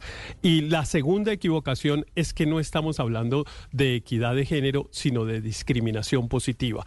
Eh, y esa es la otra enorme equivocación que incurre, en la que incurre el magistrado eh, Botero, porque la discriminación positiva quiere decir justamente que le da una ventaja a uno de los géneros, no que los trata de manera eh, igual o equitativa, sino que le da a unos una ventaja, en este caso a la mujer. ¿Para qué? Para poder tratar de reducir la brecha que históricamente se ha generado por cuenta del rol que la sociedad patriarcal le otorgó a las mujeres. Entonces, el, el- el magistrado Botero insistió todo el tiempo en el tema de la equidad de género. De eso no estamos hablando, magistrado Botero. Estamos hablando de la discriminación positiva, de las medidas que la sociedad lo- contemporánea estoy- tomó en razón a eh, la brecha generacional que hemos generado con los roles que la sociedad adoptó y le dio a las mujeres y que él las mantenía Ahora. teniendo una, una posición en la estoy- sociedad que es la que tenemos que tratar de corregir y se corrige con medidas de discriminación positiva, no con medidas de equidad de género. Ahí hay un enorme error Mm, se lo- conceptual. Héctor, se lo pregunté al magistrado Botero y yo estoy de acuerdo con usted. A mí me parece que bienvenidas las mujeres, las ternas solamente de mujeres. A mí particularmente me gustan, que no quiere decir que no haya que pararle bolas a los argumentos del doctor Botero, que seguramente piensa diferente, y cita unos artículos y cita unos incisos para defender su posición. Lo de la equidad de género claramente es para defender, para reivindicar un derecho vulnerado durante tantas listas de hombres que se han presentado en la historia. Claro, pero además es de listas, no de ternas. Y ahí estoy completamente de acuerdo con Héctor. Y creo que el tema aquí de fondo es el enfoque de género, la perspectiva que le da a uno el enfoque de género para tomar decisiones. Y la razón para tomar este tipo de decisiones, como incluir tres mujeres en una terna, es romper con un desequilibrio histórico, un desequilibrio que además está documentado, porque en la última encuesta que hizo el DANE sobre brechas de género, específicamente eh, los resultados salieron el año pasado, dice que el 46% de los cargos directivos en Colombia están ocupados por mujeres. O sea, todavía tenemos mm. mucho que avanzar en materia de no solamente de empleo. Ese es, ese, es el concepto exactamente de discriminación positiva. De, no solamente en materia de empleo, sino de cargos directivos. Nivelar que las que Se trata 8 de la mañana, 9 minutos. Hago la pregunta, Héctor, para los oyentes. ¿Usted cree que el presidente Petro debe o debería incluir a un hombre en la terna para fiscal? ¿Está bien? Sí. Eh, sí, está bien porque uno puede tener cualquier opinión, pero la ley dice que no es obligatorio. En eso dejemos claro para que los oyentes tengan la información correcta. Eh, no se trata de una discusión de interpretación jurídica.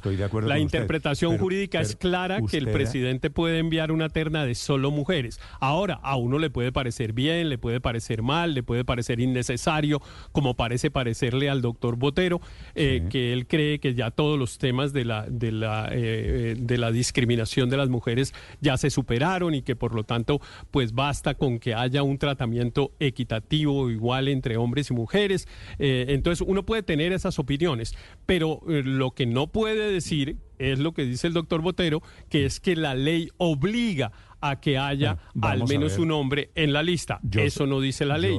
Ya lo sometió él a la Corte Suprema, lo sometió al Consejo de Estado, lo está sometiendo al Consejo de Estado y seguramente el resultado será el que le estoy diciendo, pero lo sometió a, la Corte Suprema, a sus colegas, Néstor. Hay, una cosa que no hemos dicho, la tutela va dirigida contra la Corte Suprema. El, el tutelado no es solo el presidente de la República, sino la Corte Suprema que le negó los argumentos eh, o las peticiones al eh, doctor Botero. 8 de la mañana, 10 minutos. Néstor, increíble que, que las emisoras tengan que explicarle a los magistrados de la Corte eh, Suprema criterios tan elementales como el de la discriminación positiva. El magistrado Botero debe ser de los que cree que la democracia es de las mayorías, y punto. Y es muy exégeta en la interpretación de, la, de las normas. Obviamente, aquí lo que se busca es restituir el, el equilibrio que no existe en la realidad. Eh, la discriminación que hay contra las mujeres. ampararse en un supuesto criterio de igualdad es eh, favorecer la desigualdad, porque es la que hay en la realidad. Y es difícil no creer que, detrás de esto hay un interés político o una, o una ideología antiderechos de, de sectores que vulnerables. Hay que averiguar si sus sentencias del magistrado también tienen un sesgo tan conservador. Álvaro, como estamos en Colombia, me preguntan a mí muchas personas a quién le está haciendo el mandado el, doctor Botero. Si hay algo la, más, la verdad, no sé, no me parece que aquí haya ni mandado ni vuelta. Me parece que él tiene una opinión con la que yo estoy en desacuerdo, pero me parece que es perfectamente respetable. Y eso lo veremos, Luis Ernesto, cuando falle el Consejo de Estado, que será Néstor, pronto, ¿no? Pues porque esta decisión además hay que, deben tomarla a mí me parece, a mí me parece que es reprochable que utilice la tutela como el mecanismo para esgrimir sus argumentos jurídicos. Aquí hemos dejado claro que el señor no tiene la razón cuando se trata de utilizar el concepto de equidad de género, cuando se trata de una lista donde puede estar conformado por tres mujeres siempre y cuando cumpla el requisito, como lo ha dicho Héctor, de que hay al menos una sola mujer. Pero la pregunta que uno se hace es aquí, ¿qué derecho se le está vulnerando al señor? Porque él está argumentando y está utilizando la tutela, que es un recurso valioso eh, para proteger y amparar derechos. ¿Qué derecho se le, se le vulnera? Supuestamente se le vulnera el derecho, el derecho a elegir. El derecho, sí, a y porque Pero me parece que es muy cuestionable. la Corte Suprema, que fue discutida en sala plena. Y me parece que es muy cuestionable, me parece que es muy cuestionable eh, utilizar la tutela que busca justamente amparar derechos fundamentales, justamente para él sacar adelante su argumento jurídico. Pero déjeme volver al concepto de, de digamos, de, de acciones afirmativas en donde puede gustarle a uno o no, pero el presidente Petro ha sido muy consistente y coherente. Mire cómo conformó la lista al Senado del Pacto Histórico. No lo hizo ningún otro partido. Conformar una lista del Senado eh, un hombre, una mujer, un hombre, una mujer, y eso llevó a que no se tratara de que las mujeres compitieran por un voto, sino que tenían asegurada una curul en la medida en que eh, los primeros renglones de la lista entraban, y eso ha cambiado también la conformación eh, de género del Congreso de la República. Entonces, pues yo sí creo que en eso el presidente ha sido consistente, yo creo que es lo correcto. además, las tres mujeres que están conformando la terna, son grandes juristas. En desacuerdo, por todas aptas para ser desacuerdo porque, entre otras cosas, mire lo que acaba de pasar, por ejemplo, con la elección de Ovidio Claros en la Cámara de Comercio de Bogotá. Eran nueve mujeres candidatas a la presidencia y un hombre, y quedó el hombre, uno de nueve, uno de diez, hagan el favor, o sea, las probabilidades supuestamente indicaba que tenía un 10% de chances de quedarse, y se quedó, ¿por qué? Porque era el candidato del presidente Gustavo Petro, que era un hombre y no, era una mujer. Pero, pero, Paola, pero Paola, justamente para que no fuera un tema de azar. Paola, es que no tiene nada que ver una cosa con la otra. No tiene que ver, porque entonces el presidente critica esto, que cómo, que dónde están las feministas, que a ver, que se paren. tiene que ver, tiene que ver, claro. En la Cámara de Comercio no hay terna, Paola en la Cámara de Comercio el gobierno presentó un único candidato que fue un único candidato, de acuerdo. claro. Y además, quienes elegían, pero, pero, siguiendo con, con la pregunta de Paola y el argumento es ¿por qué el presidente Gustavo Petro no presentó una terna de mujeres para reemplazar al magistrado Alejandro Linares en la Corte Constitucional? Ah, también, de acuerdo. Aplíquelo, exacto. Extiéndalo. Yo sí no estoy de acuerdo con eso que ha sido consistente y coherente. No, no, no, está obligado y cumple con la norma porque hay una mujer que es Cielo Rusinque. Bueno, por eso. Ahí está. Pero, externa o lista? no, por eso, pero. Claro, claro, pero, pero, hay que decir, perdón, hay que, decir que por lo menos. Perdón que le iba a decir a Ricardo, eh, el hecho de que el presidente haya formado una terna solamente integrada por mujeres no quiere decir que. que siempre tiene que ser así. Dice, no, hace un gesto y me parece que está bien reconocérselo al presidente. Pero, hace un gesto, lo hizo en la lista del Senado, lo hizo en las, en las listas de cámaras y, y yo creo que pues está siendo consistente con, con su visión política y con lo que promulgó en la campaña y es que haya más espacios de poder para las mujeres. Creo que ese es un avance importante para nuestra sociedad y hay que aplaudirlo. Muy bien, son las 8 no, pero entonces si el presidente invita a las feministas a salir y que se pronuncien, pues entonces claro que sí, también aplica, aplica por otras, para otras ternas, para la terna en la Corte Constitucional, por supuesto, aplica también para la Cámara de Comercio de Bogotá, aplica para todo lo demás. Es que no puede el presidente suscribir esta crítica única y exclusivamente para cuando le tumban la terna fiscal, que no va a ser ni la primera terna ni la segunda terna, sino que será entonces supuestamente, y además según el presidente de la sala laboral explíqueme, explíqueme de la Corte usted, Suprema. Usted tan feminista, Paola, ¿cuál es la molestia con el presidente Petro? No, eh, eh, esto, que no haga lo que dice esta mañana, debería haberlo eh, dicho exactamente igual para la Cámara de Comercio de Bogotá, cuando puso un candidato que era el único hombre, uno entre diez y las otras nueve no. bueno, la terna, el listado, la lista, la lista, cuando hay, ¿por qué? Pero ¿por qué no se metió el presidente a insistir, dejar una mujer? ¿Por qué el presidente tampoco dijo lo mismo y ha salido a alzar la bandera cuando únicamente, precisamente, ternó a la señora Cielo que para llenar un puesto en la Corte Constitucional? Me a explicarle, por favor, a Paola Ochoa. Paola, usted conoce mejor que nadie temas económicos. Para la Cámara de Comercio no hubo lista de candidatos, no hubo terna no hubo lista para la Cámara de sí, Néstor, no hubo, no hubo la tal lista, ese es un mito. Ah, eh, eh, de esas cosas que se repiten y se repiten, que había nueve candidatas que eran mujeres. No, ninguna fue candidata. Eso fue un una solo lista candidato.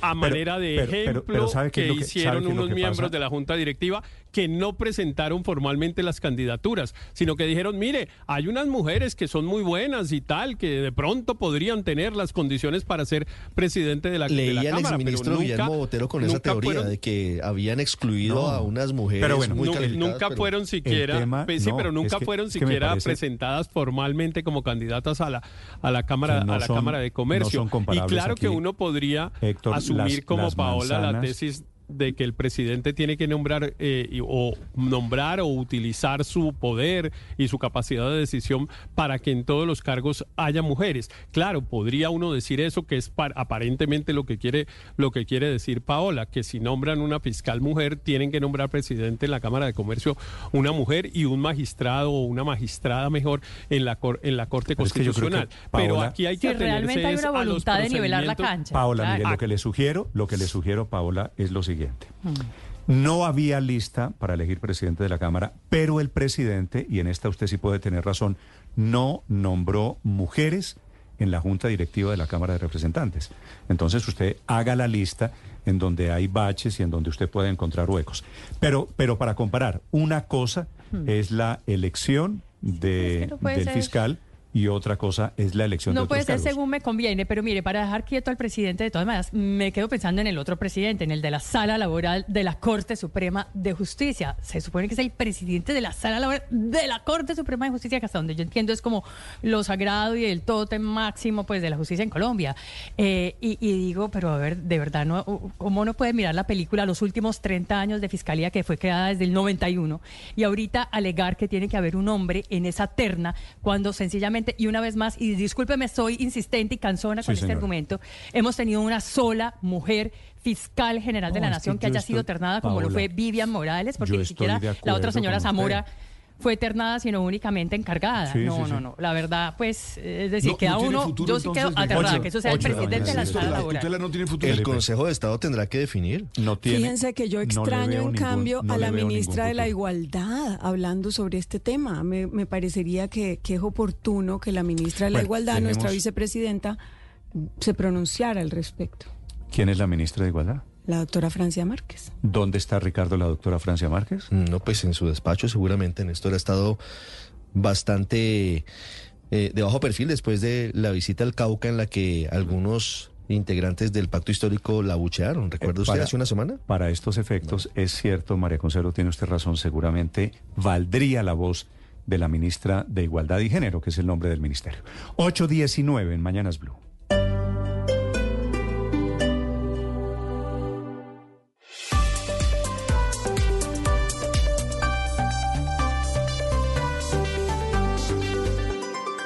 Estás escuchando Blue Radio y bluradio.com. Abrieron los mercados en Colombia y está sigue cayendo la cotización del dólar en Colombia, Víctor. Recuerde usted, Néstor, que ayer se descolgó el dólar 150 pesos, hoy está cayendo 50 pesos adicionales, es decir, está bajando cerca de 200 pesos en tan solo dos jornadas. Así como subió, se trepó muy rápidamente, con esa misma velocidad está bajando ahora el dólar. Prácticamente por esas mismas escaleras por las que subió hasta superar los 4.400 pesos la semana pasada, por esas mismas escaleras está bajando el dólar, pegando brincos ahora grandes hacia abajo. Se ubica inclusive por debajo de la barrera de los 4.200 pesos, cotización promedio 4 4.181 pesos, mínimo de la jornada 4.160 pesos para el dólar en el mundo. Frente a las principales monedas, el dólar está retrocediendo 0,12%. El petróleo de referencia Brent también más calmado frente al arranque de esta semana, bajando 1%, se ubica en 86 dólares con 80 centavos por barril, más tranquilos en la jornada de hoy los mercados mundiales. La doctora Marta Alfonso es representante a la Cámara y ponente de la reforma a la salud que está siendo aprobada en la Cámara de Representantes, ya va casi la mitad de todo el texto aprobado. Doctor Alfonso, buenos días. Muy buenos días, Néstor, para ti, para toda la audiencia de Blue Radio. Y, y usted es la creadora de esta teoría sobre la cual le pediría que nos aclarara de que esta reforma a la salud que cambia, que mueve, que modifica todo el sistema de salud en Colombia, no tiene respaldo financiero, cálculo financiero del Ministerio de Hacienda porque no se necesita. ¿Cómo es su teoría, doctor Alfonso? No, es absolutamente falsa. Se tergiversa una palabra, una frase que hago en, un contexto en el que estaba respondiendo. permíteme la, cito si quiere entre comillas para que no me diga respondiendo, estoy diciendo algo falso pero escucha, escucha la, la, eh, el contexto en el que se dio. Yo estaba contestándole a un representante a la Cámara que decía que el debate no podía continuar porque no había concepto de viabilidad financiera. Y yo le dije, no lo consideramos necesario. Mi error fue no decir en este momento para que se entendiera el contexto en el que estaba hablando, porque obviamente todo proyecto de ley del gobierno, del Estado colombiano, debe tener un concepto por obligación de viabilidad financiera. Lo que no es cierto es que sea obligatorio para este momento del debate y que no pudiéramos avanzar. Pero el, el, lo segundo es que yo nunca dije que la reforma no tenía financiación. La reforma tiene financiación y está absolutamente calculada. está calculada desde el 13 de febrero está radicado junto al proyecto de ley el, estudio de costos. Le propongo una cosa para que usted me haga las precisiones que me parecen importantes. Escuchamos lo que usted dijo en la plenaria de la Cámara de Representantes y usted me dice qué de eso es y qué no es. ¿Vale? Listo, gracias. Esta, esto es lo que dijo la doctora Marta Alfonso en el trámite de la reforma a la salud. El la, la reforma no tiene hoy un concepto de viabilidad eh, financiera el Ministerio de Hacienda porque no creemos que lo requiera. Lo que está haciendo la reforma es una redistribución, un cambio de uso en y ahora ahora doctor Alfonso usted dice hoy y es cierto no hay un cálculo hoy. no por eso no lo requiere hoy ni ustedes ni el Ministerio de Hacienda ni los colombianos sabemos ¿Cuánto vale la reforma a la no, salud? Yo sí sé, yo sí sé cuánto cuesta y todos los congresistas deberían saberlo porque el anexo número 3, el anexo número 3 costea la reforma hasta el 2033.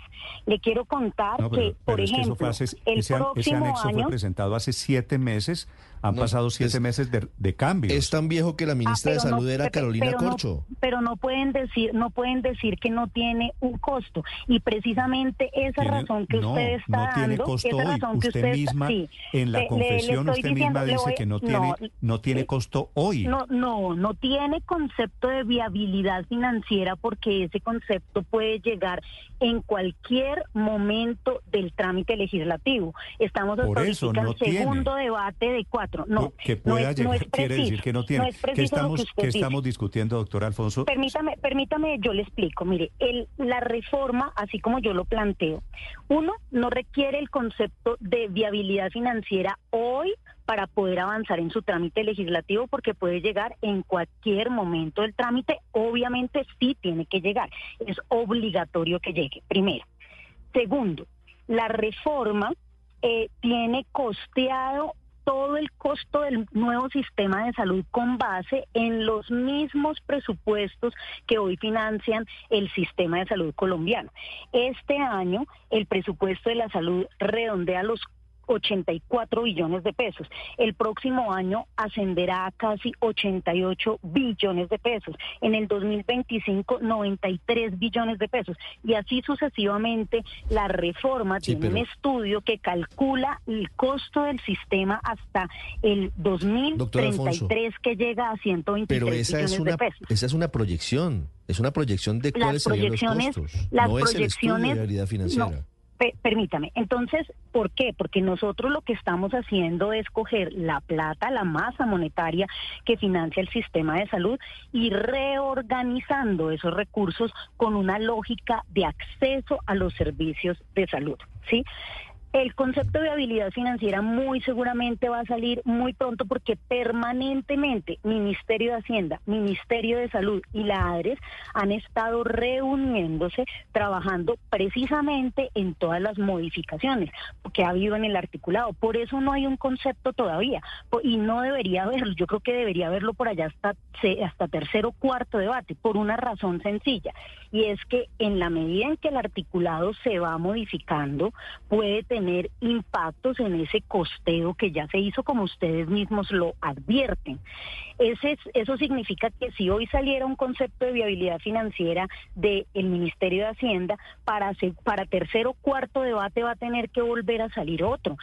Sin embargo, quiero decirles que las cifras que se plantean en este estudio que entrega junto a la reforma desde el 13 de febrero, que entrega el Ministerio de Salud, son cifras que parten además de cálculos hechos con el mismo Ministerio de Hacienda. Que hubiese o no hubiese reforma, tiene que costear el sistema de salud, el sistema educativo, el funcionamiento del Estado permanentemente y a 10 años, a 20 años, a ver cuánto le cuesta para poder hacer planeación del desarrollo. Lo que pasa es que la plata, la plata es finita, eh, el presupuesto se acaba y no todo lo que se plantee puede hacerse realidad. Eh, doctor Alfonso, ¿qué, garantiza, y aquí viene la pregunta, que haya sostenibilidad fiscal? del proyecto que al final salga del Congreso, porque están planteando ese concepto de viabilidad fiscal como si fuera simplemente un trámite notarial del Ministerio de Hacienda y resulta que es tal vez de los pasos más importantes, porque al final el Ministerio de Hacienda va a tener que hacer los estudios correspondientes para decir si hay o no hay plata para sacar adelante lo que en las palabras puede ser muy bonito, pero aterrizándolo a, lo pobres que somos, porque no tenemos mucha plata, se puede o no se puede hacer. No, no, le está, no están subestimando la importancia del concepto de viabilidad fiscal en el Congreso. No, de ninguna manera. Estoy completamente de acuerdo con usted. Es fundamental. Es tan fundamental que lo que hace el Ministerio de Salud es sentarse con el Ministerio de Hacienda, decirle usted actualmente, cómo está el sistema, cuánta plata tiene para financiar el sistema, cómo son las proyecciones del sistema de salud a 10 años en Colombia. Y el Ministerio de Hacienda entrega, el Ministerio de Hacienda de Ocampo, ni siquiera el de Bonilla entrega las cifras que proyecta la financiación desde el Ministerio de Hacienda colombiano para el sistema de salud en Colombia. Y el, y el Ministerio de Salud agarra esas cifras y sobre esas cifras calculadas por el Ministerio de Hacienda proyecta la reforma.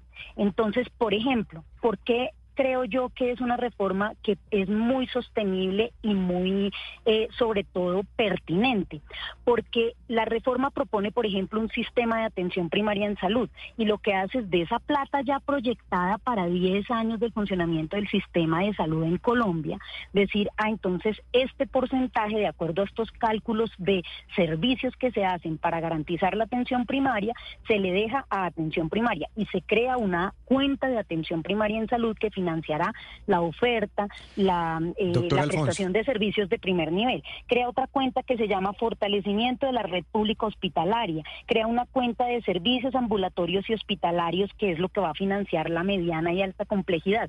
Y así sucesivamente. Es decir, los cálculos de costeo de la reforma se hacen sobre la base del presupuesto que ya tenía proyectado el Ministerio de Hacienda para el funcionamiento del sistema de salud en Colombia a 10 años. Lo que se hace es reorganizar toda esa plata y esos rubros en función de que a la gente más humilde de este país, a las regiones, a los pueblos que no tienen sino un hospitalito de primer nivel para poder garantizar el derecho a la salud, funcionen y que la gente pueda acceder al, al servicio y al derecho. Pues, pues, el Comité de la Regla Fiscal ha dicho que esta reforma podría tener costos adicionales, es decir, no contemplados entre 5 y 7 billones de pesos. Pero yo le quiero preguntar sobre un mensaje que pone en sus redes sociales el exministro de Hacienda, José Manuel Restrepo, que tuvo que darle avales fiscales a muchos proyectos, tramitar muchos proyectos y sabe la importancia de lo que significa el aval fiscal. Dice, no contar con este concepto, no hacerlo, aparte de no ser prudente fiscalmente, pone en riesgo el proyecto desde el punto de vista jurídico en su trámite y seguramente no pasaría el análisis que realice la Corte Constitucional. No teme usted, ahí termina el mensaje del exministro, no teme, no teme usted que por seguir avanzando, aprobando la reforma a la salud, sin ese concepto después se caiga en la Corte? No, yo estoy totalmente de acuerdo con el mensaje del exministro. Es que el concepto es obligatorio. No puede tramitar, terminar este proyecto sin un concepto de viabilidad financiera. Pero la misma Corte Constitucional ha dicho a través de varias sentencias que el concepto de viabilidad fiscal no se convierte en un veto para el trámite, que puede llegar en cualquier momento del trámite. Primera parte. Segunda cosa que quiero responderles es que efectivamente puede tener un impacto fiscal la reforma por la cantidad de modificaciones que ha hecho el Congreso no el gobierno. El gobierno entrega su reforma, la radica con un estudio de costeo eh, financiero, presupuestal, la radica desde el 13 de febrero y somos los congresistas los que hemos venido haciendo una serie de modificaciones. Por eso el eh, Ministerio de Hacienda también nos ha dicho, nosotros estamos reservándonos el concepto para cuando haya un texto mucho más maduro, porque ustedes le cambian, le cambian, le meten, le quitan, Ah, y eso a nosotros nos cambia el, concepto de habilidad. Espérate, dame un segundito, Néstor, te planteo una cosa para terminar este argumento. centros de atención primaria se crean en la reforma a la salud?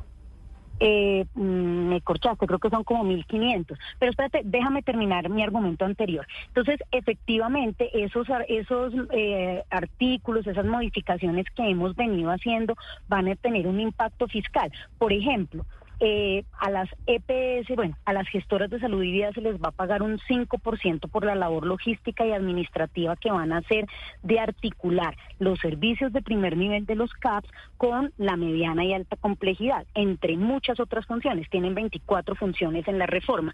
Esa plata no estaba calculada inicialmente, pues seguramente el ministerio ya está, y sé que lo están haciendo junto con el Ministerio de Salud y con la ADRES, eh, ya están haciendo esos cálculos. Pero por eso le pongo, pero, que, pero, pero sacan un concepto hoy y mañana Sí, pero, resulta que pues, ya no es eso le 5, pongo- sino es 6. Es que le estoy poniendo el ejemplo de los CAP. Ustedes pueden querer crear, fundar el paraíso en Colombia y poner 100 mil o 3 mil o 2 mil centros de atención primaria. Pero el Ministerio de Hacienda les va a decir mañana, no tenemos plata para eso.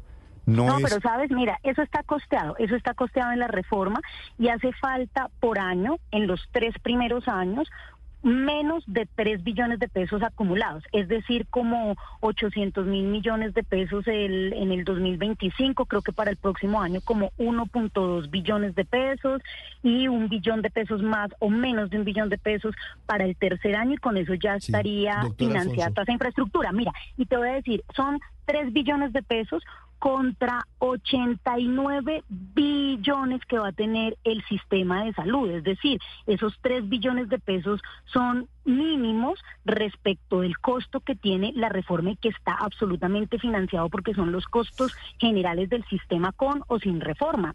Lo uno. Y lo segundo es que hoy, por ejemplo, la reforma tributaria que se ha hecho, el buen manejo de recaudo por impuestos que está haciendo la DIAN, creo que nos van a dar posibilidades, oxígeno, precisamente para invertir en política social, que es una de las Alfonso. prioridades del gobierno. Así que esos tres billones de pesos son mínimos con relación a lo que a lo que significa y, y tiene financiación yo- yo el ahí- sistema de salud. Yo ahí me pierdo porque lo que he escuchado de la CPS, del régimen subsidiado y del régimen contributivo es que el sistema está al borde de la quiebra hoy, con la plata que existe hoy. Y en la reforma se están aprobando una cantidad de cosas nuevas, de infraestructura, de contrataciones, que ya le voy a, a preguntar por eso, pero no se está incluyendo ninguna fuente nueva de financiación. En el artículo 64, por ejemplo, ayer ustedes aprobaron fortalecer infraestructura, que es plata. Fortalecer talento humano, es decir, contratar eh, profesionales, que es plata. Un fondo para epidemias, que obviamente cuesta dinero. La operación de los famosos CAP, que cuesta plata. Subsidio para la oferta de hospitales públicos, que vale plata. Funcionamiento de nuevas entidades, vale dinero. Saneamiento de hospitales, que por supuesto cuesta mucha plata. Equipos extramurales y fortalecimiento de atención primaria. Todo eso es maravilloso, doctor Alfonso. Pero si el sistema hoy está quebrado, si la OPC es insuficiente y no están buscando ustedes o no están proponiendo nuevas fuentes de financiación, ¿cómo garantizan ustedes que todo esto que en palabras es muy bonito va a tener plata para financiarse? Colombia es un país pobre y no hay plata para esto. No, pero es que es que tú estás planteando como si fueran cosas cosas eh, nuevas. Mucho y te de eso es cuento nuevo, que- doctor no, Alfonso. No, no, mira, todo eso está financiado en la reforma. Como les estaba contando hace un rato, eso Pero ya está proyectado desde que se radicó. otra vez- Ay, la- la- con la plata, usted por dice, ejemplo, mira, doctora te voy Marta a decir, les, voy a poner un ejemplo. Y no es cierto, usted misma reconoce en la No, confesión ante la señor, ya plenaria de la Cámara expliqué, que no ya hay les concepto. expliqué. No, Néstor. No, señor, ya le expliqué que se sacó de contexto mi expresión y ya le expliqué en qué contexto fue que lo dije. Mire, le, esto- le voy a decir, le voy a poner un ejemplo. La reforma a la salud con los 89 billones de pesos que el Ministerio de Hacienda, en cabeza en ese momento de José Antonio Campo, le dijo a el Ministerio de Salud que tenía para financiar el sistema de salud en 2024. Es decir, con las mismas cuentas del ministro Campo, con esos 89 billones de pesos, lo que hace el Ministerio de Salud es proponer lo siguiente en la reforma. En 2024 habrá 18 mil millones de pesos para atención primaria. Em, un billón de pesos para fortalecimiento, 18 mil millones de millones, perdón, 18 mil millones de pesos, sí, fortalecimiento de la red pública hospitalaria, un billón de pesos. Servicios ambulatorios y hospitalarios, en 2024, 65 billones de pesos. Otras, eh, otros rubros que ahí está, por ejemplo, financiación de becas, toda la política de talento humano, el fondo para eventos catastróficos que mencionaban ustedes ahorita, eh, entre otros que están costeados, que es todo el Plan Nacional de Salud Rural, todo eso que está en la reforma, eh, tendría dos billones de pesos. Entonces hay un costeo y está lo de infraestructura de los CAPS, que es un 1.2 billones de pesos. Lo que haría falta para completarlos es como 1. perdón, 1.5 en 2024 financiados con la plata que ya estaba presupuestada. Y lo que haría falta para construir más es 1.2 el próximo año y en tres años tendríamos ya eh, superado ese déficit de centros de atención primaria. Entonces, les estoy poniendo un ejemplo de cómo la reforma sí tiene costeados todas esas líneas eh, de acción que propone en el articulado. Es que es una reforma sistémica. Propone que haya atención primaria y deja costeada la atención primaria. Propone pago directo y fortalecimiento de la red pública hospitalaria y pone efectivamente un rubro para eso de la plata que ya estaba mm. costeada por el Ministerio de Hacienda. Ahora, el saneamiento de hospitales es una cosa que va vía Plan Nacional de Desarrollo. Eso fue un artículo que logramos incluir en el Plan Nacional de Desarrollo para saneamiento del sector salud. Es decir, esa no se le carga la reforma, esa se tiene que hacer con o sin reforma se tienen que sanear los hospitales para que se pueda ponente, pero, pero y lo tercero que quisiera decirles es que las cifras de la que de que la plata no alcanza, de que eh, la UPC es insuficiente y eso lo hacemos con cifras de las EPS. Vamos a ver si ahora que, deben de tener el control del sistema, eh, las cifras cambian. Simplemente dejo constancia que usted ha, ha intentado responder, es cierto, muchas preguntas ninguna sobre el tema verdaderamente de fondo. Es que no se sabe si hay plata o no porque no hay concepto de viabilidad fiscal del Ministerio de Hacienda, que es clave inclusive desde el punto de vista constitucional. Paola, la última pregunta para la doctora. Una última pregunta, ponente. Es que esa tesis suya de ir aprobando que al final Dios proveerá y que solo hasta cuarto debate, que es lo que nos acaba de decir Hacienda, deberá presentar ese concepto fiscal, no es caldo de cultivo para micos, porque finalmente pues no hay contabilidad, no hay registro de cómo va cambiando y cómo se va modificando la reforma de un debate a otro y se le meten cosas y micos de última hora.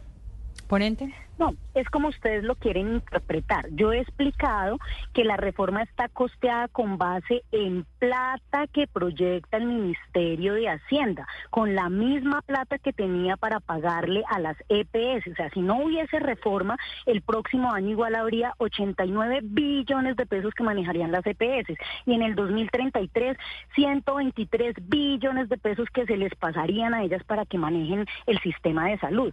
Entonces, esa plata sí está proyectada, sí está funcionando, ha venido funcionando así hace 30 años, se le ha venido pagando a las EPS con proyecciones financieras del Ministerio de Hacienda en esos términos. Entonces, ustedes interpretan que, no hay plata, no, no es cierto, no es cierto, la plata está, la plata está, está proyectada y sobre la base de eso es que la, el Ministerio de Salud proyecta la reforma.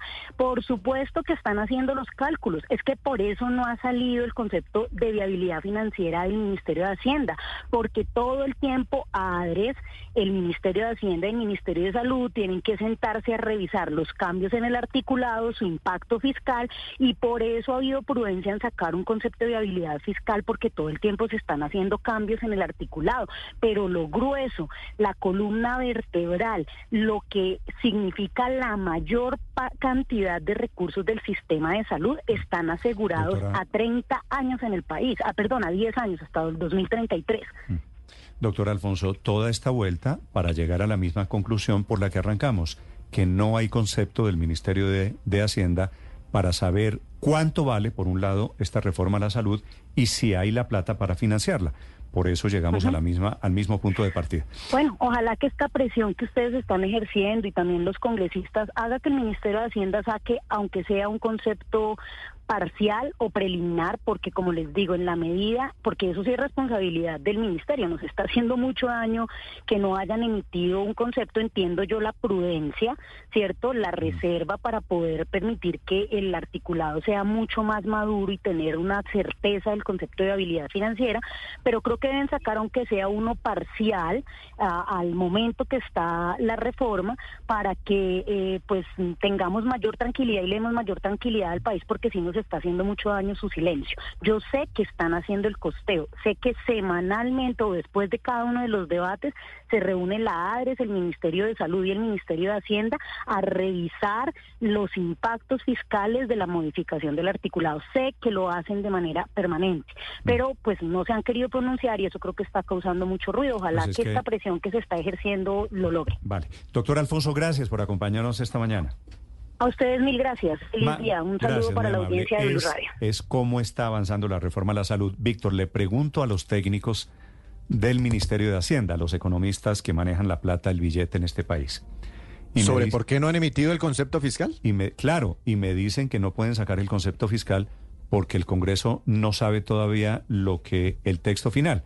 Entonces, ¿para qué sacan un, un, concepto? Si, está cambiando constantemente. exactamente, exactamente. No, pero es muy rara esa respuesta, Néstor, porque ayer emitieron un concepto fiscal y un aval fiscal sobre otro proyecto que está en las mismas. Se está modificando permanentemente en el Congreso de la República, que es la, la reforma pensional. Pero ahí está, ahí está la discusión, Néstor. Y, bueno, la doctora Alfonso hablaba mucho del exministro Campo, que él ya había emitido un estudio, que yo no sé qué. Pero Néstor, recuerde, Ocampo salió del gabinete precisamente por tensiones internas con la exministra Corcho, porque él le estaba manifestando al presidente Petro que esta reforma eh, a la salud sí era muy costosa y tenía costos adicionales para, para el fisco de la nación. Eh, Conclusión, Víctor, si el concepto del Ministerio de Hacienda no se acerca a lo que quiere el gobierno, pues obviamente esto significa tendrá repercusiones de carácter pero, pero además, Néstor, la jurisprudencia de la Corte Constitucional dice que el concepto de impacto fiscal que hace el Ministerio de Hacienda tiene que ser en la exposición de motivos o en los primeros debates. Eso quedó claro cuando se cayó el pago que se quería hacer a las madres comunitarias y se cayó precisamente por, por, este tipo de objeciones, porque no había un aval fiscal que dijera qué impacto iba a tener en las finanzas del país eh, que se le pagara a las madres comunitarias de manera fija. Y tocó devolverlo Néstor, y la respuesta o sea se va a caer. es que es, que es más o menos Daniel más o menos lo que dice el exministro Restrepo es eso. Eh, después se puede caer la reforma por esto, en la Corte Constitucional, por no tener a tiempo el aval fiscal. Eso es como, y esa respuesta, Néstor, que le dan... el baño de su apartamento, ¿cierto? Exacto. Y entonces comienza a decir, metámosle el inodoro de oro cambiemos de lugar tiene un costo. el lavamanos, hagamos la ducha aquí y, después, se da cuenta que no Pongamos agua caliente. Pero fíjese, fíjese Néstor, que eso tiene un costeo, pero uno puede costear las cosas y luego habla con la esposa y la esposa le dice que es la que maneja el Excel, uno maneja el Word y ella maneja el Excel y le dicen, no, es que para eso no hay plata. Uno puede tener el costo, pero si no hay la plata para pagar ese costo, eso es lo que no, no es cierto. Y la respuesta que a usted le dan del Ministerio de Hacienda eh, contradice que casi todos, si no todos los proyectos de ley que, que tienen impacto fiscal, antes de empezar a debatirlos o en, las partes muy iniciales de los debates, tienen que tener el, concepto de viabilidad fiscal. Ya si las cosas cambian sobre la marcha, habrá que volverle a preguntar al Ministerio de Hacienda, mire, esto resultó más barato, resultó más costoso. estamos hablando, estamos hablando del concepto de viabilidad fiscal como si lo emitiera otro gobierno. Es que el ministro de Hacienda es el ministro del mismo gobierno de Petro que presentó la reforma. Obvio que va a salir ese concepto de viabilidad fiscal. Si no sale el concepto, cambian el ministro. Es que eso, eso digamos, aquí rasgándonos las vestiduras por un concepto de salido, pero, pero y la realidad, la realidad es la siguiente, para otros proyectos. Si no sale, si no sale el concepto, la, la representante Alfonso favorable Néstor, a todo lo que quieran meterle los congresistas. Claro, y va a salir favorable va a salir favorable. Y entonces, pero que salga lo que, pasa? Pero la, representante Alfonso. el tema es de plata. ¿Tenemos plata para remodelar el baño? No, y ahí la respuesta es que no tenemos plata. La representante ah, Alfonso platea que con la platica que hay, eh, de la UPC van a financiar todo. Y el mismo ministro de Salud dice que con la plata de la UPC no, alcanza, ni para financiar la atención actual, entonces mucho menos para financiar todo lo que se está proponiendo. Entonces, ¿qué es lo que está pasando? Claramente, claramente, eh, lo que queda en evidencia es que no hay una discusión técnica de qué servicios prestar y cuánto cuesta en el Congreso de la República en estos momentos. Están viendo cómo aprueban la reforma para cumplirle al presidente y no cómo aprueban una reforma para el país. Sí, eso nos lleva, Víctor, al escenario. Han pasado un año y dos meses desde que el gobierno comenzó a anticipar la reforma a la salud. Han pasado nueve meses desde que el gobierno presentó la reforma a la salud. Y a estas alturas no sabemos, no lo sabe el Ministerio de Hacienda, cuánta plata vale la reforma a la salud. 8 de la mañana, 51 minutos. Esta es Blue Radio, la alternativa. En el que sí hay concepto fiscal del Ministerio de Hacienda, Víctor, es en la reforma pensional, en el proyecto de reforma pensional que no nos va a salir barato. Al final, aunque el tema suene técnico, quiere decir que estos proyectos que plantea el gobierno, al margen de que sean buenos o regulares o malos, van a costar mucho dinero. En el tema de la reforma pensional, dice el Ministerio de Hacienda, serían casi 10 puntos del PIB, en plata cerca de 120 billones de pesos creando un hueco fiscal aún más grande del que tenemos el día de hoy, según reconoce el propio Ministerio de Hacienda. Es que, es que son varios números, ¿no? Pero el propio Ministerio de Hacienda calcula que el costo fiscal de esta reforma pensional se treparía desde el 84% hasta el 126% del PIB, es decir, crece casi 50%. Es un hueco enorme que se deja a futuro. Y el mayor déficit para Colpensiones se producirá por allá en el después del año 2070, Néstor, cuando se acaban los ahorros del sistema y toda la plata tiene que salir del presupuesto público. Básicamente yo me puse a mirar, Néstor, y los niños de hoy de 7, 8 años hasta 10 años y de pronto los bebés que están por nacer tendrían que hacer un enorme esfuerzo en ese momento, no sé, tal vez vía mayor impuestos o inclusive sacrificando sus propias pensiones para ayudar a pagar las mesadas de quienes estén jubilados en ese momento, por allá después del 2070. Así que por eso se abre un gran debate, inclusive desde Asofondos, Néstor, están diciendo cómo el ministerio le da un aval fiscal a un proyecto que dentro de sus cálculos está generando un mayor hueco fiscal y una mayor deuda para las generaciones futuras. El doctor Daniel Wills es el vicepresidente del gremio de los fondos privados de pensiones. Doctor Wills, buenos días. Buenos días, Néstor. Siempre un placer estar acá. Gracias, que se ha dedicado a estudiar todo el tema, este no solo del impacto en el cambio del sistema pensional en Colombia, sino ahora en cómo se va a financiar y en quiénes van a pagar esta reforma. Las conclusiones de Asofondo, doctor Wills, ¿cuáles son? Eh, bueno, pues lo que se lee del, del, concepto que emite el ministerio es lo que han venido diciendo muchos, digamos, centros de estudios económicos como FEDesarrollo, como el propio comité asesor de la regla fiscal, y es que eh, esta reforma es una reforma muy costosa. Esta reforma es una reforma que tiene un costo fiscal grande no tanto, digamos que en estos próximos cuatro años o en los próximos años, sino a futuro. Es una, es una deuda. Las cifras eh, que, digamos, de las que hablaba Víctor hace un momento, son el faltante, el hueco que queda, la deuda que queda. Estamos haciendo unas promesas de pensiones, pero queda un hueco por pagar y ese hueco eh, le va a quedar pues principalmente a los jóvenes, a nuestros hijos. Eh, y doctor Wills, ¿qué pasa entonces en el 2070? Porque estamos hablando de los niños de, hoy en día. ¿Qué, ¿Qué, pasa con las pensiones de ellos o con los impuestos de ellos? ¿O de dónde va a salir esa, e, esa plata? ¿Por qué cuando uno ve las gráficas, la verdad es un tema técnico, pero cuando uno ve las gráficas del propio Ministerio de Hacienda, hay unos bajonazos tremendos, unas líneas muy marcadas allá en ese momento, en el 2070? Sí, eh, eh, entonces lo que lo que pasa es que en el 2070 ya está desde hoy pues se prevé que se agotan los ahorros públicos que van esta reforma propone que que Colpensiones empiece a constituir unos ahorros, unas reservas, digamos como como como tenía el Seguro Social, unas reservas que digamos respalden las pensiones, pues las reservas ya sabemos que se van a agotar en 2070, en 2070 se agotan las las reservas y, digamos que aparece el hueco grande y pues diga, no, la respuesta no se la podemos dar porque no se sabe, no, no, no se sabe cómo se van a pagar esas pensiones, no hay recursos previstos para pagar esas pensiones que se están prometiendo.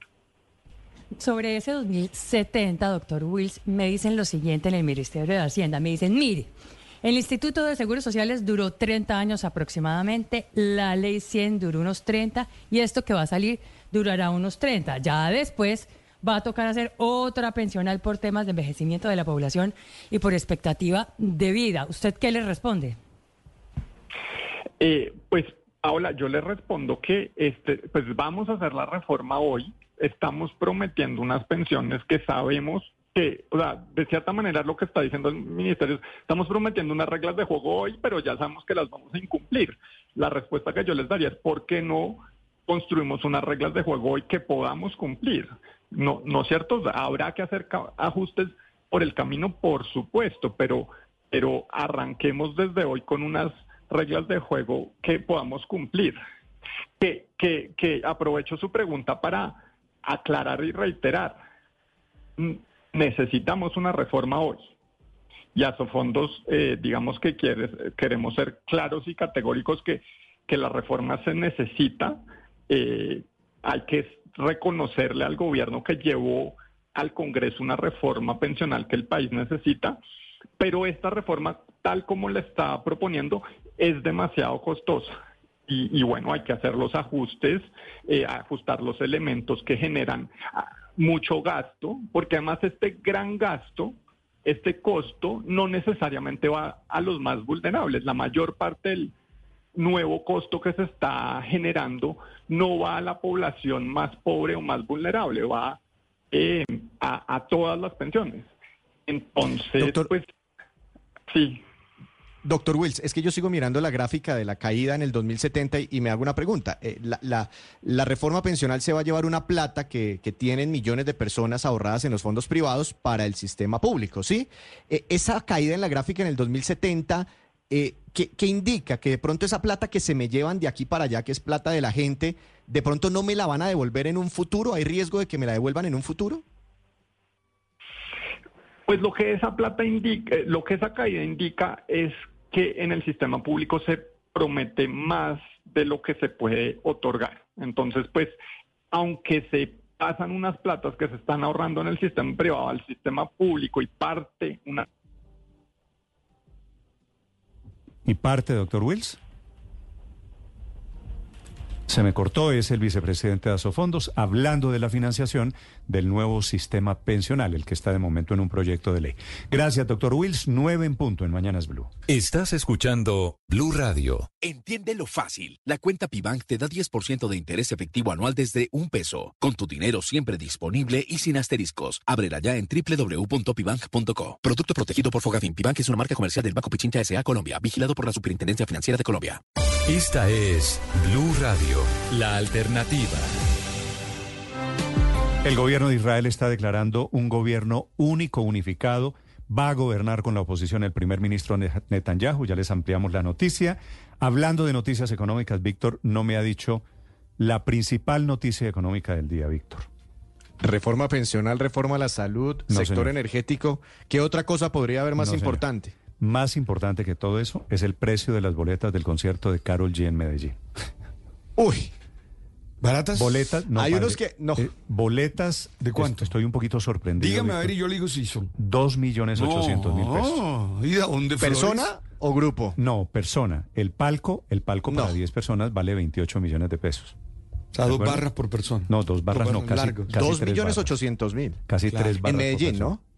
Sí. Es decir, si, si quiero ir desde Bogotá Dos millones ochocientos mil pesos le más, más, un millón de etiquetes, más un millón de palo adicional. más el almuerzo y usted no va solo, ¿no? Tiene que llevar a la dama.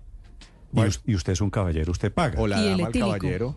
O la dama al caballero. Y el departamento de postparty.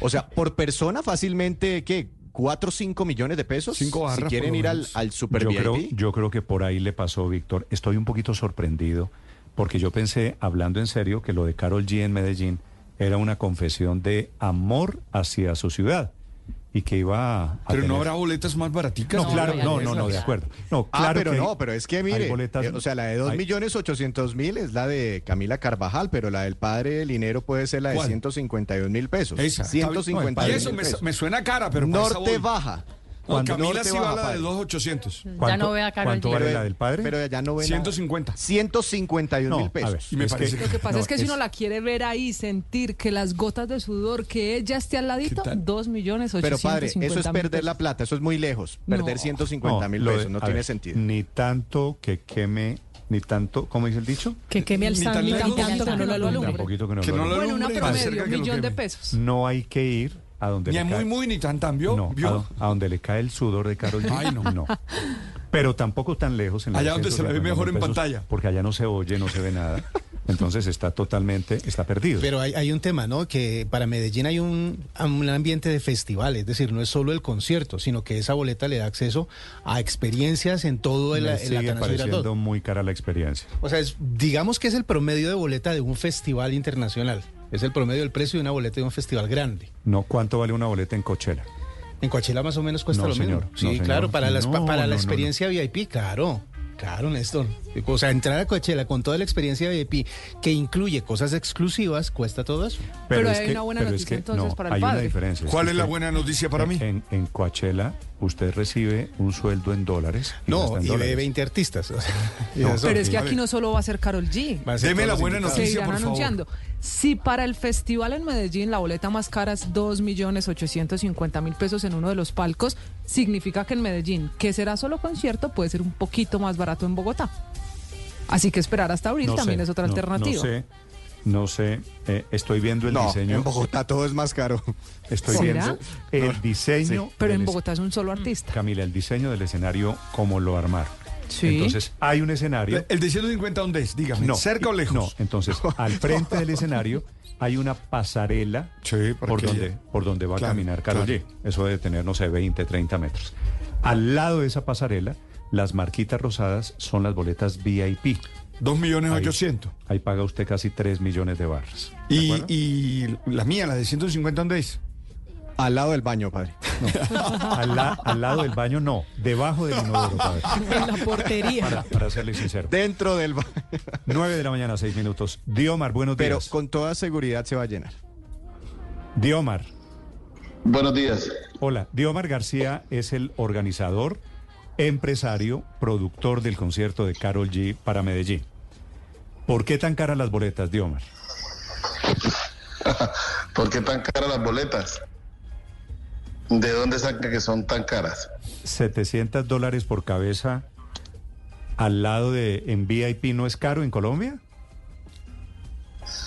VIP, eh, a ver, los precios primero oficiales no han salido todavía al mercado. Ayer, eh, pues rodó por, por las redes sociales unos precios, pero, pero no son los precios eh, con los que vamos a trabajar. Están cercanos, sí, pero no son los precios con los que vamos a trabajar. Ese cercano significa un poquito más arriba, un poquito más abajo. Un poquito más abajo.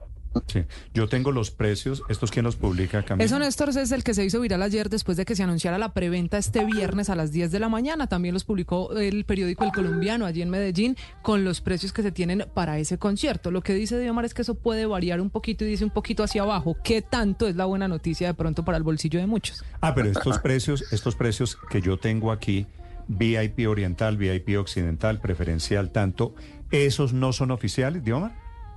No, esos no son los precios oficiales. ¿Cuándo saca usted los precios oficiales? Los precios oficiales los se van a anunciar por las redes del artista. Se deben anunciar el día de hoy o, o mañana más tardar, ya que el viernes a las 10 de la mañana inicia la preventa Bancolombia Mastercard. ¿Y, y la preventa qué tanto más barato va a ser? No, la preventa no es más barata. La preventa es que le da la oportunidad a los clientes de Bancolombia Mastercard de comprar primero que los demás. Ah, pero es el mismo precio. Sí, es el mismo precio, no es que vaya a variar por, por comprar antes. De Omar, ¿cuántas boletas hay disponibles para la preventa? ¿O es hasta que se agote totalmente el aforo? No, no, no. La preventa Mastercard es un convenio que tenemos con Bancolombia. Son 16.300, 16.500 boletas las que se van a vender con ese eh, a, a esos clientes. Luego se habrá se abre la venta general a cualquier medio de pago. 16.000, 16.300 en preventa. ¿De cuántas en total del concierto? De 41 mil boletas que tenemos disponibles para la venta en un principio. ¿Le vamos a meter 41 mil personas al Atanasio? Eh, creo que un poquito más de, personas, sino que nosotros dejamos en hall unas boletas para los patrocinadores, para la para, para los que de una u otra manera participan con el concierto. ¿El, festival es un solo día, Diomar? Pues eh, hasta el momento hemos anunciado un solo día, todo depende de de la acogida que tenga ese. Creo que va a ser muy grande y, tenemos la intención de, hacerlo más días. Ok, pero, pero a ver, yo pongo, digamos, eh, consigo el billete, me doy el lapo y pongo dos millones ochocientos mil pesos, que es lo que vale la boleta VIP, más o menos, ¿cierto? Sí. Eso me da derecho a a ver, VIP... A ver, hay dos localidades, como lo ven en el mapa, eh, hay varias localidades. Hay unas eh, que van al frente del escenario y alrededor de la pasarela que se muestra en la imagen que es VIP y esta boleta está por un menor valor, está entre los 800 o 900 mil pesos. Claro, Diomar, ¿y qué va a cambiar? Esta es la primera vez que se hará festival, que no solo es el concierto de Carol G dentro del estadio. Dependiendo de la boleta que compre la gente, ¿será el acceso a otras cosas del festival o la boleta solo determina la ubicación dentro del Atanasio? Eh, la boleta determina la ubicación dentro del Atanasio, pero le da acceso a unas experiencias que vamos a vivir en toda la unidad deportiva Atanasio Girardot, en, todo, en todos los, los demás escenarios. ¿Y cuántos son los artistas invitados a este festival? Porque Carol G lo anunció, dijo no seré solo yo. Usted que es el organizador de este concierto ya debe tener la lista. ¿Cuántos son? no, no, ojalá que sean muchos para que la gente salga feliz, pero esa es información privilegiada que prácticamente nos la da el artista ya en los últimos en los últimos días. O sea ella invita a sus amigos a los con los que ha tenido colaboraciones pero nosotros exactamente no sabemos ni quiénes ni cuántos van a se van a presentar. Pero debe haber alguna alguna gestión logística para traer de pronto artistas internacionales porque eso requiere tiempo de preparación y ya deben estar andando los planes. Sí, sí, sí, porque solo nos, nos, nos dicen es, ah, debemos realizar eh, la transportación para tantas personas, el hotel para tantas personas, pero no nos dicen mm. quiénes son. Sí. Diomar, como yo le estoy haciendo la publicidad al concierto, usted me parece que dice el sentido común, debe contarme algo del concierto. Que no se lo pueden perder. Ese va a ser el concierto pero más, pero hablando en serio, el concierto más grande, es el concierto que va a tener, señor. ¿Viene gente de afuera? Sí, claro, sí, sí, invitados, tenemos invitados, o Carol G tiene invitados de todos, de todas partes. Me está contando una persona que está al lado suyo que Carol G va a sacar a Fercho en el escenario. ¿Cómo no? no? no? sé, sí lo sé. Francamente no lo sé. ¿Cómo que no? No me eche cuentos. bueno, pero yo, hay una cosa... yo lo voy a contar. Vienen dos artistas de Estados Unidos. Viene Faith, el Fercho. Y vienen, y vienen, ¿quién, quién más de Colombia? Deme un nombre de Colombia eh, de los que le gusta Carol G. Diomar. No, no, no, no, francamente, como te digo, eso es, eh, eso es, eh, ella elige quiénes, que, quiénes la van a acompañar y además que estén disponibles, ¿no? Porque pues, los artistas todos tienen sus agendas bastante copadas y esperamos que sean muchos. Vale. Claro, y que no será fácil, Néstor, imagínese quién le va a decir que no a Carol G, con su festival. Pues. Pero Diomar, lo que sí ya está sobre la mesa, y usted lo sabe mejor que yo, es la posibilidad de que estas boletas el viernes, como va a pasar en la preventa, pues se agoten en cuestión de minutos.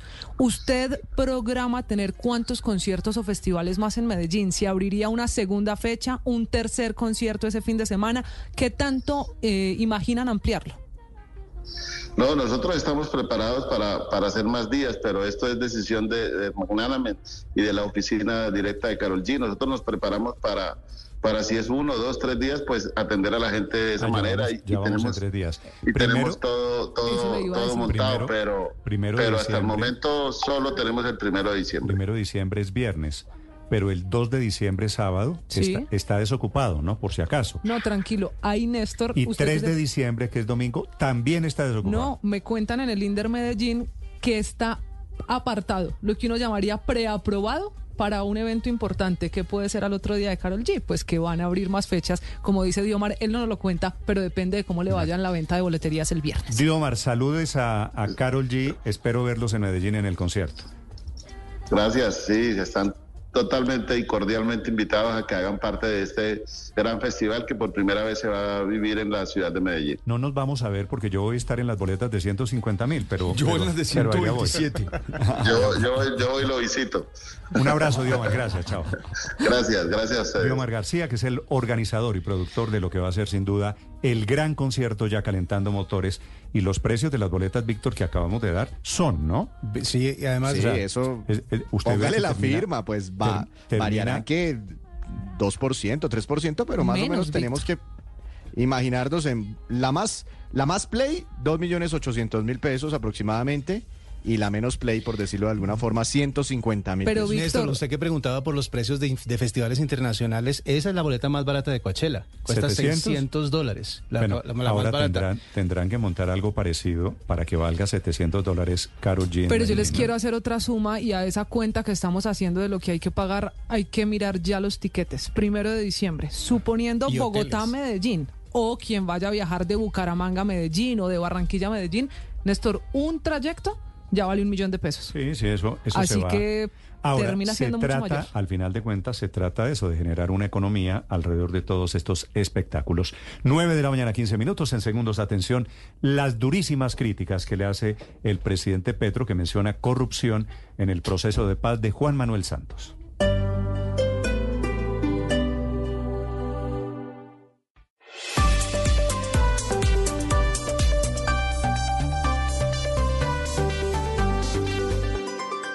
Estás escuchando Blue Radio y bluradio.com. Esta noticia en Israel es histórica. El gobierno de Netanyahu está pactando esta mañana con la oposición un gobierno de unidad nacional para enfrentar la guerra, que allá saben también cómo defenderse por encima de las ideologías. Novedades alrededor del conflicto en Israel y de los frentes de batalla y de las luchas comunes. Silvia Carrasco. Néstor, esto ha sido una negociación tremendamente difícil. Han sido cinco días de guerra y recién se llega a este gabinete de emergencia. ¿Por qué? Porque la oposición se oponía a unirse al gobierno de Benjamín Netanyahu si es que él no marginaba a los radicales ultraortodoxos que tiene incluidos en su gobierno. Benny Gantz se incorpora entonces al gobierno, este gobierno de emergencia, y lo que ha logrado conseguir es que Benjamín Netanyahu nombre un pequeño gabinete que va a estar a cargo de gestionar la guerra. ¿Quiénes pertenecen a ese gabinete? El mismo primer ministro Benjamín Netanyahu, Benny Gantz, que fue jefe de las Fuerzas Armadas, que fue ministro de Defensa, pero que además fue primer ministro y viceprimer ministro en ese tiempo en que Benjamín Netanyahu estuvo destituido, y también es parte de ese nuevo gabinete el actual ministro de Defensa, eh, Joe Galant. Eh, ¿Qué es lo importante de esto, Néstor? Es que el primer ministro que estaba aliado con los radicales ahora se gira mucho más hacia el centro porque está el jefe de la oposición en ese mini gabinete y está el ministro de Defensa que se oponía a la modificación que quiso hacer Benjamín Netanyahu de la, de, la, de, la Corte Suprema y de la, reforma judicial. Por lo tanto, es, es gente que está mucho más lejos de los radicales. Vamos a ver qué va a pasar ahora en adelante porque con esto vamos a ver cuál es la posición de los radicales.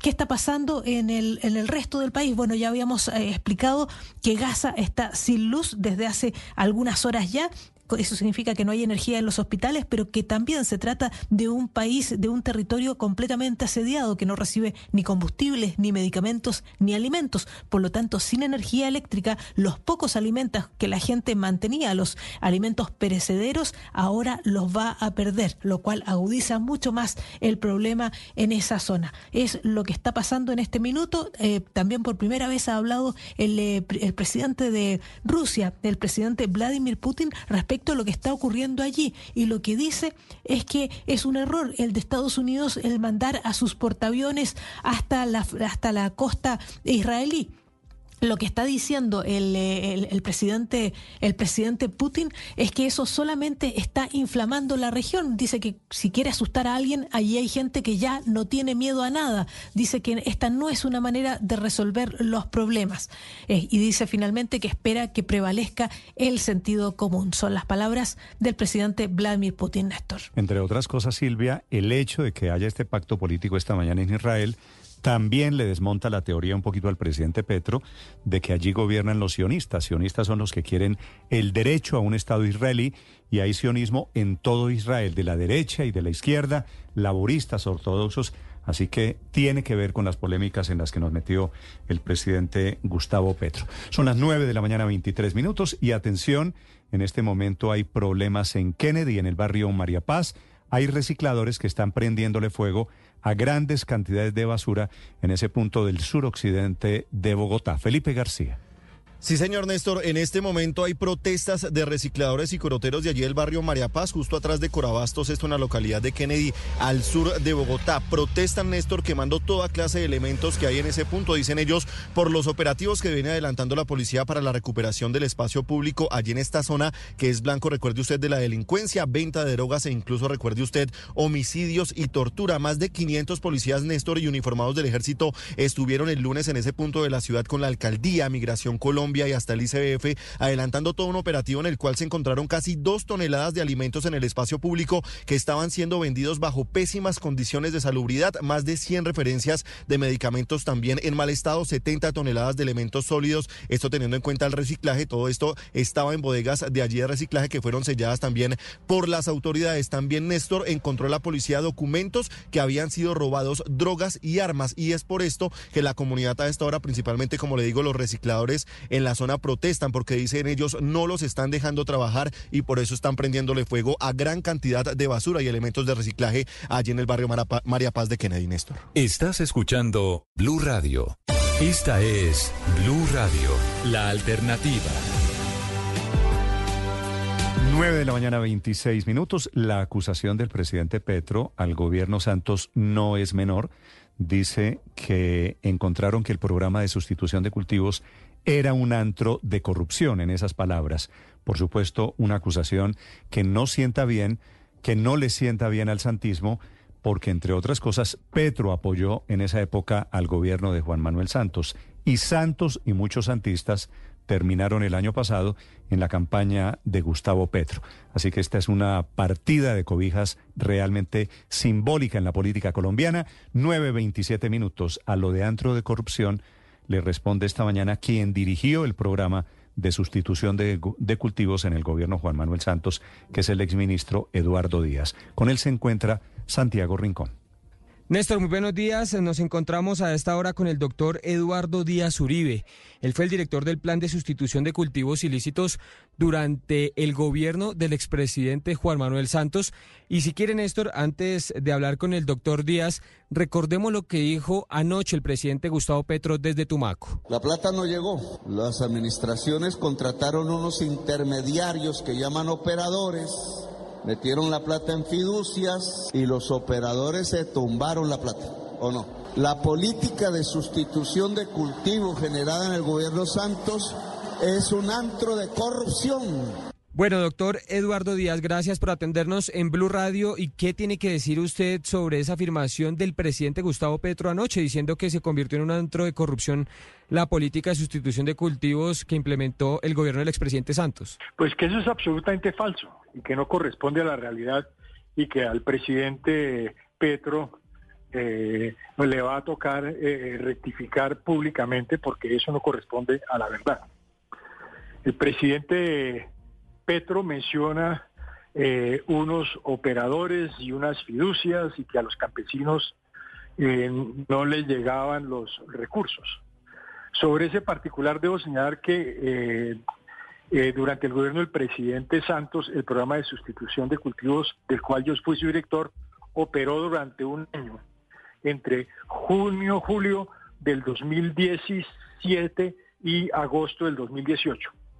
Ahí llegamos a establecer contacto con cerca de 90 mil o más familias de cultivadores de coca y las familias que subieron eh, suscribieron contratos con nosotros recibieron a través del Banco Agrario, directamente del Banco Agrario, eh, lo pactado con ellos, que era un millón de pesos mensuales durante un año. Y para la operación del proyecto eh, se hizo a través de la Oficina de Naciones Unidas contra la Droga y el Delito, que venía trabajando en este país, en Colombia y en otros países, pero particularmente en Colombia, los temas de sustitución de cultivos desde la época del presidente, del expresidente Uribe. De manera tal que salir a decir que nosotros eh, hicimos eh, convenios con operadores o fiducias no corresponde a la verdad. En consecuencia, el presidente tendrá que hacer las rectificaciones a que haya lugar y hacerlas públicamente. O sea, nunca hubo privados en el proceso. El presidente Duque, pues eh, quienes estuvieron al frente del programa tendrán que responder. Lo que sí es cierto es que eh, lo que dijo el presidente en, relación con el gobierno Santos y con nosotros es, es falso y que, por supuesto, quienes hayan cometido infracciones y hayan utilizado la plata de la sustitución y de la paz para hacer, para robársela, pues deben estar presos. Si las autoridades llegasen, que no podrían hacerlo porque no es cierto, a demostrar que yo soy responsable, yo mismo voy y me entrego para irme preso. Doctor Eduardo, es decir, nunca hubo ningún tipo de, de, puente intermediario privado. Usted nos dice que la ONU y el mismo Banco Agrario, que ahora es el mismo presidente Gustavo Petro, el que dice que tiene que llevar los recursos a las regiones. Pues nosotros lo hicimos a través del Banco Agrario. Yo tengo los listados en mi poder de todas las familias campesinas que recibieron el apoyo mientras yo estuve al frente del programa. Esa información la tengo yo. Y lo que tenía que ver con eh, la parte de, gestión del programa y la identificación en el caso de los proyectos productivos eh, y los programas de los primeros programas de seguridad alimentaria, la hicimos a través de las Naciones Unidas, eh, entidad que manejó esos recursos y no por, no, por una componenda, sino porque es la actividad que a nivel del mundo y a nivel de la región y en Colombia ha venido trabajando de tiempo atrás. Lo que sí sé es que a Naciones Unidas la sacó el gobierno del presidente Duque de esa actividad y llamaron a una serie de operadores eh, para realizar esa actividad. Y será entonces en ese gobierno que tengan que responder. Pero en lo que toca la acusación del presidente eh, Petro eh, con lo que nosotros hicimos durante el gobierno de antes, pues eh, con todo respeto lo invito a que investigue y rectifique. Doctor, eh, otra cosa, otra crítica, además, por supuesto, de esa afirmación llamativa de que hay corrupción es sobre la eficiencia. A usted le tocó un periodo muy corto, usted nos acaba de decir 11 meses, pero de esas 90 mil familias, eh, ¿qué, tan efectivo fue el programa? ¿Si se mantuvieron? ¿Si siguieron la ruta hacia la pues sustitución? mira, no solamente, no solamente se mantuvieron, sino que lo poco que se ha hecho en materia de sustitución, que fueron estas 90 mil familias, lo hicimos nosotros durante el gobierno del presidente Santos. Durante el gobierno del presidente Duque no aumentó una sola familia más. Durante el gobierno del presidente Petro tampoco han aumentado una sola familia más. Están rediseñando el programa, tengo entendido. Entonces, eh, nosotros lo hicimos y, como te digo, el resultado está a la vista. Esas familias que ingresaron al programa de sustitución durante el gobierno del presidente Santos eh, erradicaron voluntariamente eh, cerca de 40 mil hectáreas, con una resiembra de menos del 1%. Eso mostró la, el éxito del programa, que el presidente Duque vino a hacer trizas y a despedazar el programa es una realidad. De suerte tal que, eh, por lo que nosotros hicimos, nos sentimos muy orgullosos con la frente en alto e invitamos a avanzar en los programas de sustitución. Y los ajustes que haya que hacer se hagan, por supuesto, porque eh, eh, no, no éramos perfectos, pero lo que sí no éramos, era y no somos, somos corruptos. Eso no. Entonces al presidente Petro lo invito a que revise y rectifique públicamente. ¿Y usted ha podido hablar con el doctor Tascon de este tema, quien actualmente es el director de sustitución? Eh, no, no, yo no, no, no he hablado con nadie. Yo me retiré del programa en 7 de agosto de, de 2018, cuando terminó el gobierno del presidente Santos. Eh, llegó el gobierno Duque a hacer trizas del acuerdo de paz y en lo personal, por salud mental y tranquilidad personal, me, eh, me hice a un lado Perfecto, doctor Eduardo Díaz, quien fue director del Plan Nacional de Sustitución de Cultivos durante el gobierno Santos. Gracias por atendernos en Blue Radio. Ok, bueno, a ti, gracias.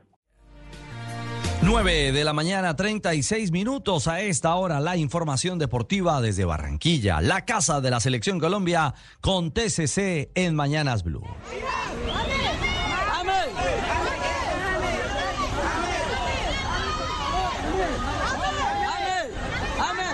Así es la conexión de los hinchas y las figuras de la selección Colombia. James y Luis Díaz se dedicaron a firmar autógrafos, a tomarse fotos y a compartir con el cariño de la gente.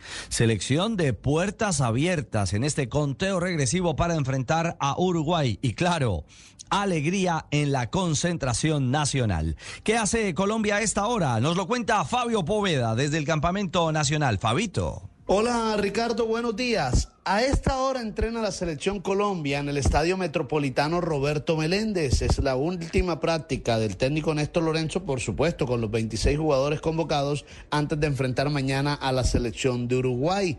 Se cree que ya el técnico tiene elegidos los 11 que van a enfrentar a la selección charrúa el día de mañana. Escuchemos a Fran Fabra ¿Qué habla sobre este compromiso. Sabemos la intensidad que juegan los equipos de Bielsa, son equipos que, que son intensos los 90 minutos, aparte que ese es el sello que tienen los uruguayos también, les encanta correr, les encanta meter hasta lo último, entonces no dan una pelota por perdida y, y creo que, que son tal para cual. ¿no? Richie, la más segura formación titular de Colombia sería con Camilo Vargas en el arco, luego el lateral derecho Santiago Arias, la pareja de centrales Carlos Cuesta y Davinson Sánchez y Machado como lateral izquierdo, luego en el medio medio Wilmar Barrios al lado de Mateo Zuribe, después John Arias, Jorge Carrascal, Luis Díaz y en punta Rafael Santos Borré. Gracias, eh, Fabito. Entre tanto, en Uruguay, el rival mañana de Colombia está preocupado, el técnico Bielsa, por la cadera del arquero Sergio Rochet. Podría ser baja en el Metropolitano. Un uruguayo con pasado en Colombia, el arquero Luis Barbat, analiza el duelo y las eh, cartas charrúas en el medio campo. Valverde juega en el Real Madrid, jugarte en el París y de la Cruz en River, o sea, son jugadores que se entienden a los dos minutos, pero en general, plantel por plantel, me parece que Colombia tiene un poco más de ventaja en cuanto al trabajo de tiempo. Mañana Colombia-Uruguay desde las 3 y 30 de la tarde aquí en Blue Radio y en la señal del Gol Caracol. Entre tanto, en el radar de esta fecha 3 de las eliminatorias, Chile se mide a Perú en el llamado Clásico del Pacífico. El técnico de los chilenos, Eduardo Berizo. No planteamos un partido para quedarnos con un punto, no tenemos una manera de jugar o, mi idea futbolística no es eh, especular con que dentro del partido pasen cosas favorables y conseguir un empate al inicio del partido. Salimos a buscar el partido. Entre tanto, en Perú es novedad la presencia de Oliver Sone, el futbolista nacido en Dinamarca de origen peruano, quien fue llamado por primera vez a la selección Inca. De Sone habla Paolo Guerrero la llegada de, Son, que es importante. Es un jugador que todavía está adaptando al grupo, es un poco callado, creo que no habla muy bien el, español, o sea, he tenido un, poco, poco momento para, conversar con él. No hablo tan bien en inglés, pero bueno, algo, algo me, imagino que me, me comunicaré con él sobre todo para que se sienta tranquilo. Dejamos la eliminatoria y nos vamos a México, donde hubo gala del Salón de la Fama del Fútbol del Pachuca. Y en el evento habló Jenny Hermoso, la jugadora española, campeona del mundo, recibió un homenaje especial y allí rompió el silencio tras el caso Rubiales. Y a todas las personas que no tienen altavoz para, hacerse escuchar, quiero decirles que esta lucha es de todos. Ganamos en el campo y fuera de él para asegurarnos un deporte y una, una sociedad inclusiva que nos proteja a todos. Y a todo el mundo quiero decirles que se acabó. Soy Jenny Hermoso, jugadora de fútbol y soy esa niña que logró ser campeona del mundo. En esta gala fueron reconocidos e ingresaron al Salón de la Fama técnicos como Ancelotti y Xavi Hernández y exjugadores como Francesco Totti, entre otros. A propósito de Ancelotti, el técnico del Real Madrid fue condecorado por la Universidad de Parma en Italia con el título honoris causa en Ciencias y Técnicas de las Actividades Motoras Preventivas y Adaptadas. En este acto habló el rector de la Universidad Parmesana, Paolo Andrei. En el 2024 a Carlo Ancelotti le espera una aventura extraordinaria que para muchos entrenadores sería solo un sueño, el banquillo de la selección de Brasil. Él es el primer extranjero de los últimos 60 años que la dirigirá. Es el cuarto en toda su historia. La admiración que sentimos hacia él es generalizada y va más allá de cualquier confín o escuadra. El estreno de Ancelotti con Brasil pinta para ser en la Copa América a partir del 20 de junio de 2024. Pausa y hablamos de la liga en Colombia. En TCC trabajamos día a día para darte información en tiempo real de todos nuestros servicios y así ofrecerte un mayor control sobre tus operaciones logísticas nacionales e internacionales. Por eso, cumplir con tecnología, agilidad y eficiencia es mantenerte conectado. TCC cumple. En Colombia, por la Liga Betplay, Alianza Petrolera derrotó 1 por 0 al Atlético Bucaramanga y se afianzó en el grupo de los ocho. El equipo petrolero ahora es sexto con 25 puntos. Su técnico César Torres. Creo que este equipo quiere más. Este equipo es ambicioso, tenemos 25 puntos, somos sextos y queremos estar pegados de arriba de los cuatro, que es el objetivo que, hemos, que nos hemos planteado, porque estar entre estemos más cerca de los cuatro jalonea todos los objetivos. Hoy Cali y Tolima se ponen al día en partido aplazado de la fecha 6, mientras que Pereira y Águilas Doradas lo harán por la fecha 8. Y en la Copa Libertadores Femenina, hoy las Leonas del Independiente Santa Fe se juegan su paso a los cuartos de final del torneo. El rojo bogotano se mide a la U de Chile, que es primero con seis puntos, en la lucha por un cupo a la siguiente ronda. María Camila Reyes, la 10 santafereña. Sabemos que es un partido muy complejo por todo lo que se juega, sabemos que es un equipo bastante fuerte que también está jugando muchas cosas igual que nosotros. Hemos analizado muchas cosas, hemos hecho cuentas, miles de cosas, pero pues siempre pensando que depende de nosotros. Santa Fe es segundo con tres unidades. Por el grupo A, entre tanto, Atlético Nacional se medirá al Palmeiras de Brasil en la lucha por el liderato. Ambos equipos suman seis puntos y ya están clasificados a los cuartos de final.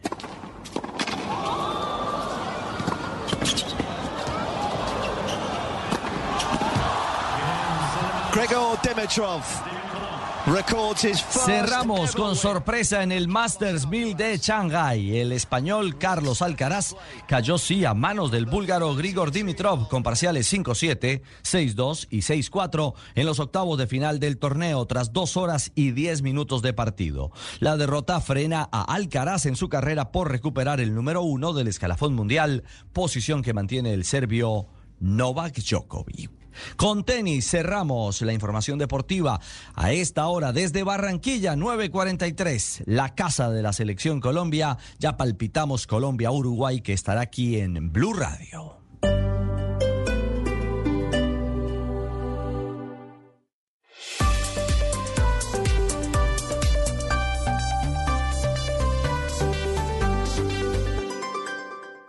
Si acaba de llegar a Blue Radio, esto es lo que está pasando y lo que se ha perdido.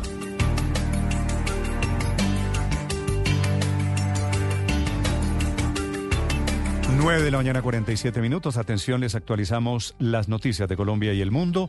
La Cancillería está confirmando esta mañana la muerte de los colombianos Ivonne y Antonio, los jóvenes que se encontraban en el concierto que fue atacado por el grupo terrorista Hamas el sábado en el sur de Israel. Santiago.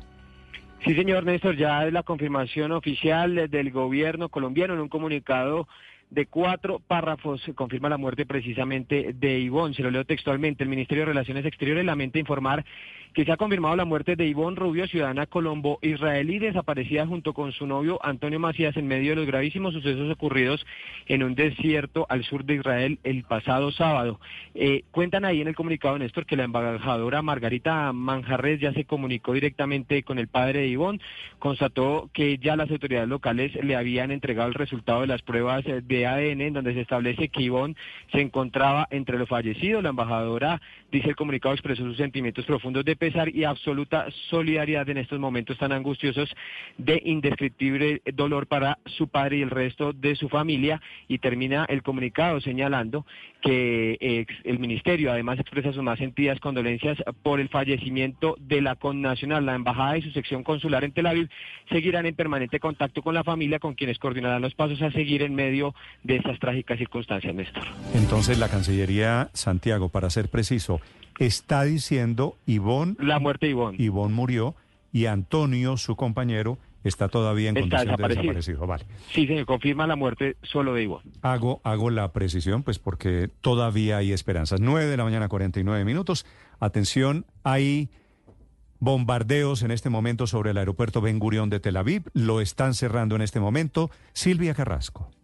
Sí, Néstor, en este minuto por lo menos está las, las brigadas de armadas de la yihad islámica y de Hamas están diciendo que están llevando a cabo un intenso bombardeo tanto en el sur como en el centro de Israel, con especial énfasis sobre la ciudad de Tel Aviv, porque están atacando ahí al aeropuerto Ben Gurion. Se da el caso de un de un avión British Air- de British Airways que tenía que aterrizar hace 19 minutos. Estaba aterrizando cuando tuvo que devolverse y volver al Londres porque por razones de seguridad no podía, no podía aterrizar en ese lugar. Lo que han dicho las redes sociales son las brigadas Al-Quds, que es el brazo armado de la yihad islámica, y las brigadas Esedin Al-Qassam, que es el brazo armado de Hamas, que están enviando esos cohetes especialmente a Tel Aviv, a Ashdod y a Ashkelon, eh, que son las eh, comunidades más cercanas de la frontera con Gaza. Son intensos eh, bombardeos, pero los, los funcionarios del aeropuerto están diciendo que todavía no ha podido haber ningún impacto, que el escudo de hierro está funcionando, pero por precaución ya no hay aviones aterrizando en el aeropuerto Ben Gurion, Néstor. Silvia, a propósito de ese aeropuerto, se dirige hacia allí, hacia Tel Aviv, un avión colombiano de la Fuerza Aérea que va por los colombianos que se encuentran atrapados en Israel. Al frente del operativo, el general Juan Francisco Mosquera, que es comandante de la base militar de Catam en Bogotá. General Mosquera, buenos días. Muy buenos días, Néstor. Muy buenos días a la mesa de trabajo y a todos los colombianos que me están escuchando Gracias. en este momento. General, ¿qué noticias tiene usted del vuelo? El vuelo despegó creo que a las 3 de la mañana, ¿cierto? Sí, señor. Lleva una hora y treinta de vuelo después de que hizo su primera escala técnica en Punta Cana y está rumbo a Portugal en este momento. Sí, general. Y si acaban de cerrar el aeropuerto, el Ben Gurión de Tel Aviv, ¿dónde aterriza el avión? Nosotros inicialmente vamos a hacer una escala técnica en Portugal. Estamos más o menos, eso es unas 7 horas 45 de vuelo hasta Portugal. Y allá tendremos que reabastecer combustible en ese momento pues harán una eh, evaluación de la seguridad en el Ben Gurión y necesitamos la autorización de el aterrizaje por parte de la Fuerza Aérea Israelí y de las, el Estado de Israel para poder cumplir el itinerario. Si hay algún tema de seguridad, pues mantendremos en Portugal a la espera de cualquier autorización. Pero de momento, general, no le han informado si hay unas condiciones especiales en el aeropuerto para aterrizar, distinto a este cierre que hay allí. No, señora, no me han informado nada. Por nosotros estamos esperando el permiso de aterrizar en Portugal, ya lo tenemos, y ahí pues de todas maneras van a pasar unas 10 horas antes de, de nosotros proceder de Portugal a Tel Aviv. Son 5 horas de vuelo, o sea que estaríamos si todo sale bien, estaríamos aterrizando en Tel Aviv más o menos a las 12 de la noche, 8 de la mañana de Tel Aviv y pues en ese espacio de tiempo tendríamos que analizar el tema de la situación de seguridad para ver si se puede cumplir o no el itinerario como lo estamos presupuestando. Claro, general, estamos viendo en la transmisión en YouTube las imágenes del avión de la Fuerza Aérea con una tripulación, cuento 12 personas. ¿Cuántos colombianos eh, eh, intentan ustedes retornar a Colombia? ¿Cuál es la información que tienen ustedes de los nacionales allá? Bueno, nosotros tenemos la información de que son 220 colombianos para repatriar. Eh, enviaríamos en este primer avión 110 y después enviamos más o menos a las 4 o 3 de la tarde estaríamos enviando otro avión para sacar el resto de los colombianos. El avión que va volando en este momento haría Portugal, Tel Aviv, Portugal. Ahí esperaría descansaría la tripulación y en el otro avión recogeríamos los primeros y se completaría completamente la misión. Mm, estamos hablando de cuántos días, general. La misión de la Fuerza Aérea para retornar es de cuántos días. Pues yo creo que si todo sale bien estaríamos llegando el día sábado acá con los dos aviones. Mm. ¿Qué condiciones o cuáles son los requisitos adicional a los que ya ha fijado la Cancillería colombiana para poder acceder a estos vuelos humanitarios? Bueno, pues lo está, lo está manejando directamente la Embajada de Colombia en Israel. Allá hay en la página unos links para poder acceder e inscribirse y ellos están filtrando los diferentes listados para eso. Lo que nos informan es que son 220 eh, colombianos que estaban en calidad de turistas. Y de esos todos quieren devolverse, pero nos decía precisamente esta mañana la embajadora en Tel Aviv que le están dando prioridad primero a los adultos mayores y a las familias que tengan niños. De esos 220, ¿cuántos caben en esa categoría? No, esa información sí no la conozco. ¿El viaje está planeado para cuánto tiempo? ¿Usted cree entonces que el sábado estarían en Colombia ya? Sí, padre, yo pienso, nosotros eh, estamos calculando que podríamos llegar a Tel Aviv a las 8 de la mañana de Tel Aviv, digamos 12 de la noche de acá. El avión regresaría inmediatamente a Portugal, pongámosle unas 8 horas más, o sea que estarían a las 16 horas de Tel Aviv de nuevo en, en Portugal. Y pues esa es, esa es nuestra línea de tiempo. El otro avión sale hoy tipo 5 de la tarde, más o menos son 15 horas de vuelo hasta allá, más 5 a Tel Aviv. Eh, perdón, eh, solo 15 horas hasta Portugal. Ahí regresaríamos con la primera fase de nuestra operación, repatriando 110, y el otro avión eh, tendría que volver a Tel Aviv 16 horas después para el descanso de la tripulación para retornar a los 110 restantes directo a Bogotá. Sí, eh, general, ¿hay algún tipo de condición, entendiendo la situación extraordinaria para quienes van a retornar en cuanto a equipaje? Aquí la embajada hacía unas precisiones sobre algunos kits que se les van a entregar una vez aborden el avión de la Fuerza Aérea. Pues sí, nosotros eh, manifestamos a la embajada que limiten el peso de su equipaje a lo que se pueda llevar en un avión comercial, porque realmente el avión va con el cupo completamente lleno. Nosotros que también solicitamos a la Cancillería que les coordinaran el tema de las comidas para que pueda ser más fácil eh, el vuelo por lo largo que es. Nosotros a bordo llevamos eh, pues una tripulación completa, doble inclusive. Llevamos un médico y tenemos los insumos básicos como snacks y agua y todo eso para cualquier eventualidad que se pueda presentar. Tengo entendido, general, que son 13 kilos en una aerolínea comercial. ¿Cuánto, ¿Cuánto han fijado ustedes como peso estándar para eh, los tripulantes, como peso para las personas que van a retornar? Sí, igual manera, lo mismo que se maneja en una empresa comercial. Una maleta de, mano y otra maleta en bodega. General, la tripulación de la Fuerza Aérea Colombiana, ¿por quiénes está compuesto? Mm, según entendí, y un médico también. Sí, señor. Nosotros vamos con, son nueve, bueno, diez tripulantes a bordo, de los cuales son eh, cuatro pilotos perdón, cinco pilotos van en esta ocasión, cinco pilotos, y eh, los maestros de carga y los técnicos de vuelo, con el fin de proceder directo al vuelo y que puedan hacer en las escalas los cambios de tripulación con el descanso adecuado y completar un vuelo de manera segura. Sí, eh, general, una pregunta final. La Cancillería está confirmando esta mañana, desafortunadamente, la muerte de Ivonne. ¿Usted ya fue notificado? ¿Ya le pidieron traer el cuerpo?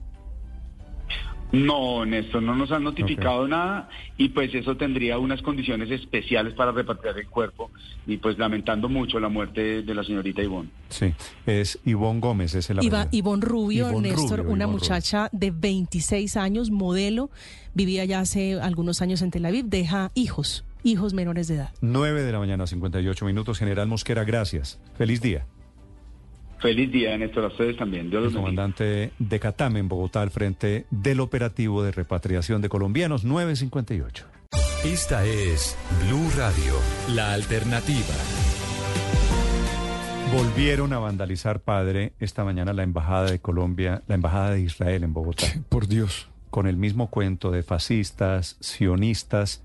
No se han dado cuenta estos genios que van allá, no leen un renglón de absolutamente nada que el sionismo es la reivindicación para la creación de un Estado, que el sionismo no quiere decir que sean de derecha o de izquierda. Que hay muchas mm, expresiones, ¿verdad? Muchas. Todos, hay desde los más extremos hasta personas muy liberales. sionismo quiere decir queremos un Estado para Israel, pero van y les... En el Montesión. Y, les... Claro, eh, que es el movimiento que surge a finales del siglo XIX, se reúnen unos judíos que estaban en ese momento en lo que llamaban diáspora y diáspora y crean un movimiento de regreso a Israel para crear nuevamente, para refundar un Estado israelí. Y eso ahora se volvió motivo de acusación. Ojalá que entiendan que no es un tema de ser hincha de un lado o de otro, que no de la, es... de la incultura. Son las 10 de la mañana, un minuto. Lo confirma el embajador de Israel en Bogotá, Lucas San Pedro. Sí, señor, está haciendo la denuncia el embajador Gali Dagan, el embajador de Israel en Colombia, y lo deja con el siguiente mensaje, Néstor. Dice, así dejaron el ingreso a nuestra embajada 30 simpatizantes de Hamas que se manifestaron ayer en nuestra sede diplomática. Adjunta unas fotos que estamos viendo también eh, quienes se conectan a través del canal de YouTube, que dicen lo siguiente, y se lo leo textual, maricas contra el sionismo. Hay también el símbolo de la hoz y del martillo en alguno de los eh, mensajes que dejan ahí, y también hay un mensaje adicional que dice Israel, Estado fascista.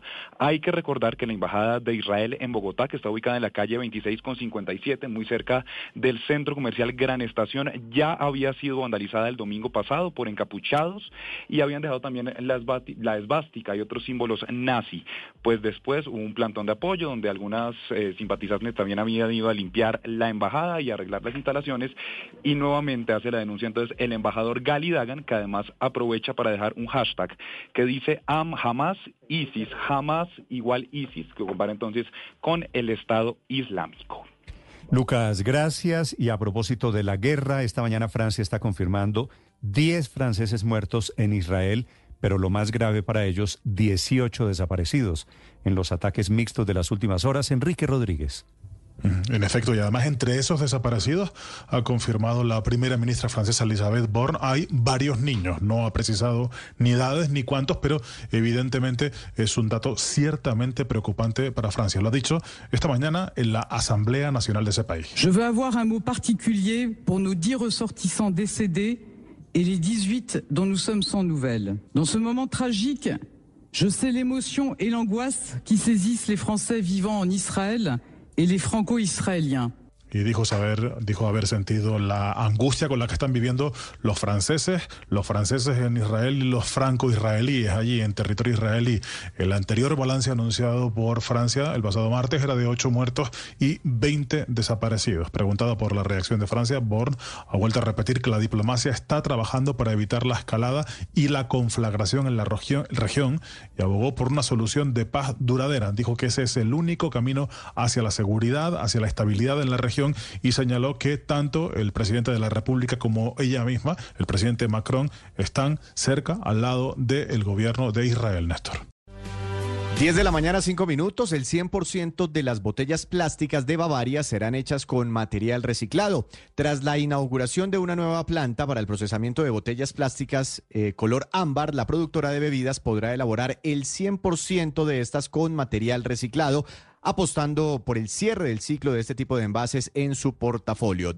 De, su portafolio, los productos que se encuentran en botellas plásticas son la ponimalta, malta leona y agua salva, que ahora se embotellarán en envases elaborados con material reciclado. Esta nueva apuesta significará también un impacto importante, relevante para más de 7 mil recolectores o recicladores de oficio, que serán actores claves para incrementar las tasas de recolección y reciclaje de botellas PET color ámbar en el país. Ahora las botellas plásticas de Bonimalta y Malta Leona, eh, además de estar compuestas en su mayoría de material reciclado, podrán ser recicladas y convertidas nuevamente en botellas gracias al procesamiento eh, que traerá consigo esta nueva planta ubicada en el municipio de Caloto, en el Valle del Cauca. Bar colombiano en la lista de los mejores del mundo, ranking que elabora el portal web de 50 Best, con los mejores 100 lugares del planeta para irse a tomar un trago y en cuya primera entrega incluye a un bar colombiano.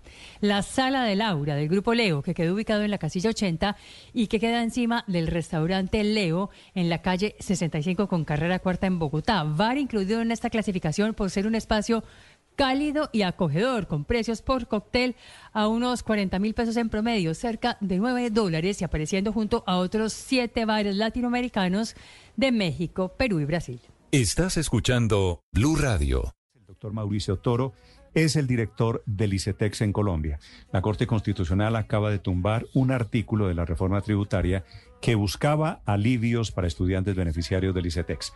Doctor Toro, buenos días. Muy buenos días, Néstor. Un saludo a la mesa de trabajo y a toda su audiencia. ¿Qué efectos tiene la decisión de la Corte para los muchos estudiantes y aspirantes a créditos del ICETEX, doctor eh, Toro? En este momento la afectación se estaría dando sobre 77 mil jóvenes que lograron durante el 2023 pues estudiar, iniciar sus estudios o renovar sus periodos académicos con una tasa de interés del 0% más IPC, es decir, el 0% real. Todos los créditos de ICETEX están amarrados al IPC, pues que es la inflación más una tasa que en promedio está al 12%. Gracias a este artículo pues logramos que los créditos solo fueran al IPC 0% de interés real, no tasa añadida y pues con esta decisión, pues lo que quedarían es los créditos para 2024 nuevamente al IPC más 12 puntos, pero ya estamos trabajando desde hace un par de semanas de un plan B para poder garantizar que puedan continuar con el beneficio y evitar así el sobreendeudamiento. Doctor Toro, ¿y cuál sería el plan B? Porque ese 12% de interés es toda la diferencia para jóvenes que llegan con no muchos recursos a estudiar a Bogotá o a otras ciudades del país. Nosotros venimos trabajando unas mesas técnicas con ASCUN, que es una de las asociaciones, eh, digamos, más grandes de universidades, y con otras como ACIED y ACIESCA, que reúnen a las universidades del país, para que sea por medio de un convenio bilateral y CETEX Universidad, donde las universidades voluntariamente asumen esa contribución y de esa manera se puede trasladar el beneficio a todos los estudiantes. Ya dependerá de la voluntad de cada universidad de firmar el convenio o no. Por lo tanto, universidades que tengan convenio firmado con ICETEX, los jóvenes que estudien allí tendrán una tasa del 0% más IPC y en el caso de que la universidad pues no decida suscribir el convenio, a esos estudiantes pues tendrán pues la tasa del 12 más IPC. Nosotros pues estamos con plena seguridad de que la gran mayoría de universidades de esta manera voluntaria asumirán ese ese spread y de esa manera garantizar pues, que el beneficio continúe. Pero hacia atrás, ¿qué efectos tiene esta decisión? Porque tumbado el artículo, muchos estudiantes se preguntan si van a tener que retornar el dinero o cómo el dinero que no se pagó como consecuencia de ese beneficio. ¿Qué pasa a futuro? Esto no es retroactivo, la Corte ha sido clara en esto, no tiene ningún efecto retroactivo, es decir, el beneficio que se dio durante este año 2023 ya se dio, esos créditos tuvieron una tasa de interés del 0% sin capitalización de intereses, por lo tanto no hay ningún efecto negativo hacia atrás, ya viene el reto de garantizar que para las renovaciones de 2024 el beneficio continúe y así puedan culminar sus carreras todas a un interés del 0% más IPC. Eh, doctor Toro, ¿por qué cree usted que las universidades le van a copiar su idea, sí, de, de, seguir como subsidiando de alguna forma a los jóvenes? Si tengo entendido, fueron las mismas universidades las que pidieron tumbar ese artículo. Bueno, lo que hay que decir es que no fueron todas. Hay un gran grupo de universidades que entendieron la medida, eh, que la pudieron ver luego positivamente con números.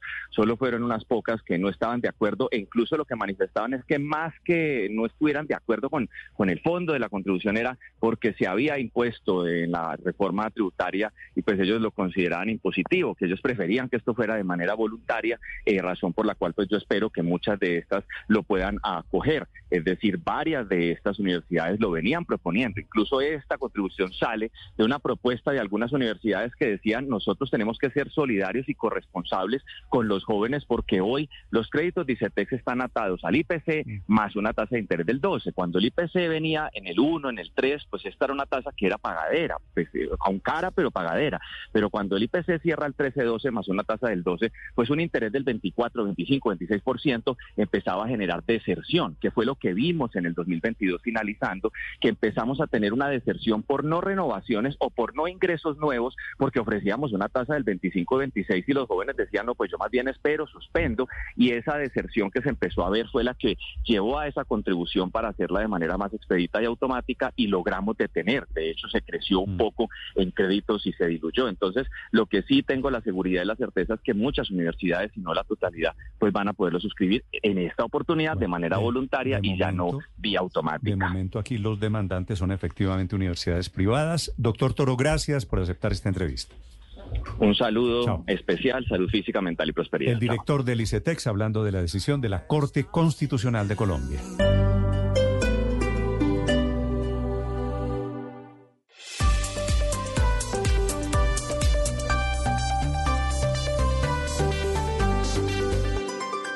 Estás escuchando Blue Radio y bluradio.com. 10 de la mañana, 18 minutos. A 10 días de las elecciones en Argentina, el debate de esta mañana en Buenos Aires es por la responsabilidad que tiene el candidato Javier Milei por el aumento, por la devaluación del dólar en la última jornada.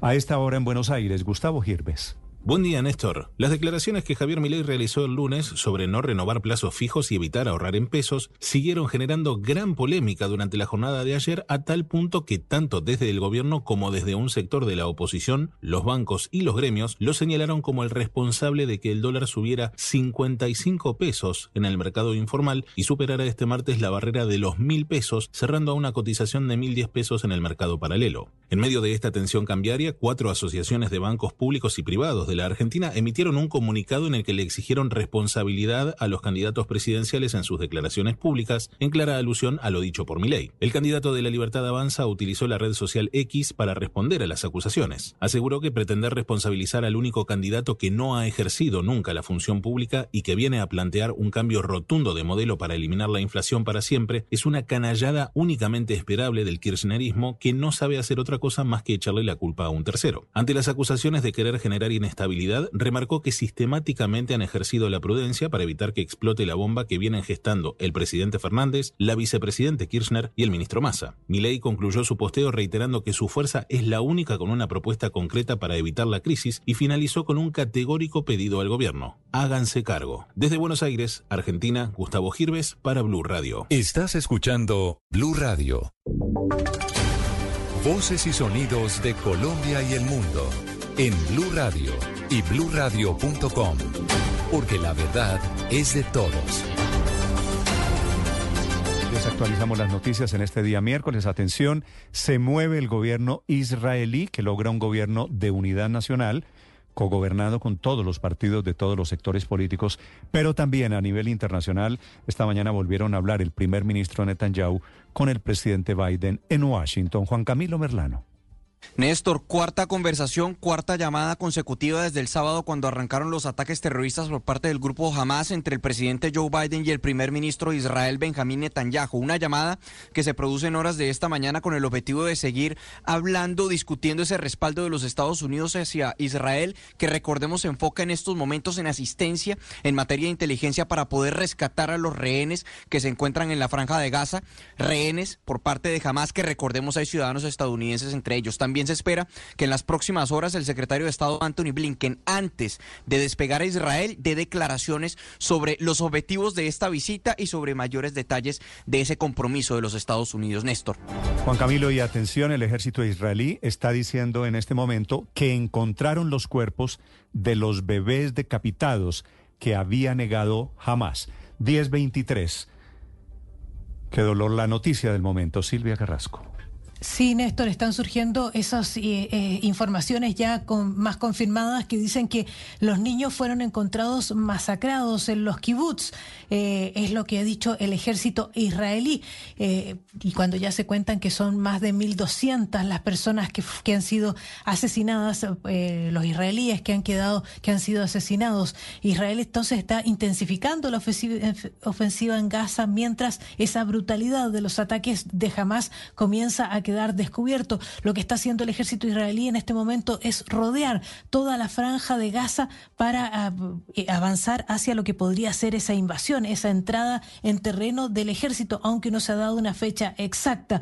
Lo que está diciendo el ejército es que efectivamente habría niños masacrados. No da detalles más allá. Dice que son eh, las imágenes brutales y que sería eh, caso de una masacre en que habría involucrados mujeres, niños, niños, pequeños y ancianos. O sea, lo que dice ese informe del ejército es que son, fueron brutalmente masacrados. No dice exactamente lo que había, se había dicho antes, que habían sido decapitados. Usa ese término, brutalmente masacrados, Néstor. Gracias Silvia y vamos a Colombia, noticias mucho más amables. Es viral en las redes sociales un ciclista que en Cali se ha dedicado a hacer respetar las ciclorrutas que con frecuencia invade conductores y motociclistas. La historia, Hugo Mario Palomar. El personaje que ha llamado la atención de los caleños en las redes sociales se llama Andrés Tejedor, es un ciclista de unos 25 años que se ha dedicado a grabar y a publicar en TikTok la forma como los motociclistas invaden las ciclorrutas de Cali. Lo que hace Tejedor es atravesarse en el recorrido de los motociclistas y les dice que por ese carril no pueden circular, que no es cívico y los obliga a salir del mismo. Escuchemos al ciclista que se ha ganado el aplauso de los ciudadanos. Ando bien ofendido en la ciclovía. No voy a carrerar por ningún motociclista. Me voy a quedar aquí parado.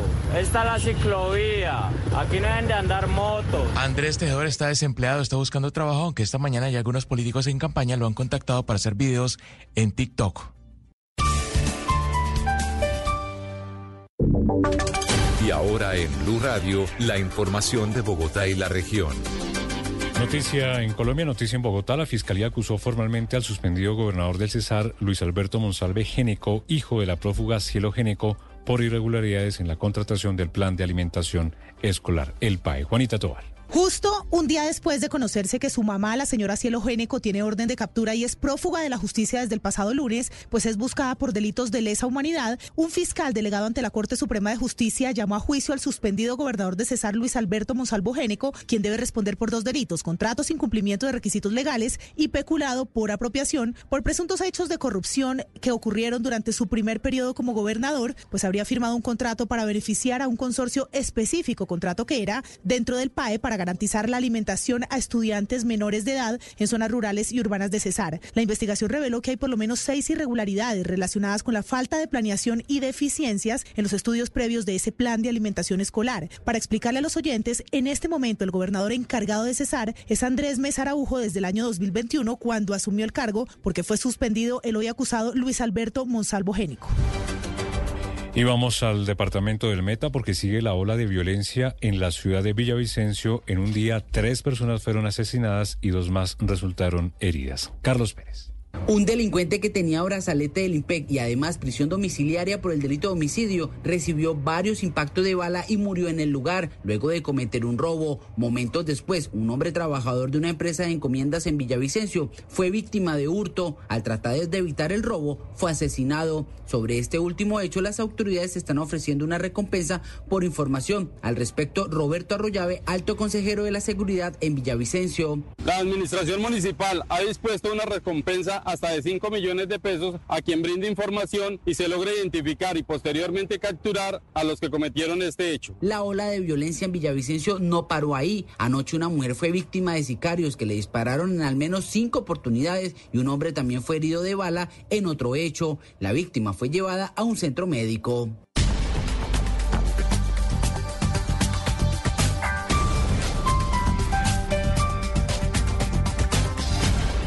Step into the world of power, loyalty, and luck. I'm gonna make him an offer he can't refuse. With family, cannolis, and spins mean everything. Now, you wanna get mixed up in the family business. Introducing The Godfather at Choppacasino.com. Test your luck in the shadowy world of The Godfather slot. Someday, I will call upon you to do a service for me. Play The Godfather now at Choppacasino.com. Welcome to the family. No purchase necessary. VGW Group. Void where prohibited by law. 18 plus. Terms and conditions apply.